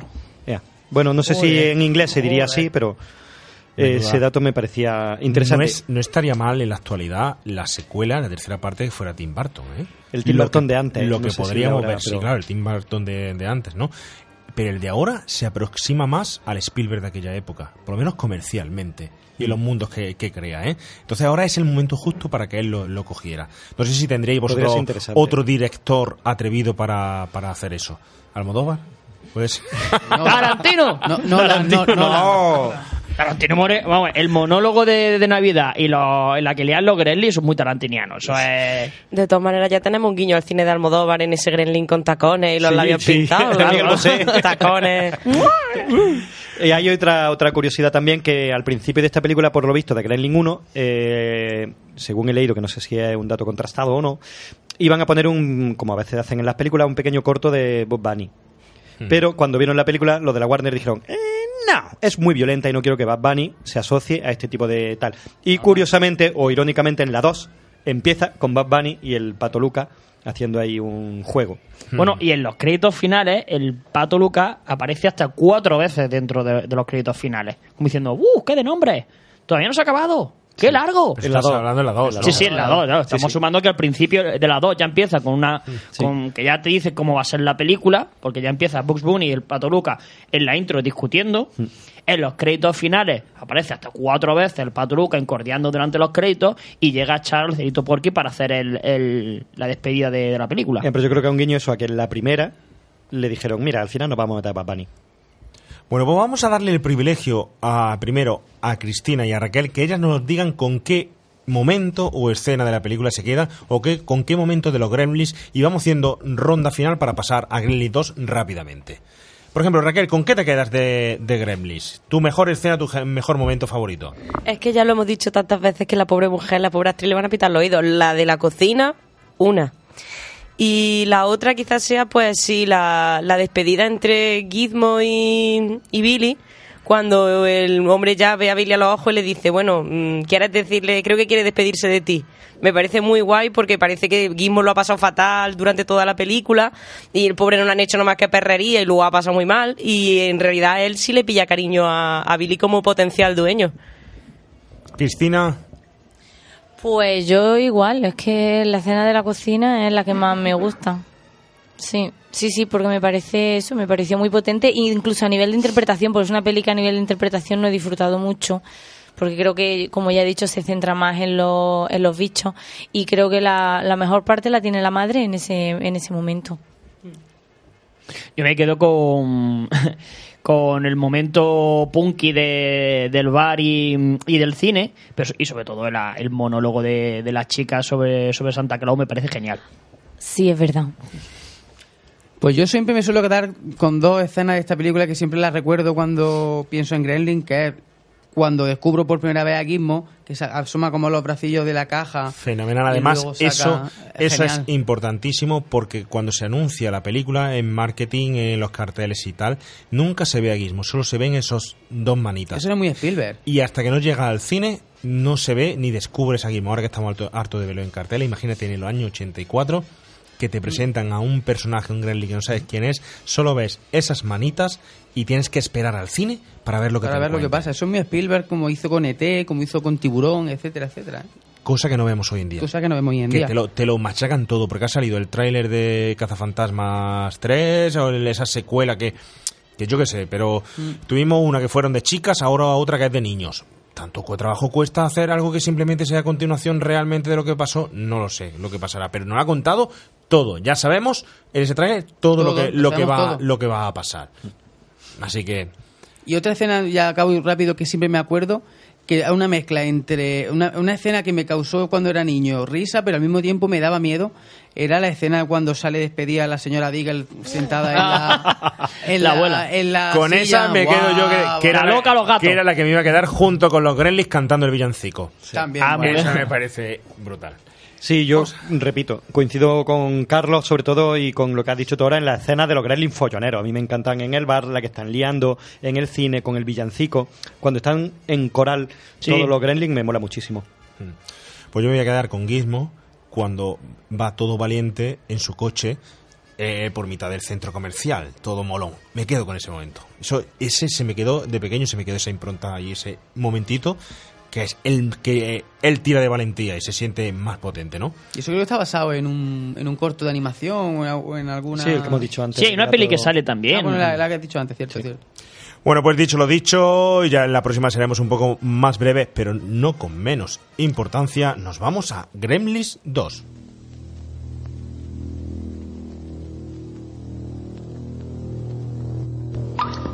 ¿Recuerdan la última vez? Les dijimos que no les dieran de comer después de la medianoche. Les dijimos que los mantuvieran alejados de la luz. Y la más importante de todas las advertencias, les dijimos que no los mojaran. Jamás. Pero no hicieron caso.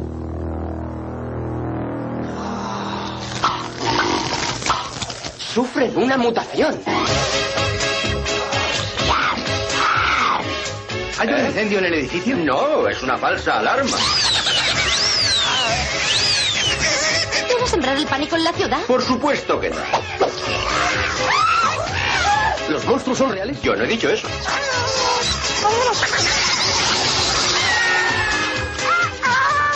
Gremlins 2, la nueva generación.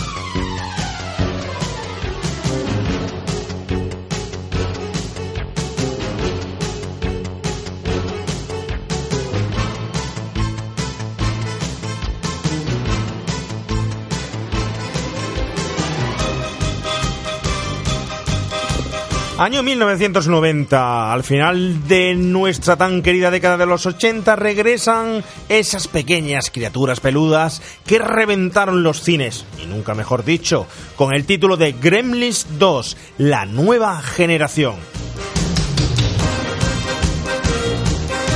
En la dirección nuevamente, Joe Dante. La escribe Charles S. Haas, aunque ya veremos que el guion, o por lo menos ciertas ideas, no son todas suyas. Secuela protagonizada por Zach Galligan, Phoebe Cates y que reúne en el reparto a actores como John Glover, Robert Prosky, Javilan Morris, Dix Miller, Jackie Joseph, Robert Picardo y Christopher Lee. Casi nada.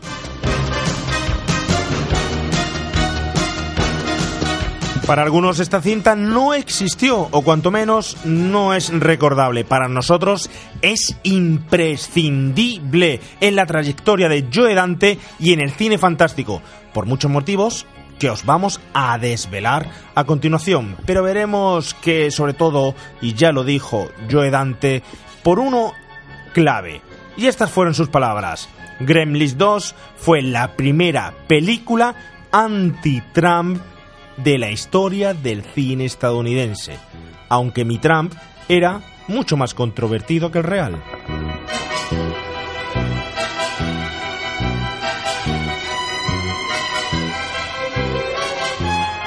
No sé si esta película al final es a mí el que más le gusta o el que más intención le ve o soy yo el que le quiere dar importancia, pero sí es verdad que el 15 de junio del 1990 Warner Bros., Amblin, Joe Dante y la horda de criaturas eh, más disparatadas que había eh, existido hasta ahora en la historia del cine perdían la batalla por el dominio de la taquilla norteamericana. Además se estrena junto a Dick Tracy que la reventó totalmente en ese momento, que no sé yo por qué, porque tampoco es que Dick Tracy, eh, bueno, bajo mi opinión, fuese algo de, del otro mundo, ¿no? Pero la intencionalidad que lleva, la forma de contar la historia, que sí, que tiene muchos sketches, no lo sé, ¿qué os ha parecido vosotros en primer lugar al revisionarla? A mí me, yo la disfruto muchísimo. Me parece que como guion cojea en relación a la 1, la 1 creo que tiene más historia y, la prefiero, pero la 2 mm, yo la disfruto muchísimo. Hay escenas brutales y sobre todo me, me encanta, que lo ha comentado antes Raquel creo, eso, esa autoparodia de la 1 casi, es que se ríe tanto de sí misma y de las secuelas y de la historia de los Gremlins y de lo que se ha generado con eso. A mí eso me, me flipa. A mí, eh, personalmente, me ha gustado más la 1. Creo que es más, vamos a decir, más de autor, por así decirlo, ¿no? Me parece que tiene un equilibrio más justo. Creo que esta está recargada. Hay momentos muy divertidos, muy hilarantes, pero demasiado. Demasiado protagonismo a los Gremlins, demasiado guiño al mundo del cine, del cine, perdón, y demasiado autorreferencia a sí misma. O sea, ya como tanto metacine, tanto. Es que se olvidan, como decía Oscar, el guion y ya es como vamos a, a explotar el, el momento Gremlin al máximo, a buscar chistes donde no la haya. Y es que hay eh, chistes sobre chistes y chistes en el fondo de, de lo que está pasando, ¿no? A mí eso es lo que me gusta, fíjate. Ya, pero me, me parece que la otra tiene un halo más de, de mezclar la comedia con el terror. con- y aquí vamos a, a la comedia pura y dura, ¿no? A, a, pues, una película que te divierte, pero que francamente, pero que olvida rápidamente. Gremlins te marca más. Eh, tienes más, mejor es, recuerdo. Es lo nuevo, es lo nuevo, Grelly es lo nuevo, pero es que el este paso a hacer este tipo de cine de, de película, el salto de a los 90 también, es complicado, ¿eh? Y. Sí, pero hay un. Lo que te quiero decir es que en- es como lo que hemos hablado muchas veces, ¿no? Lo- por ejemplo, lo hablábamos en, en Darman con el tema de- del monstruo, ¿no? O, de- o del héroe. De esconderlo y guardarlo hasta el final, ¿no? De dejar a la gente con más, con tiburón. Y aquí es como Grelly, Grelly, Grelly, Grelly, Grelly, Grelly, Grelly. Todo el rato, continuamente, chiste, chiste, chiste, chiste, chiste, chiste. Está demasiado recarga. Muy horror vacui para mí esta Pero película. todos esos chistes llevan un gran mensaje detrás, lleva un montón de mensajes. Un montón. Es la más crítica, ¿eh? La segunda- Es muy crítica, es muy es una parodia y es cartoon total. Sí, sí. De hecho, fíjate, es tan cartoon, que lo hablábamos, que empieza con el Pato Luca y Boo Bunny, y tiene cosas que son demasiado cartoon, que es el Mickey Mousing. El Mickey Mousing... El Mickey Mousing es cuando resalta lo, lo que está ocurriendo o el chiste con, con musiquita, ¿no? El, el- los pajaritos cuando se dan un golpe, el cuando van corriendo, que son una, una locomotora, que son los pasos cloc, cloc, cloc, cloc. Entonces eso ya es demasiado, ¿no? Eh, incluso hay chistes que, que te lo explican dos veces por si no te has dado cuenta, ¿no? El, Sí. el que aparezca la camiseta de, de Gizmo tachada y luego en el fondo y luego al final te la pongan en principio como, oye, por si no la has visto, ¿no? Eh, y hay tantísima, tantísima, tantísima eh, referencia al cine que ya te pierdes. Mira, por decirte unas cuantas. Decía Raquel, eh, cuando hablan de Casablanca, ¿no? Que dice, esta vez tenemos Casablanca con final feliz y en color. Que Bello Vivir vuelve a aparecer en la, en la pantalla de Daniel Clamp. Eh, Rambo, está clara la referencia que se ve en la película, incluso Gizmo que se viste. El fantasma de la ópera. Las sombras de los Gremlins transformándose nos recuerdan a Nosferatu o a Mr. Jekyll y Mr. Hyde. La película Godzilla. La escena del dentista podría ser perfectamente Reanimator. eh, cuando empiezan a cantar New York, New York. O la Eh, tienda de los horrores los horrores. o la, o la tienda de los horrores de, de Steve Martin. Martin, Steve Steve Martin. El, el me derrito, me derrito. De la bruja del mago de Oz. Aparte, tiene el sombrero de bruja Sí. de- del mago de Oz. Eh, cuando sale el Gremlin Visco encima de, de la réplica del edificio con avioncitos, Es King Kong. es King Kong. O sea, tiene muchísima, Batman. muchísima. Batman también, Bueno, cuando sí, sale Batman Por la es- ventana. por la ventana y se queda el, el logo, ¿no? Pero no sé si habéis dado cuenta que Batman aparece también cuando está hablando, eh, no es Trump, es, ¿cómo se llama? Clamp. Claro, es otra. Habla- hablando con Billy en la estantería, aparece cuando le enseña el dibujito de la ciudad y tal, aparece en la estantería unos cómics Batman ahí y Low de. Batman. Y de, y de los X-Men también. De hecho, el, lo estamos hablando, le decían anti-Trump. Vamos a ver. Eh, el personaje se llama Daniel Clamp. Y el otro es Donald Trump. Trump. La torre, la DC. torre Trump. sí, incluso fonéticamente es lo mismo. Incluso os pasé un- una comparativa de que, la te- que luego si eso la colgamos en redes de los postes que tienen de, del libro que publican. Que el libro es eh, Clamp, eh, cómo conquisté Manhattan y el libro de Trump es el arte de The Art of Deal. O sea, que son exactamente Pero iguales. las portadas iguales. Sí, sí, es Las una, una son una parodia. copia. Luego pasan la foto y la vamos a subir a, a redes, sí. Entonces están parodiando totalmente a, a- a Donald Trump durante desde el principio de la película. De hecho, hay una escena, perdóname, que la vi, cuando la vi con mis hijas, dije, "Mm, no voy a hacer caso, pero parece. que me dicen mis hijas? Fíjate, ¿eh? papá, ese es Donald Trump. Y es que aparece un tipo igual que él, cruzando por mitad de una escena que si no lo es, te hace dudar mucho de si puede serlo. Yo creo que no está acreditado, pero es verdad que Donald Trump salía en muchas series de televisión haciendo cameitos. Sí, le pero aquí gustaba no el creo. tipo.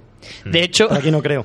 Vamos a ver, eh, ha sido eh, ha sido una predicción de futuro, porque cómo empieza cómo empieza la película, Eh, Daniel Clamp echa al chino. O sea, em- eh, empieza echando inmigrantes directamente de la película. O sea, que es que más Trump no puede ser eso. O sea, ha hecho los chinos afuera y me quedo con, con el barrio y empiezo a, a edificar.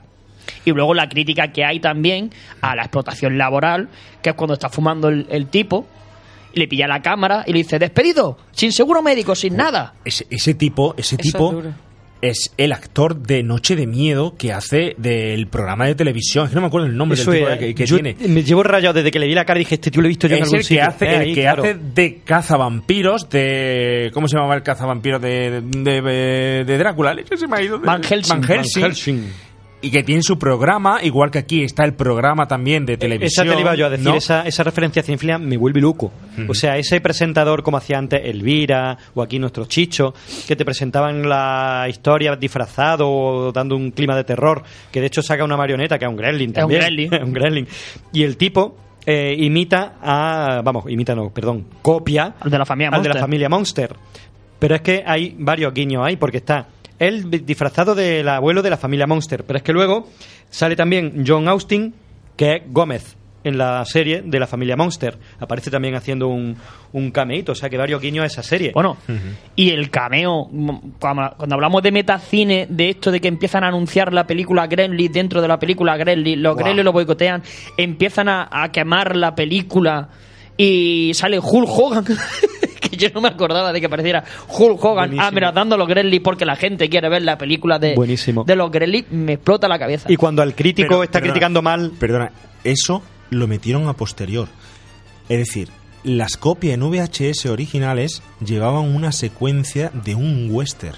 Sí, es que está al revés. En cine era Hulk Hogan y en VHS en el alquiler era una escena de un western, De un western, y era otro actor el que de un paraba... western de John Wayne.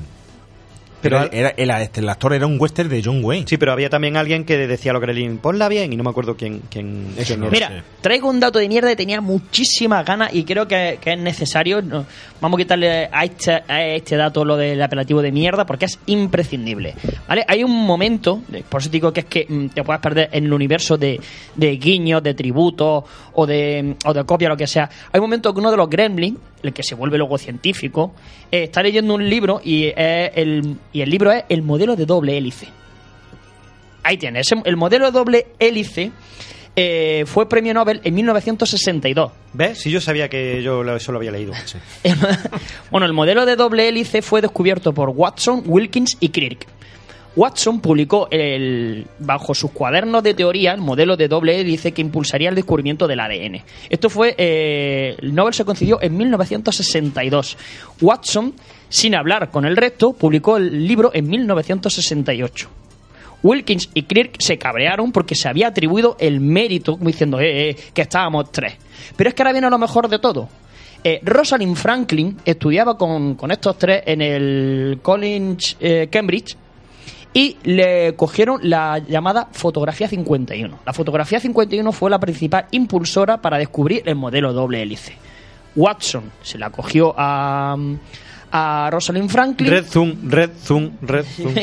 Watson se la cogió a, a- a Red Franklin Zone, Red Zone, Red Zone otra vez. y eh, dejaron a Rosalind Franklin en el anonimato, que era una mujer, que fue prácti- prácticamente la, de- la que descubrió el modelo de doble hélice. El premio Nobel fue en 1962 y Franklin murió en 1958 sin su reconocimiento. Cuando estos tipos recogieron el Nobel no dijeron nada de Rosalind Franklin. Y años posteriores se ha demostrado que fue la principal impulsora del modelo de doble hélice, que es el libro que está leyendo este, este Gremlin. Eh, El inteligente. El Gremlin inteligente, el- lo descubrió una que es- mujer. que eso es claramente un pedazo guiño a Jerry Lewis eh, en El profesor chiflado. Sí, profesor Dolittle. El cambio de. Y luego sería el Cierto. profesor Dolittle, el cambio de, de personalidad, que se toma el líquido, se cae y luego aparece con sus Gafas. gafas, ¿no? Que sería al revés, porque luego creo que él sería Johnny Amor o algo así. Sí, se creo que llamaba Jerry Lewis al revés, ¿no? Pero un guiñazo. Chicas, ¿qué os ha parecido a vosotras de esta película? Pues... Cristina, Raquel. Pues a mí igual me gustó mucho más la primera, creo que la segunda pues es divertida, pero no para mí no tiene el encanto. Es cierto lo que has dicho, no es lo mismo la novedad, ¿no?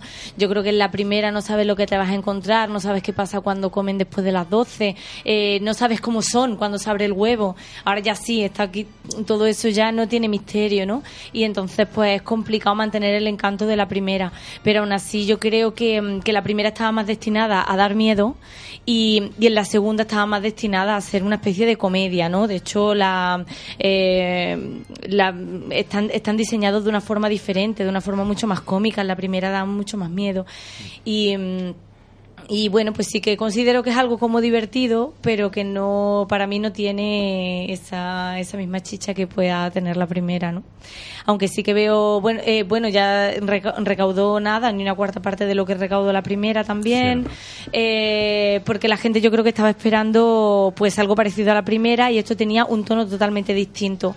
Y aparte que, como habéis dicho, es una crítica a Estados Unidos y eso muchas veces está muy bien, pero hay gente que no le gusta, ¿no? Y ese tono ácido que tuvo de crítica a la política tam- So- tampoco fue a su favor en algún caso. Le pasó muchísima factura. Le pasó muchísima factura a Joy Dante, ¿vale? Lo vemos ahora, lo vemos ahora, pero sí es, es cierto. Raquel, ¿qué Pues, destacarías? A mí me gustó mucho más la 1 por el tema del cuidado al detalle, porque es verdad que incluso hasta para cuando lo que ha dicho aquí mi compañero, que Oscar. Oscar. Eh, cuando sale de la Hombre, por clase... fin alguien le da valor a algo de lo que digo y no me ha dicho, cállate, tú no hables. Gracias, Raquel. Cállate, no hables, está hablando El- Raquel. Eh, eh, ahora mismo el monólogo de la chica de, de Kate en la 2. Cállate, no, no, no, no nos interesa el momento. Ahora mismo no. Eh, me gusta mucho porque se le da cuidadito a que no la luz, por ejemplo, en la clase, proyección, ese mismo día en concreto. Uy, película, proyección, luces apagadas. En la 2, por ejemplo, Gizmo sale a plena luz del día por la calle, se esconde detrás de un contenedor y no se muere. Exacto. Y dice, ostras, em, ya es como hacer por hacer. Eh, la referencia al, al cine, ahí a Batiburrillo, a, a- Cascoporro, eh, está muy bien porque a las personas que les gusta pillar los gazapillos, a mí me gusta mucho el genio de Aladín por eso, porque es como de referencia, referencia, referencia, y eso de probarte a ti mismo, de decir, la conozco, la conozco, la conozco, pues está guay. Pero me gusta mucho la 2 porque es muy irreverente, muy divertida, te, te ríes mucho, pero es eso, tú vas con la idea de voy a ver travesuras de Gremlins. No voy a ver un argumento que me explote la mente, ni no. Voy a ver travesuras y voy a ver mm, mucha referencia y voy a ver mucha diversión, pero no, no es como la uno que cuida mucho eso, el, el cuento, el detalle. Entonces me gusta, pero, pero me gusta más la uno. Yo, yo no sé si estoy muy a favor un poco de lo que estáis comentando, lo que comenta Raquel y tal. Lógicamente, tiene su razón, es así, eh, como se ve a ojos del espectador hoy en día. Pero primero, tomando como antecedente lo que fue Gremlins 1, que marcó el hecho del disfrute del cine y de ese tipo de animalitos. Nada más, la gente no se paró en el mensaje del que hemos hablado hoy o del que luego se ha ido descubriendo. Cuando el espectador va a ver Gremlins 2, se vuelve a encontrar lo que iba buscando y se queda solo en ese mensaje. Una serie de seres de minutos que están haciendo un montón de gracias y no nos interesa para nada el mensaje paralelo que va contando.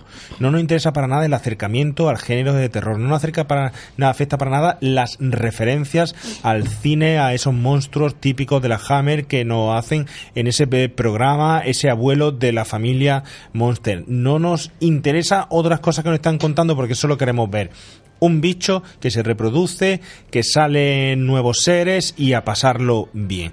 Teniendo en cuenta que el precedente de todo esto es que cuando sale Gremlins crea una serie, un patrón nuevo de cine que empieza a reproducirse en personajes como Critters, Ghoulies, Munchies, etcétera, que ya todos ellos desarrollan su propia saga ¿Y qué pasa?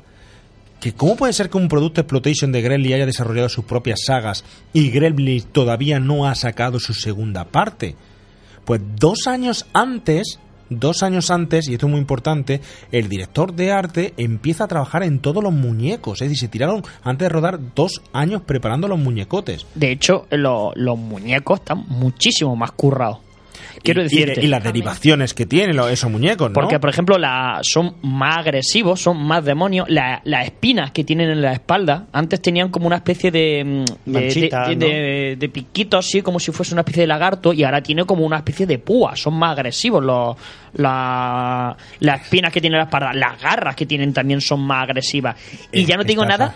De, la, de las burbujas, cuando le salen las burbujas, que empiezan a ver como grelis chiquititos dentro de la burbuja. Es que estás hablando de Rick Baker. Y estás hablando que tiene un Gremlin que se convierte en fruta. Estás hablando de un Gremlin Claro. que es araña. De un Gremlin que es eh, un murciélago. De un Gremlin que es intelectual. De un Gremlin eléctrico. Con un diseño que es chulísimo. Eso de que se mete, lo ves en la pantallita chica y es- tienes dibujado el Gremlin. Y eso está súper currado. Porque ahí Joe Dante le da al público lo que quiere. Volver a ver los Gremlins en un escenario distinto. Pero es que además se suma al progreso, se suma a lo que es esa vuelta de tuerca del guion que Joe Dante se ve aquí también muy fastidiado e influenciado por todos los límites que empiezan a ponerle. Es decir, aunque esta película sea mucho más Joe Dante que las otras, hay que decir que está vetado y está de- cierta forma capado o influenciado. Él no quería hacer esta parte.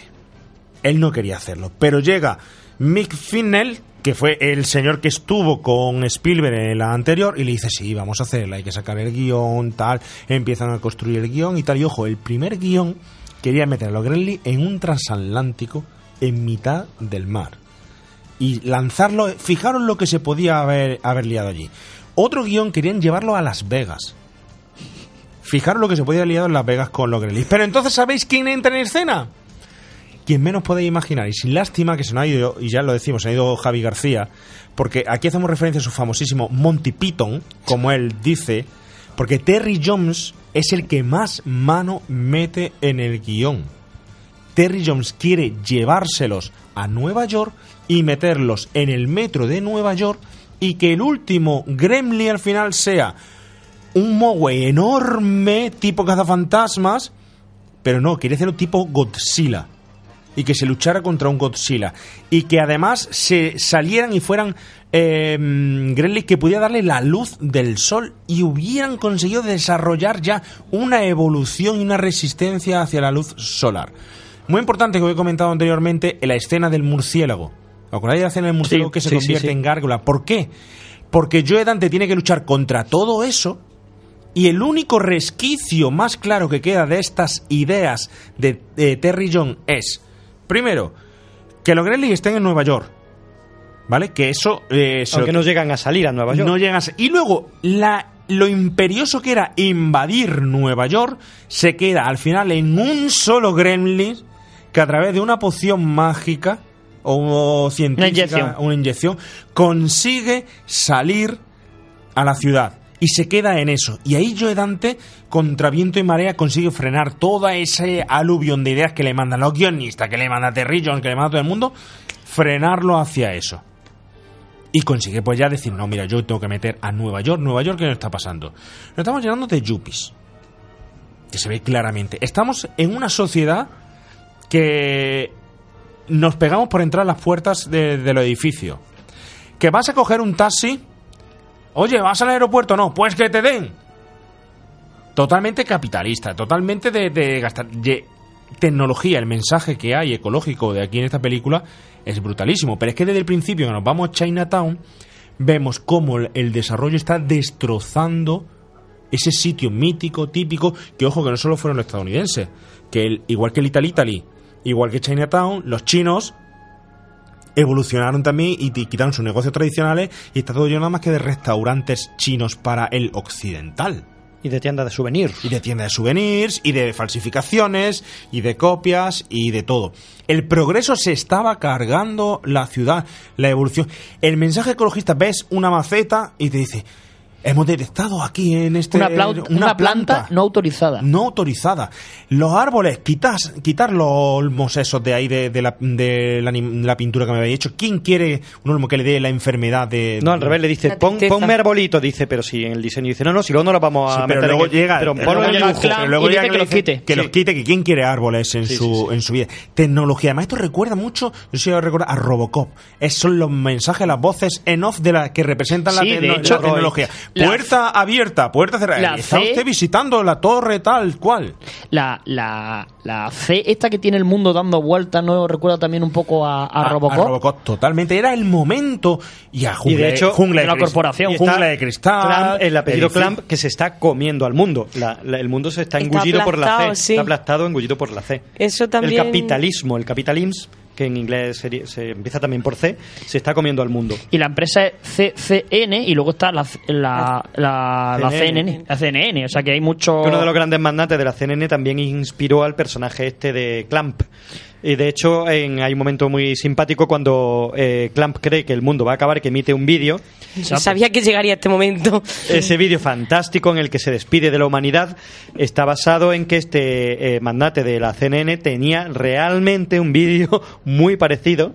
Además, un complejo de Dios increíble, porque dice, por si acaso se acababa el mundo. Y, Sí, sí, y él sí. pensaba que su, su torre y su empresa iban a, a sobrevivir a cualquier catástrofe en plan y nos, despide- nos despediremos nosotros. Pero que lo peor es que está basado en hechos reales. Qué fuerte. Que había un tío que tenía de verdad ese vídeo. Además, creo que ese vídeo no está por ahí. Sí, sí, sí, Creo salió uno de los empleados de Sí, la CNN, creo que lo difundió. Sí, creo que además hay muchos artículos en los que está un vídeo Sí, comparado con con, la el otro, el de bandera, la peli con efectivamente. el Y real. luego increíble porque todo lo que pone en el vídeo del final de despedida da- ante una catástrofe es animalitos, naturaleza. Claro, lo el- contrario. Sí, sí, sí, sí. incre- no sé. Está todo lleno, de, todo lleno de ese simbolismo que estáis comentando, ¿no? El capitalismo, lo que hemos hablado antes, en la 1 se veía la, esta eh, crítica, pero en la 2 ya es una cosa delirante. El conserje que, mo- que moja a Gizmo está echando cuenta de cuánto le cuesta a la empresa que él beba agua. Que dice, esto- estos Tres- cuatro, estos tres cuatro centavos, segundos cuatro. Que, que estoy parando le cuestan a la ingresa 0,00 eh, céntimos de, de dólar.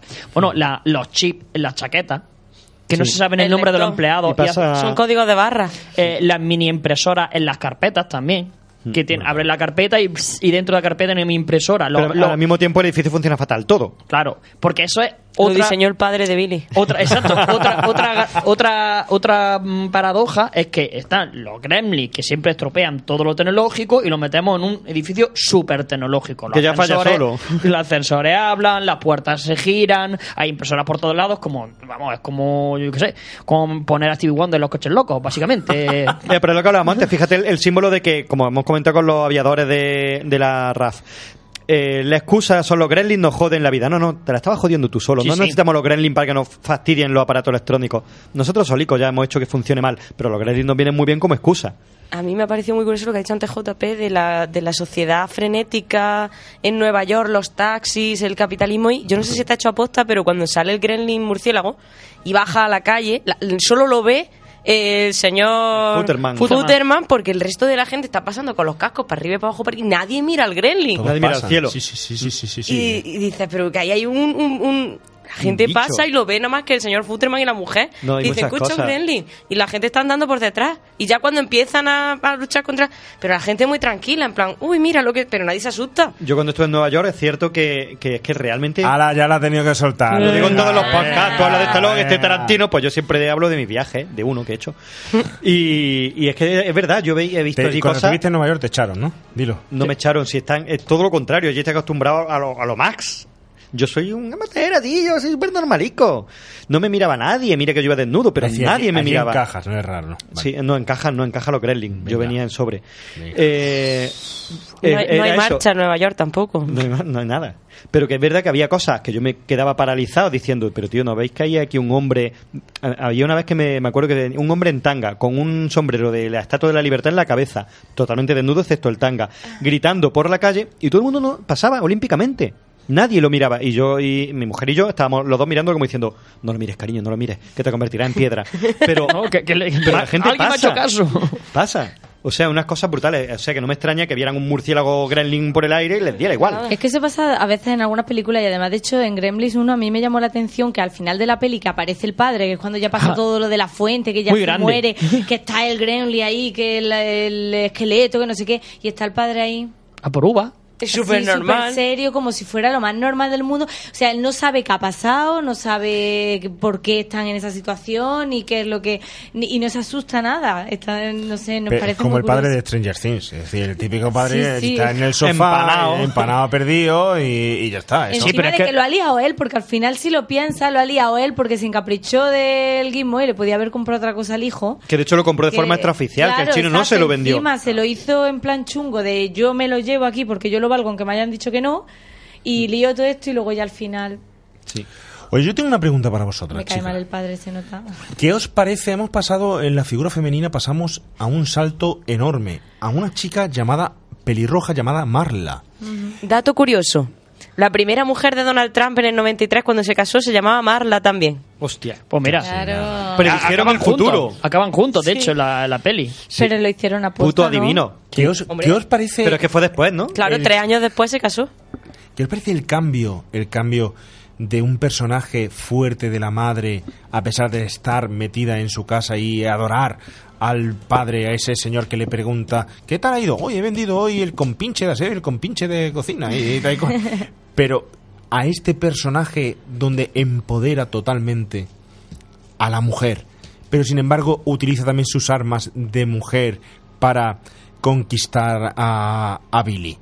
Y que tiene una ansia enorme por subir puestos, que representan, hubiera sido representar al Yuppie, pero en este caso el Yuppie está representado por, por Picardo, por Robert Picardo es el que, el que representa al Yuppie, ¿no? Sí, Picardo. Pero en este caso es eh, esta chica, Javilan Morris, que representa a Marla. ¿Os extrañó al verla, al ver eso? Bueno, yo creo que tampoco, eh, eh, como has dicho, efectivamente no es la jefa de todo, o sea, no tampoco está ejerciendo un puesto de, de responsabilidad total, ¿no? Está No. como ahí en medio. Y, mm, y luego es una persona muy borde, que le trata bastante mal y que luego, pues sí es verdad que utiliza sus armas de mujer. No sé, un poco más de lo mismo. También habían pasado ya seis años y sí se nota un poco la diferencia. Pienso De- también. ¿no? De cómo... Yo es que ahí difiero mucho porque en que- es como que ensalzan mucho a Marla sin obviar el tema de los atributos, de te llevo a cenar abriendo un poco escote, me quito las gafas, te miro dos veces y vámonos de cena, guapo. Y te meto la- el pie en la El acoso sexual de una superior a un trabajador masculino. Bueno, aquí me lo ha hecho muchas veces JP, pero como somos hombres no pasa nada.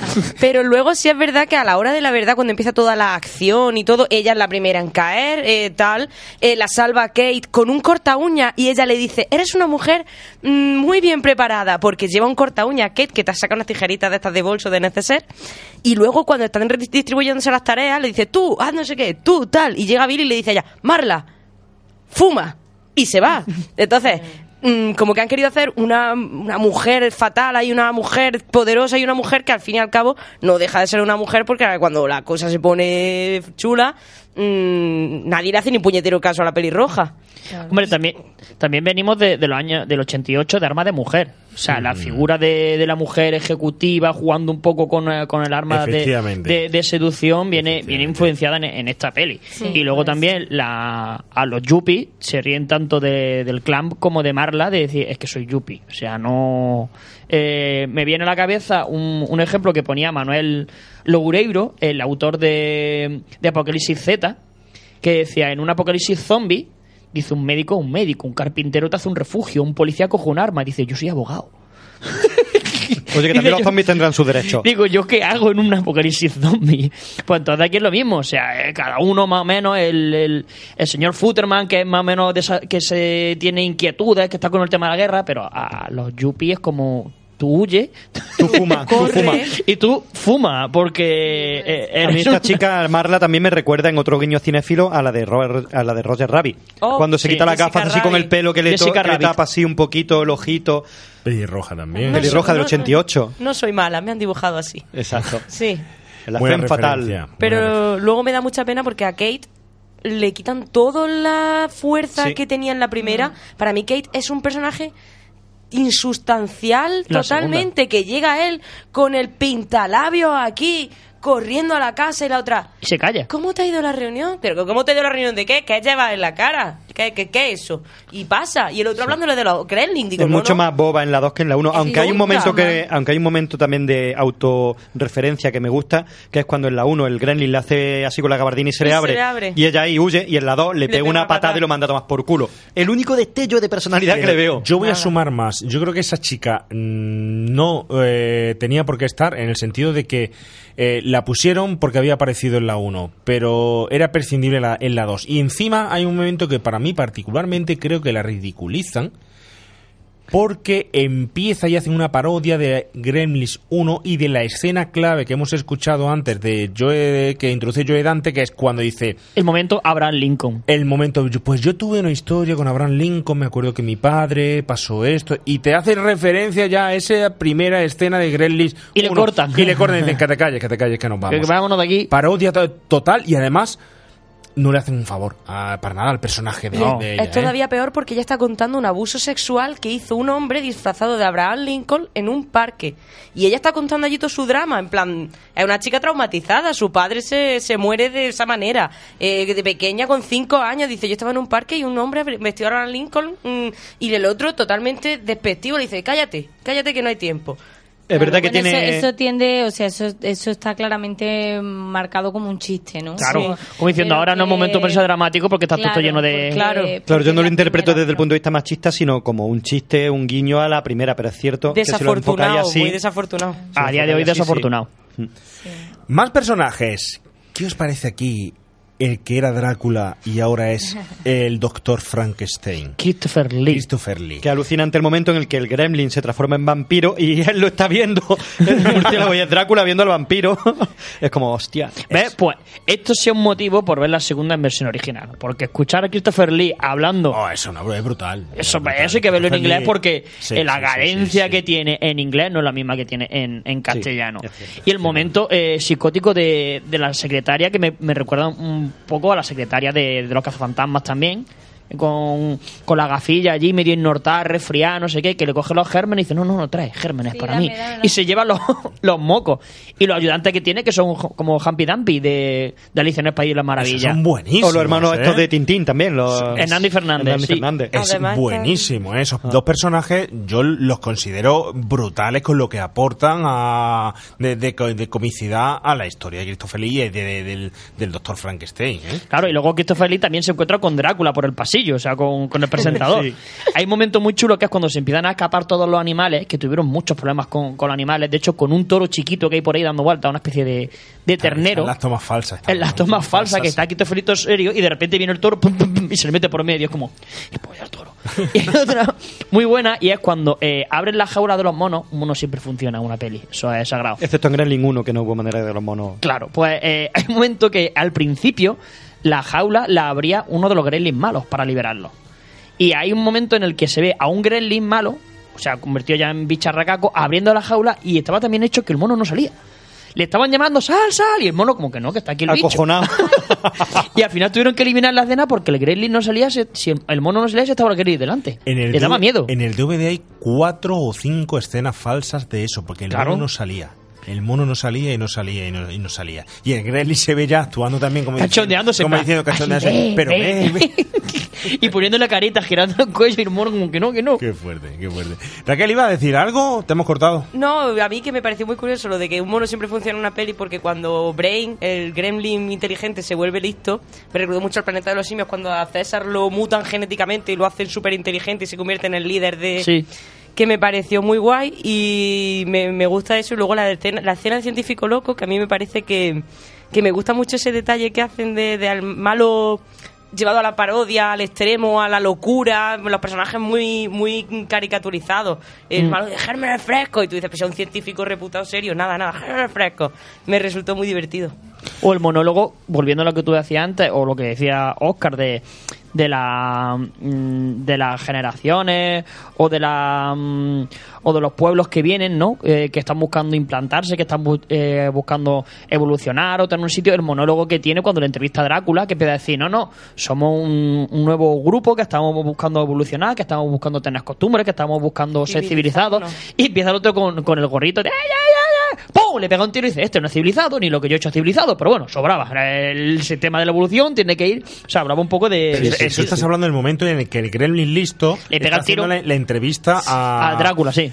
Eso y eso es una crítica brutal a los programas de estadounidenses. Es una crítica brutal a lo agresivos que estaban convirtiéndose ese tipo de ¿Cómo se llaman esos programas? ¿Son realities o son...? El Saturday Night de estos, ¿no? Eh, Esa- ahí, ahí no hay puntada. Late night, late night. Eso, no hay late puntada sin, sin hilo. Porque, por ejemplo, tienes a Robert Prosky que te dice, yo iba para periodista, quería hacer informativos y al final me veo aquí haciendo de un personaje de terror, no sé qué, presentando películas antiguas en blanco y negro que ya nadie quiere ver, otro tiro para eh, el avance. No, no, que no le dejan poner película en blanco y negro. Eso, eh, eh, películas en color porque no me dejan poner los clásicos en blanco y negro y tal y cual.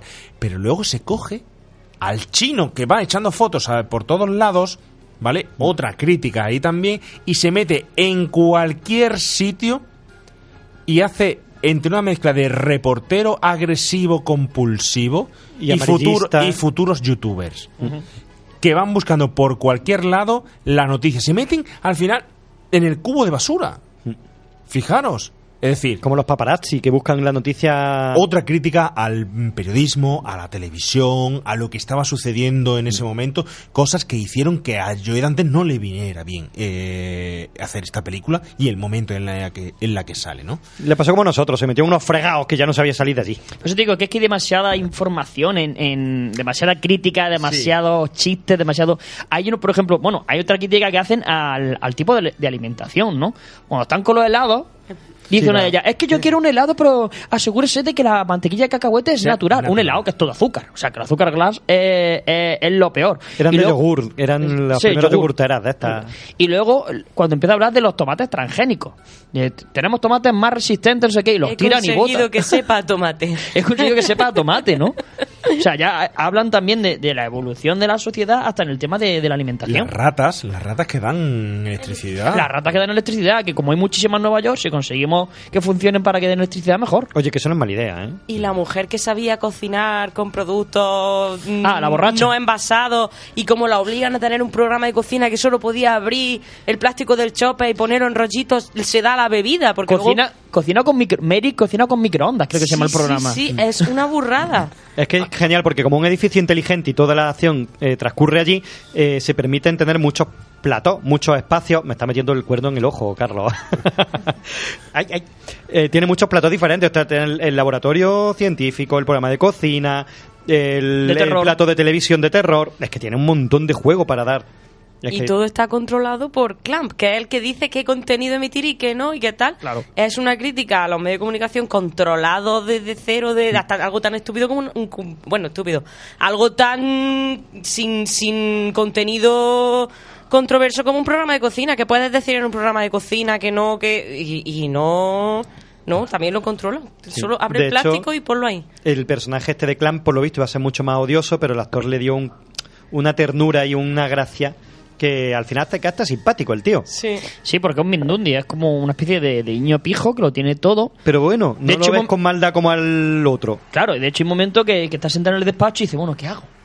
Dice, bueno, ya- llama al barrio chino y que organicen un desfile espontáneo agradeciéndome lo bien que lo hemos hecho. Con esos dragones que tienen tan chulos, no sé qué. Que es cuando llama a la secretaria y luego la secretaria, un, un muy belli, que se le mete la corbata en el, en el triturador de, de- de basura. Aparte también del vídeo que comentabais vosotros, de... mm, De fin del mundo. de fin del mundo que te eh, una actitud totalmente nerd luego tiene ese momento que entra él con los geos entra él, Y se cae. que me recuerda a mm, a la serie Miyazaki de Sherlock Holmes, a Scotland Yard, cuando, cuando, llegaban, sí, pues hacen el mismo ruido, o sea, un Mickey Mouse sentando todo, yop, y era el primero en tropezarse y caerse. Pero entra y con, su metralleta, el tío ahí a salvar la ciudad, ¿eh? Incluso luego empieza a decir, el, en el momento ya de autoparodia, lo que decíamos del cine, de no sé qué, cuando dice, ah, estoy viendo este, a este muchacho, este peluche y estoy viendo peluches, peluches con ventosas en los coches. Ese es Spielberg.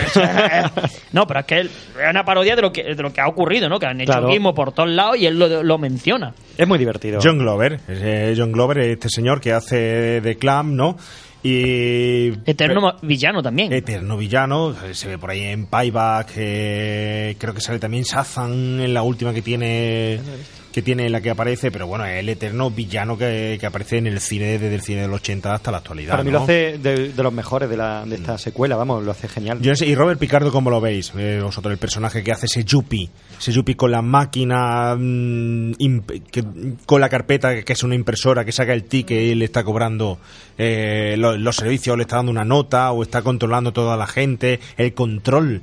Siempre el jefe tiene a alguien que es su sabueso, que es su perro fiel, el cual se lleva el trabajo sucio. Y el que desobedece muchas veces las órdenes para llevar el orden concreto ¿no? del, del, del sistema, ¿no? Cuando tienen el control en la sala de realización, un poco por así decirlo, de, de los programas, y se empiezan a cachondear de él.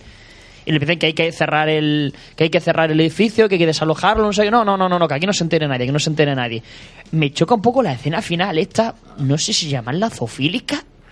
Esta es la que se. En, la que- en el baño, cuando se En queda el atrapado baño. con la Gremlin, que es la única que sobrevive. Eh, es- eso es uno- una Oye. cosa que nos hemos planteado todos. Un Gremlin que sobrevive.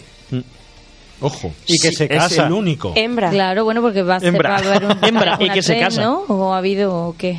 ¿Una ¿Cómo? tercera parte? No, se ha comentado. Se ha O sea, comentado, sí, sí, está yo en he proyecto. escuchado que, este- que Sí. han terminado el guion. Pero no, no creo que tiren por eso. No, creo que tienen por ahí. Creo que es un chiste de que se queda ahí. Pero una cosa que quería comentar es que no hemos caído antes cuando hemos dicho que si los gremlins no tenían sexo, pues en la 2 está evidente que sí, porque han hecho una mujer, con lo cual todos los demás eran hombres, Pero seguro. es una transformación. Es una transformación, es una Pero- pócima. No, porque en la Pero- pócima eh, lo que hace es eh, tomar hormona femenina. Claro. O sea, se convierte en mujer. Lo que hace es una pócima de inversión de sexo por los, Exacto. por los dibujitos. Por las polaridades. Entonces tiene que tener un sexo para, Para invertirlo. estar invertido, sí. si fueran que- hermafroditas o asexuales directamente. Yo creo que no le dieron tanta no vuelta. cambian. Pero yo No, creo que no, se- claro que no, pero... que hemos dicho que se saltan las normas, es como lo de no son sexuados, ¿no? Y ahora de repente sí son sexuados. Y tiene pecho, no, no, incluso. pu- no pueden darle la luz y ahora de repente sí se le andando por la calle.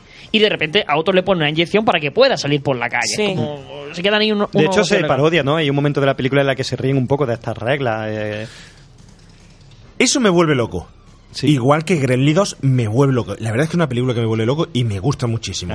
Pero ese momento, que además es el que vamos a escuchar a continuación, me vuelve loco. Señor Foster. Spencer, qué sorpresa. Tengo que hablar con usted. Aunque le detuvieron a usted aquí anoche, ha vuelto. ¿Nos ha echado de menos? Tienen que evacuar el No me edificio. el traje. ¿Evacuar el edificio? ¿Por qué? Porque hay bichos, señor. Bichos. Sí, verá, empiezan siendo como animalitos peludos y luego comen después de medianoche y sufren una metamorfosis y forman capullos. Pelster, Y sufre un brote psicótico. Gracias por compartirlo. tiene que escucharme. Un momento, esto es bueno.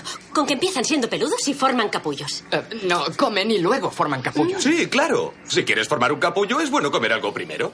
Espera, espera. Eh, ¿Qué pasa si uno de ellos come algo a las 11 en punto y se le queda un poco de comida entre los dientes? Eso, como una semilla de ajonjolí o de, De lo que sea, sí. Se lo traga después de medianoche. Eso no lo ha comido después de medianoche. Oiga, yo no he hecho las reglas. Reglas, increíble. Un momento, ¿qué dices a esto? ¿Qué pasa si comen en un avión y cruzan una zona horaria? Siempre es medianoche en alguna parte.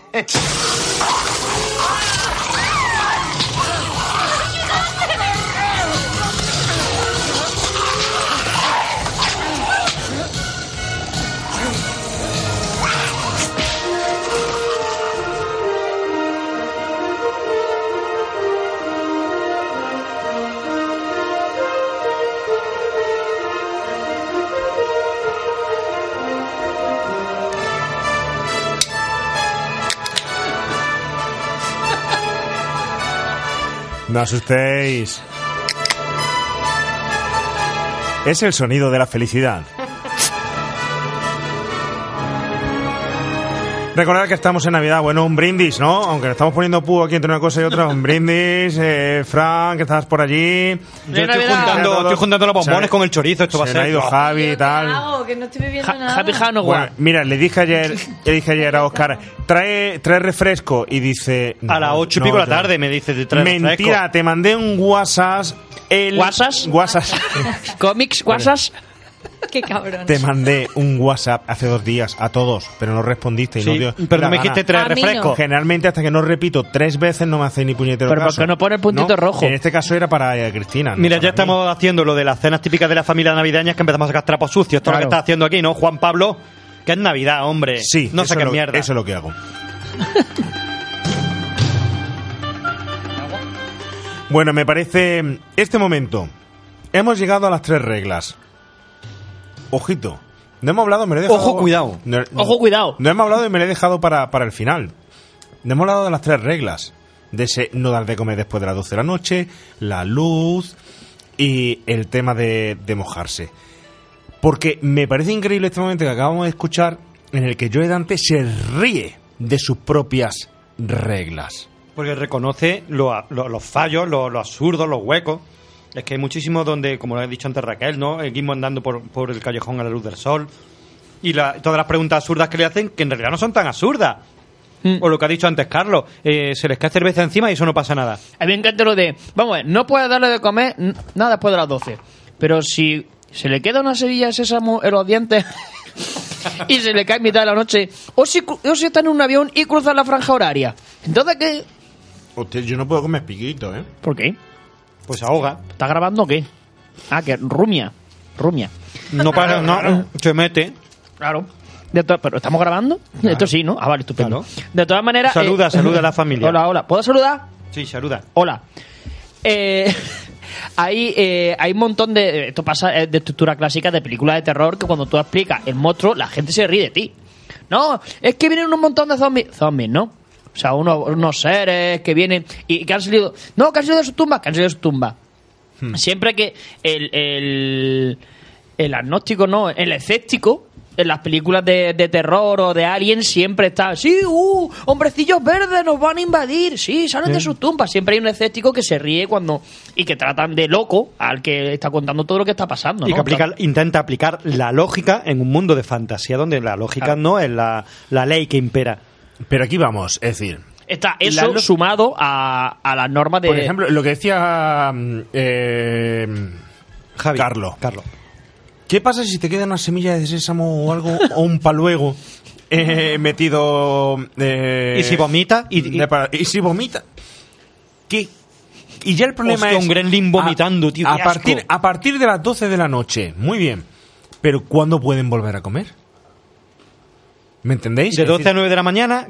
¿O, o cuando ¿Cuál es como el ramadán? ¿O cómo va? Yo ayer tenía una discusión con esto con mi hija y me dicen, pero a partir de las 12 de la medianoche no pueden comer. ¿Pero qué es? ¿A las 12 de la noche justo? ¿O es luego hasta las tantas de la mañana que ya no pueden comer? Como o, supongo que será por la noche. A partir de que salga el sol es- ya pueden. Sí, yo- Ya, yo me imagino que es a partir de que salga el sol, ¿verdad? Claro, Será. claro, a ver, será el sol. Pero si eso es así, ¿por qué a partir de las 12 de la noche y no cuando se va el sol? Que puede ser en invierno a las 5 de la tarde. Madre mía. Debería ser cuando no hay sol. Está montando en un bucle. Ya, pero es que eso es, la di- eso es lo divertido, que son reglas totalmente absurdas, que de hecho el mensaje de la película hemos dicho antes que es eh, la importancia de cumplir la regla de ser responsable, pero en muchas ocasiones esas reglas que la sociedad nos obliga a cumplir para eh, funcionar son absurdas. Pero si entonces, si papá no es, ¿quién es? Pero Este podcast lo pueden escuchar niños, así que está este comentario está vetado. no tiene tampoco, o sea, si lo piensas, tiene un cierto sentido, porque dice a las 12 de la noche, no es a la 1, no es a las 12 y un minuto, no es a las 11 y 59, es a las 12. Ahora tú dices, bueno, pues cuando se va el sol, pero aquí en Jaén, por ejemplo, a las 7 de la tarde ya es de noche. Pero ahora te vas un poquillo más para arriba y a lo mejor son las 6 y media. ¿Cuándo le das de comer a un gremlin? ¿En qué franja horaria? Claro. No, a las 12, y así no hay problema. Pero eso, en la sociedad estamos marcados por reglas absurdas ¿Y si muchas veces que todos cumplimos. ¿Un gremlin en un avión? ¿Os imagináis? ¿Dónde le nacen los dientes? Claro. ¿Os imagináis un Gremlin comiendo en, en un avión montado, cruzando la franja horaria y, comia- y comiendo fuera pizza de piña? ¿O criadilla? Hombre, yo estoy seguro de que a los gremlins les gustan las piezas de piña. Hombre, si comen de la basura, normal, Ya que te les digo. guste la pizza de piña. Pero un momento. Vamos a ver. Vamos a ver. Espera que lleve un rato pensándolo. A ver, Se ha incorporado. no le puedes dar de comer a un Mowi Ujú. Mm-hmm. Porque se convierte en un gremlin. Sí, sí, Pero si a gremlin le das de comer después de las 12, no, No, le no pasa más, nada. más nada, no Se le vuelve más malo, ya se vuelve más malo. ya... No, de hecho ya comen después de las 12. Cuando ya son malos ya... Ya la comen cuando sea, pues ya, ¿qué más da? Pero si al final siempre se convierten. Pero Sí. para Es especificar... como muy peligroso. De hecho, yo cuando se acabó la primera dije, menos mal que vino el chino a llevárselo.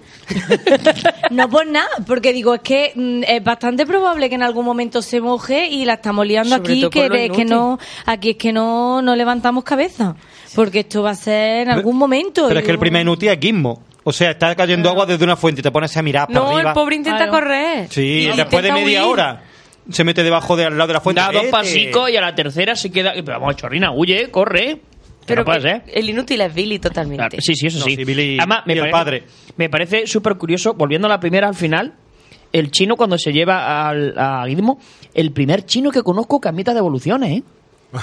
Sí, porque al de Karate Kid no había que le devolviera la fianza del gimnasio. Cállate, Foot, Footman, cállate. Footman, foot- ¿Cómo era? Futterman, Futterman. Y la luz del sol, la luz, que luz del sol, luz de... Toda luz, el flash de una cámara la- le molesta. Brillante. Hay un montón de veces que están pasando por la oficina, que hay luz, lo que hablábamos, de Gizmo corriendo cuando escapa de, de- de la, de la tienda china que la derrumban corriendo por la calle que le está dando la luz, que no pasa nada. O bueno, o si un simple flash lo deja, lo deja groggy, cuando lo meten en la fotocopiadora, vamos, Gizmo se, te vea- se tenía que haber quedado monger, o sea, de, de, de, de 10 o 12 fotocopias que le hacen encima. Todos estos comentarios son propios de Javi. Y no es muy paradójico que un gremlin le esté haciendo copias a Gizmo cuando los gremlins son copias de Gizmo literalmente. Hostia, esa sí buena. Esa es entrar en un bucle también, ¿eh? Una, una paradoja espaciotemporal. Sí, sí, sí, sí. No, es que, hay, es que eso, eh, los millennials, pues, comentar todo este tipo de cosas, lo de los 80, nos daba igual. Yo no me ponía a pensar por qué Gizmo, Gremlin, ahora sí, porque estás haciendo un podcast y te lo ocurra y dices, voy a darle vuelta. Pero no, no, eso es lo bonito, eso es lo chulo. Yo no quiero que me expliquen Fuyu quién es, ni cómo un libro te puede transportar a otro sitio, Exacto. ni cómo los Gremlins vienen, ni Exacto, Freddy Krueger de donde que fue traumatizado. Mira, por ejemplo, es otra comparación que, que me pasa a mí con la segunda. Yo creo que la segunda de los Gremlins es como Freddy Krueger, que la primera tiene una línea que está en el equilibrio y ya a partir de la segunda, tercera, cuarta empieza a crecer el personaje hacia una comedia, hacia un sarcasmo y ya se, se desvirtúa el, el personaje principal. Pero a mí creo me- que pasa lo mismo con Freddy Krueger que con los Gremlins.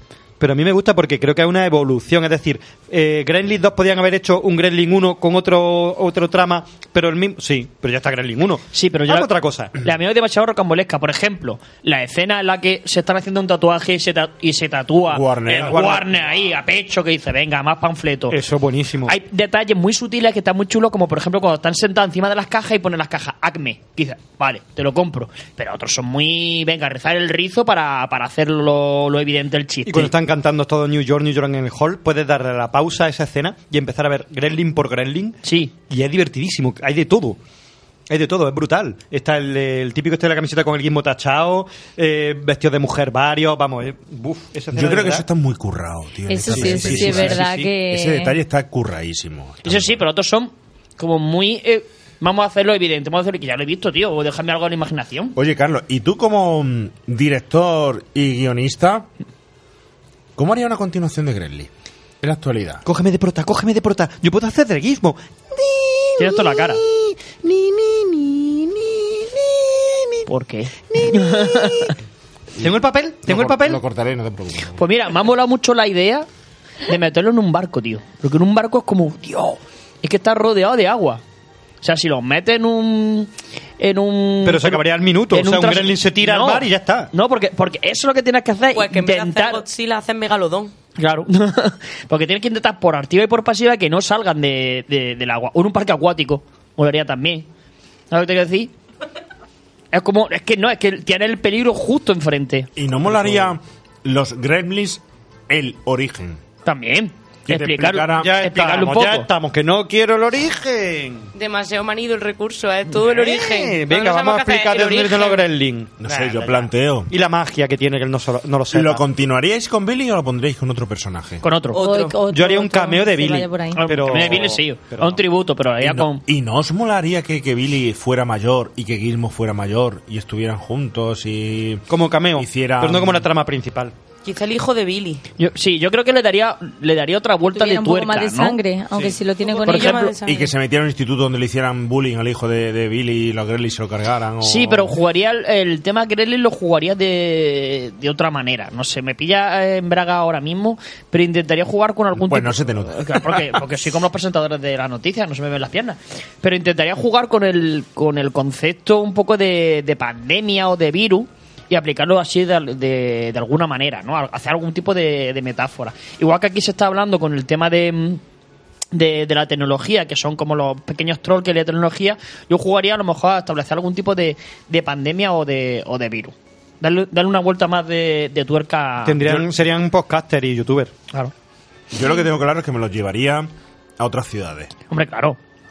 Lo pondría en el metro de Londres, lo pondría... El Linares.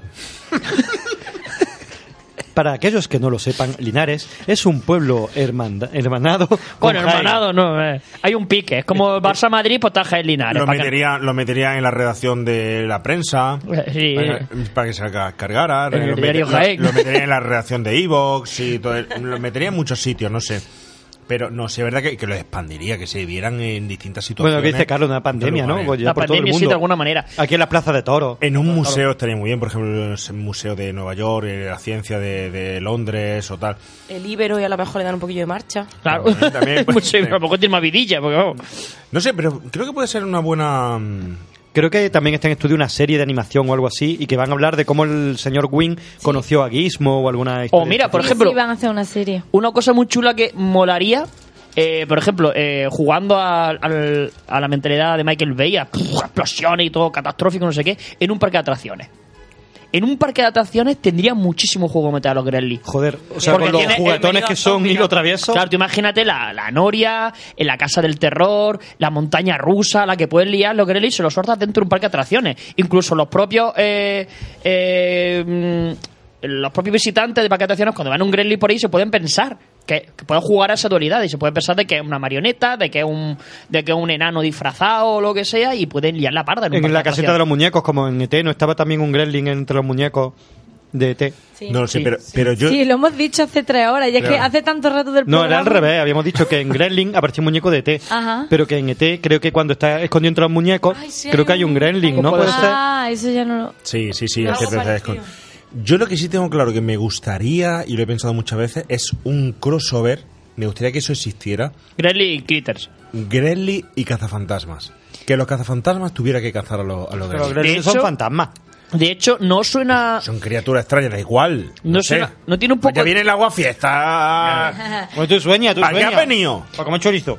¿No tiene un poco de, de tufo a Cazafantasma la escena final, cuando están todos mojados y de repente un rayo los cruza a todos? Es como. Claro que sí, claro que sí. Claro que sí, efectivamente.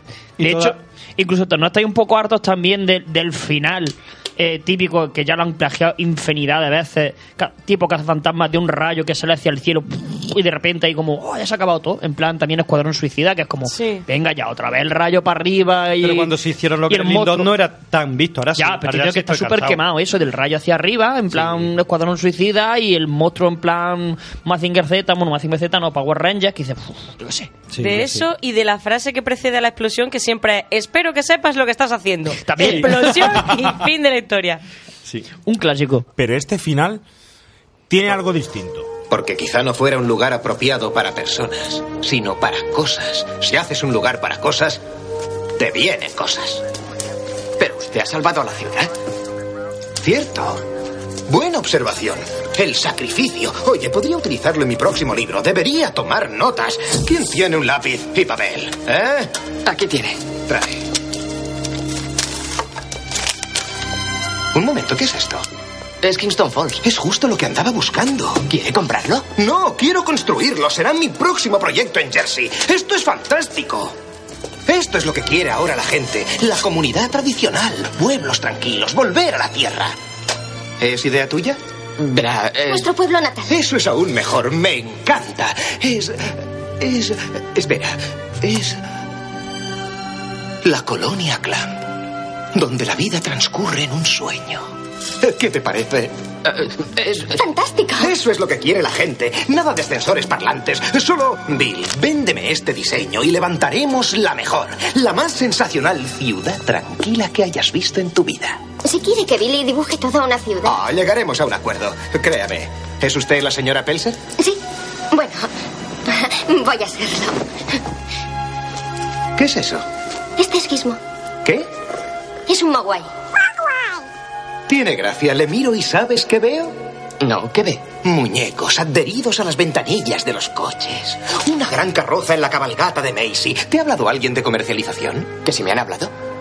No, pues tiene muchas posibilidades. Quizás sin esa banda que lleva en la cabeza. A él le gusta esa banda.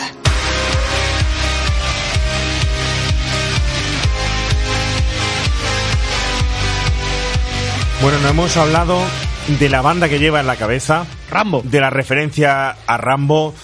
Batman decía, me convierto, si tengo miedo en la oscuridad, me convierto en ella. Rambo decía, me tengo que convertir en guerra.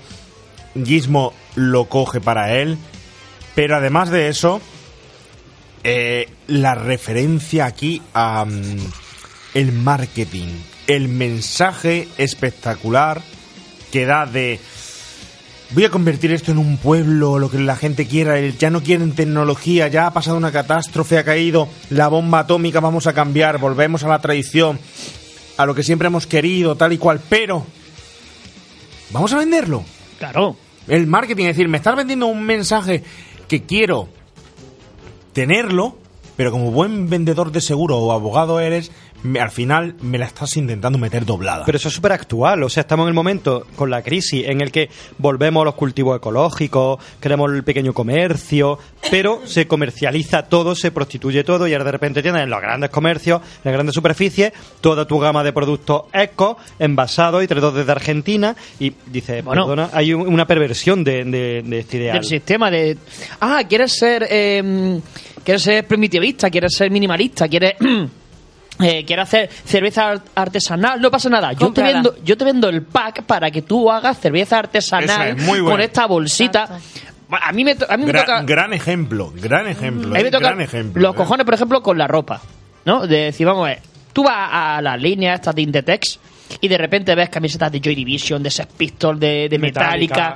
descoloridas y dices, no, perdona, perdona, perdona, pero vamos a ver. Es que las camisetas son descoloridas porque están guarnidas ya de tantos lavados que le has dado. Los, los- los arañazos, los agujeros que tenían los vaqueros eran de tanto uso que le habían dado. Y ya te venden los pantalones manchados de pintura o con agujeros hechos, o las camisetas con dibujos ya descoloridos, como es que es la moda. En lo auténtico se ha comercializado y ha perdido su esencia, ya no es auténtico, ya es en, en- en serie, fabricado, vendido Claro. y, en- y, si es posible, hecho por niños indios allí eh, con las manos pequeñas explotados. Claro, lo que decía un colega mío que me encantaba la frase que decía, ayer vi una camiseta de Joy Division en Zara. No sé qué me dio más coraje, sino que Zara publicara camiseta de Joy Division o que me quisiera comprar una. claro, Yo ahí es una pena porque mi generación, digamos, mi por, por edad, me toca, digamos, por el teléfono de aludidos, ¿no? Porque ahora queremos lo que tenía ahí antes, digamos, por el por el tema de, de los retros, los vintage, los, pero no queremos todo lo que conllevaba el hecho de llevar una camiseta tanto tiempo y no poder comprarte otra para ponerte cuando no quieras ser retro vintage, cuando no quieras ser grunge, cuando no. Ahora todo el mundo lleva camiseta de Nirvana y tú pregúntale a alguien ¿Quién de mi, edad, de mi edad dos canciones que una no sea la de Smell Like Teen Spirits, por ejemplo. Pues eso es una pena, es, es querer ser lo que era antes, porque antes era mejor. Ahora tenemos reggaetón, pero no tenemos música buena. Y tampoco escuchan música buena. Yo tenía, yo he tenido amigas, un saludo a todas ellas y con mucho cariño, pero llevan camisetas de, de, se- de Sex Pistols pues, cuando se puso de moda mucho, Runaway. Con mucho cariño, pero voy a tirar la indirecta. Pero ahí tenéis la indirecta y, y también la de... Pero ah, que, pero, que, pero que tienes toda la razón del mundo. Pero bueno- en lo que estás diciendo. Que te- como- Y que me parece un ejemplo brutal de que hoy en día puede ser de Nirvana, puede ser de lo que quieras, puede ser del equipo que te dé la gana, simplemente con ponerte la camiseta, aunque no lo hayas vivido. Pero bueno, el ejemplo más Eh, claro es el no darle el simbolismo adecuado a aquello que te estás poniendo, que te estás Apropiando. enfundando y, a- y apropiando. El no darle el valor suficiente a lo que eres o a lo que has pretendido ser, lo que has intentado, sino que simplemente puedo ser lo que me dé la gana. grandes hits como el canto del loco con no quiero entrar mm, en, tu garito con zapatillas y te lo ponían en Bariloche y te lo ponían en Capital que decías que no te dejan pasar con zapatillas chorrina. O que entraba a esos mismos mm, mm, pub guay bueno discotecas guays y te ponían legal- legalización de escape y te decías sí arte un canuto dentro El Belachao. a ver el velachao bailándolo mm, niños con gomina con politos con la bandera de España. Aquí Sí. dices tú sabes lo que está bailando chorrina el velachao Si es que eso es la, es la perversión del sistema. Estamos disfrutando nosotros, por ejemplo, como viajunos, de series como Stranger Things. Habla por ti que eres mayor. O Claro. hablo, hablo- hablaré por mí. O de Super 8, todas estas pelis, ¿no? Pero eh, muchas generaciones nuevas están disfrutando de Stranger Things porque hacen guiño a los 80, pero no han visto las películas de los que hacen guiño. Conocen el icono, conocen Cazafantasmas, conocen los Gremlins, pero tú les dices luego, pero tú has visto la peli original, tío. No, yo he visto la. no, Eso no, es no". lo que yo quiero saber. ¿Qué hace tan atractiva a la generación de, o digamos, la estética de los 80, pero no tan atractiva como para hacer que se in- inmiscuyan en ella, que se, se, se Te lo digo yo, te lo digo en... La hemos puesto aquí de moda. El remake de los 80. Culpables, culpables. Somos los culpables. Nosotros hemos puesto esta generación de moda, el videoclub de moda. Pero no lo cine de los 80 suficiente como para que profundicen en nosotros, solo Eh. se quedan en la, en la piel, porque que, claro, nuestra piel es muy bonita, eso es cierto. Eso pero profundiz- profundizar. Red Zone, Red Zone. No, coño, iba a nivel anímico, Sí, sí, sí, espiritual. Sí, sí, sí, yo te conozco tus niveles, te los conozco todos. Mira, un amigo mío. Estoy cambiando como los gremlins. Te conozco tus niveles, o por delante o por detrás, esos son tus niveles, nada más. Eso sí es rezón. Venga. Un amigo mío tenía eh, Curro, que es un crack, era la, la Wikipedia de, de- de la música, tenía la teoría del Como este, pod- como este podcast, muy bien. Oye, eh, eh, no digo nada, algún día nos tenemos que ir. Sí, sí, bueno. Y el oyente, Sí, y el además oyente que- también. que no sé de qué Oyente, estamos y el hablando oyente ahora, también. pero De, bueno. de música de Me los mareo. 80, que es nuestro, 80. nuestro objetivo. Este es- desde hace un momento ha, ha aparecido el apartado especial de Navidad, cuñado, cuando llevas ya dos cervezas Sí. en lo alto, De- ¿vale? De, hecho, yo no sé qué. Llevamos. Quien quiera puede despedirse cuando quiera Ya, de- del programa. o sea, de Nosotros los estamos Gremlins- celebrando la Navidad. Y esto, para que os deis cuenta lo grande que es el cine, lo que saca de contenido un bichejo aquí que hace... Querido oyente. Estamos hablando de lo de Rambo y no sé cómo hemos acabado aquí. Normal, evitando a Rambo. Querido oyente de los Gremlins, no vamos a hablar más, ya hemos terminado, pero bueno. La teoría del saco, que decía un amigo mío, eh, eh, Currete, que era la Wikipedia de, de la música, y tenía una teoría que me encantaba, que decía, la teoría del saco es que tú cojas un saco grande, de estos de, de la aceituna, y tú empiezas a echar toda la ropa que no te pones en el saco.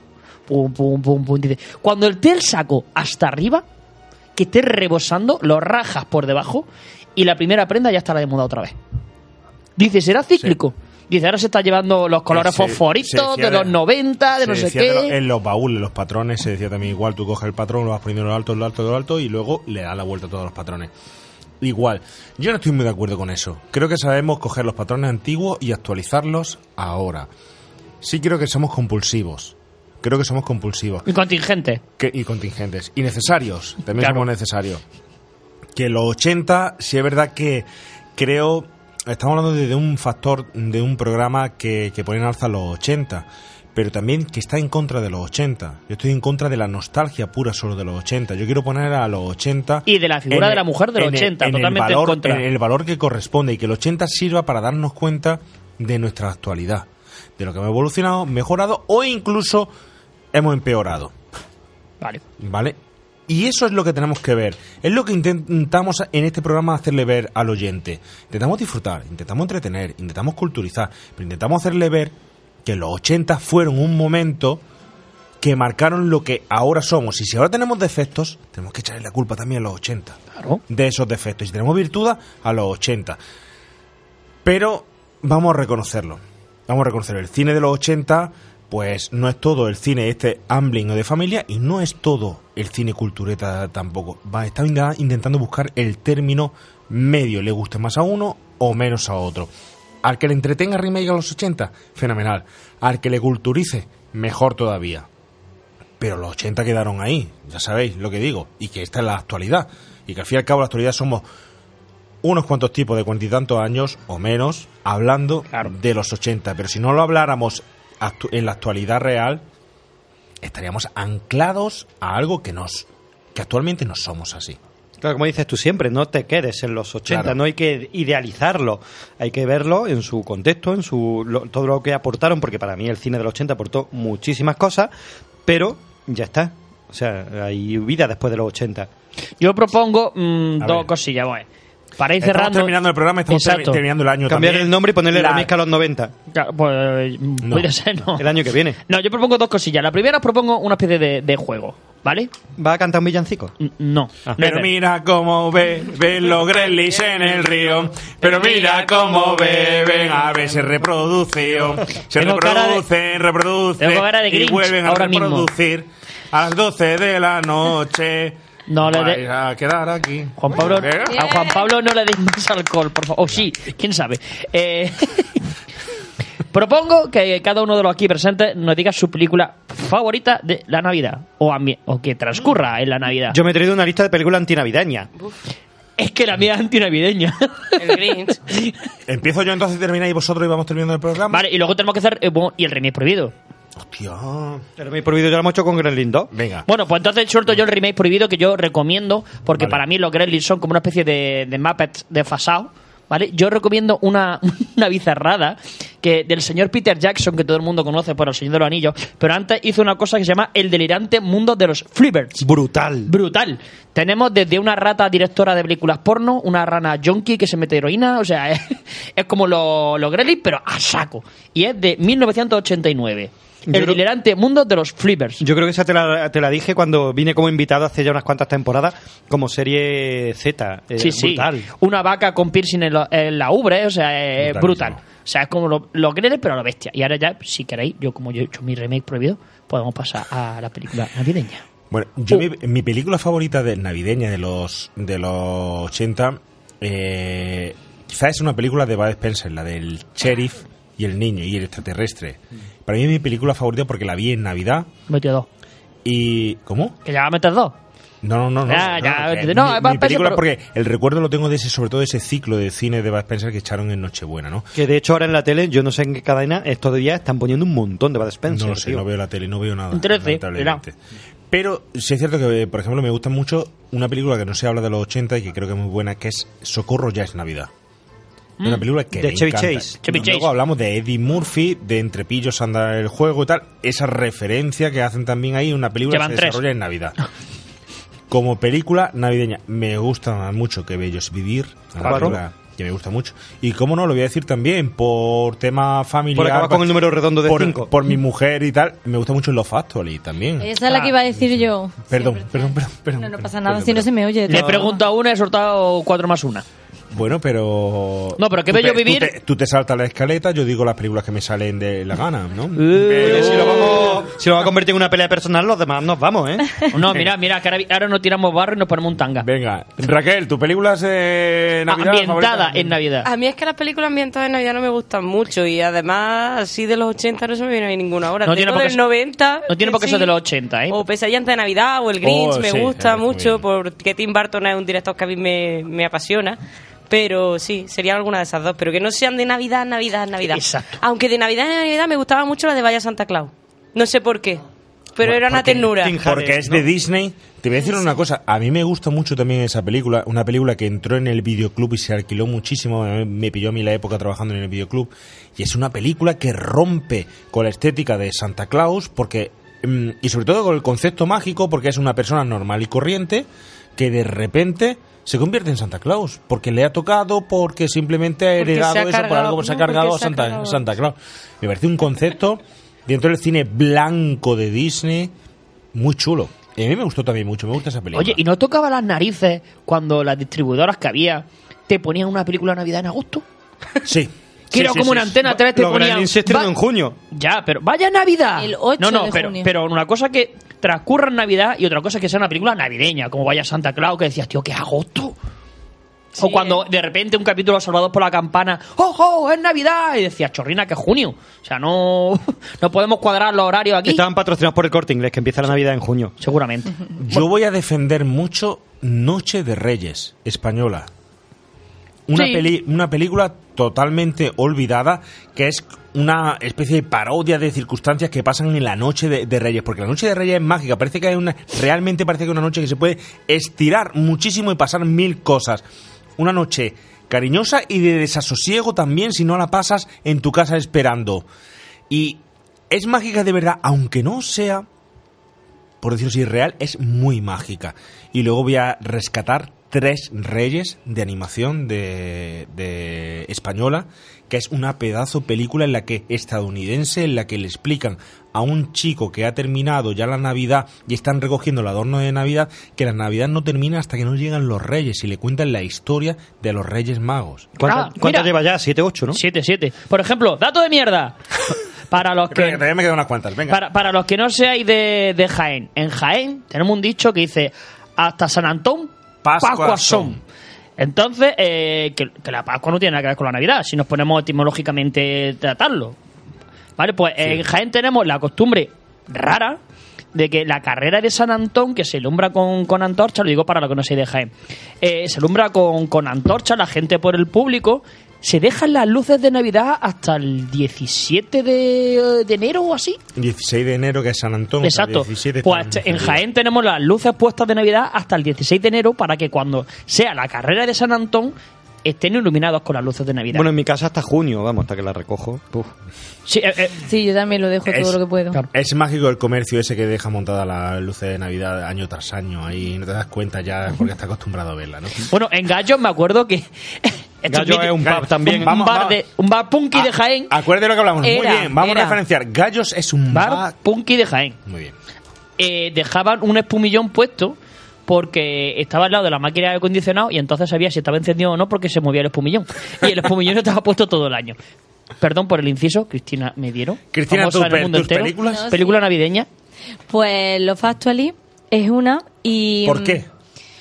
Porque me gusta mucho, porque cuenta varias historias y no sé, me gusta mucho sobre todo la historia de, mm, de Keira Knightley, que yo creo que es como la que más recuerda también la gente. Pero no, me me gustan todas y no sé, me gustan mucho los actores y me gusta mucho esa peli. En su día también me encantaba Solo en Casa.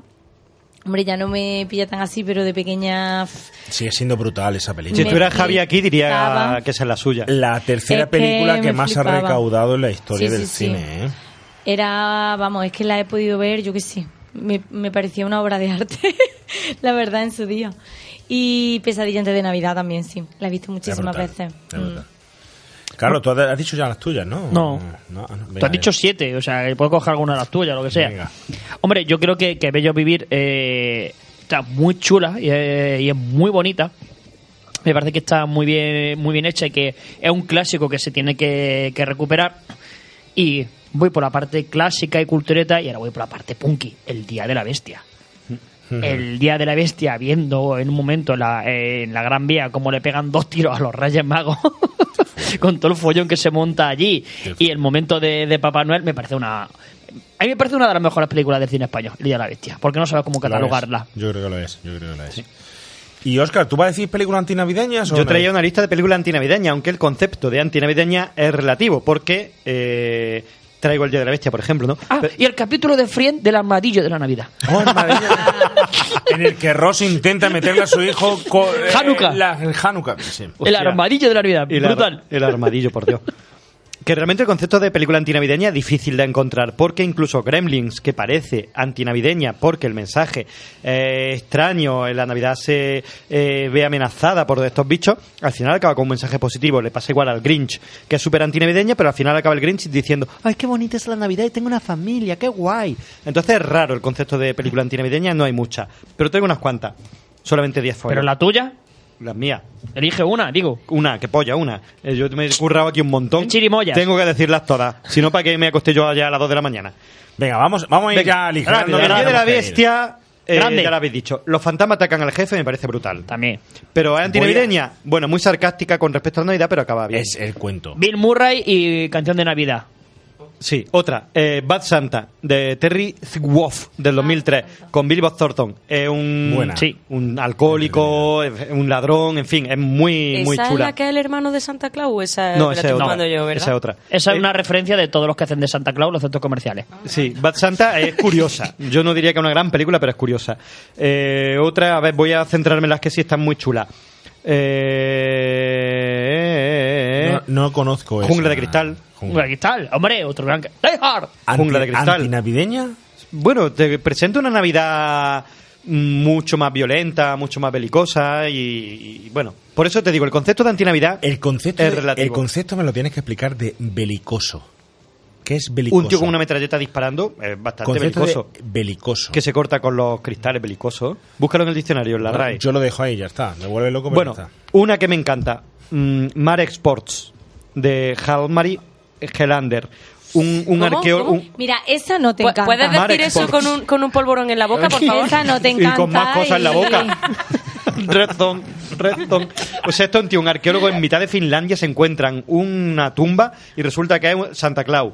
Y Santa Claus La tumba revive. de Santa Claus. Pero revive, hecho un monstruo, matando gente, super maravilla. gore. Es muy chula, tenéis que verla. Mare Sports. Luego tenemos Plácido. Hombre, Plácido, maravilla. De maravilla. Berlanga. Se me había olvidado. Hombre, Maravilla. Interesante. Yo creo que me quedo con esa. Voy- tengo muchas más aquí, pero me quedo con esa. Fantasmas 2 veo por ahí. Fantasmas 2, Socorro de Navidad, Saint, eh, Noche de Paz, Noche de Muerte. Hay muchas, pero me quedo con las que. con las que Fantasmas 2 fue la primera película que yo vi en el cine. La primera que viste en el cine. Sí. A mí me llevaron tarde al cine. Oye, te pilló tarde, eso te iba a decir. te me pilló llevaron tarde, te al pilló cine. tarde. Me llevaron tarde a... Bueno, chicos, ¿terminamos? Sí, vale. Ah, hasta luego. Venga, adiós. ¿No hay villancico ni hay nada? Venga, vamos a cantar Ah, una. Yo me sé uno, me sé uno. Es muy complicado. Los pastores, los pastores, los pastores, los pastores, los pastores, los pastores, los pastores, los pastores, los pastores, los pastores, los pastores, los pastores, los pastores, los pastores y las pastorcillas, y las pastorcillas.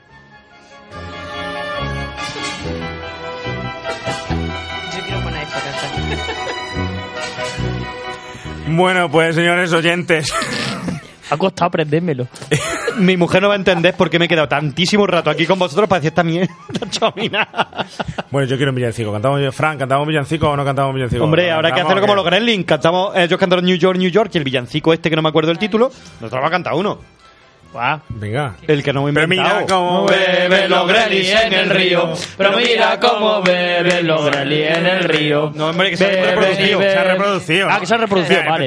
Pero mira Como cómo beben los Gremlins en el río. Pero mira cómo beben que se han reproducido. Vale. Bien. Me habéis dejado cortado. Bueno, pues nos vamos a ir, nos vamos a ir.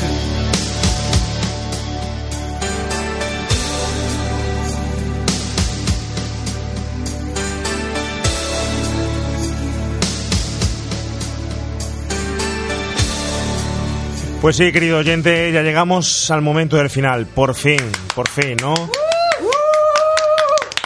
Un programa un poco más extenso de lo normal, pero bueno, es que no somos nosotros muy normales, y menos en Navidad, y menos si hay gremlins eh, por delante de, de los micros, de la mesa, de la tecnología. Veremos a ver si luego somos capaces de editarlo y sacar este programa. Puede que haya saboteo, puede que alguno lo cortemos o alguno incluso lo quitemos, ¿no? Oscar Mi Cabrera, cancioncilla, ¿no? ¿te quitamos o no te quitamos, Oscar, del programa? No me quitáis, es lo único que tengo.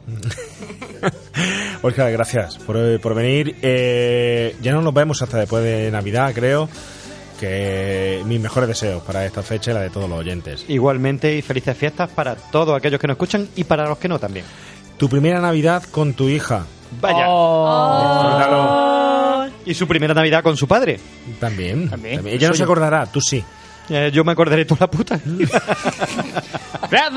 la quiero. La quiero a ella y a, y a mi mujer. Son lo mejor de mi vida. Vale, perfecto. Carlos Aceituno. Eh, ¿Qué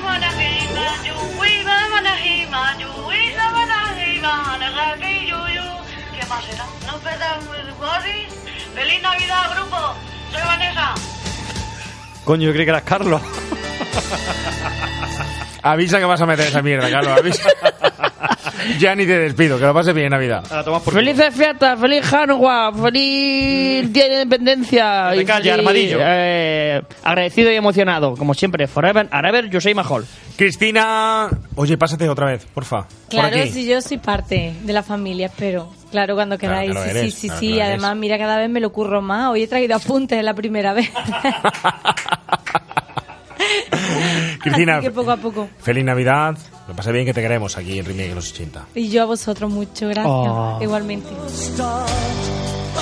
Raquel, ¿cómo se ha dado? ¿Qué te ha parecido? Pues Largo.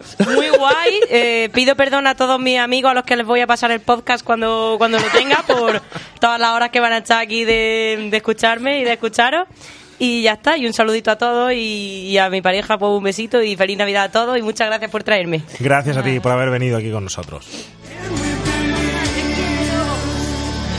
Bueno, señor oyente, ya sabe usted, esto es el remake a los 80, no hemos extendido un poco, pero es que es Navidad, saben ustedes que en Navidad hacemos algo especial, nos extendemos un poco. Hoy ha habido una mesa llena de mantecados, de dulces, de cerveza, de licores y tal, y que siempre lo hacemos así para Navidad.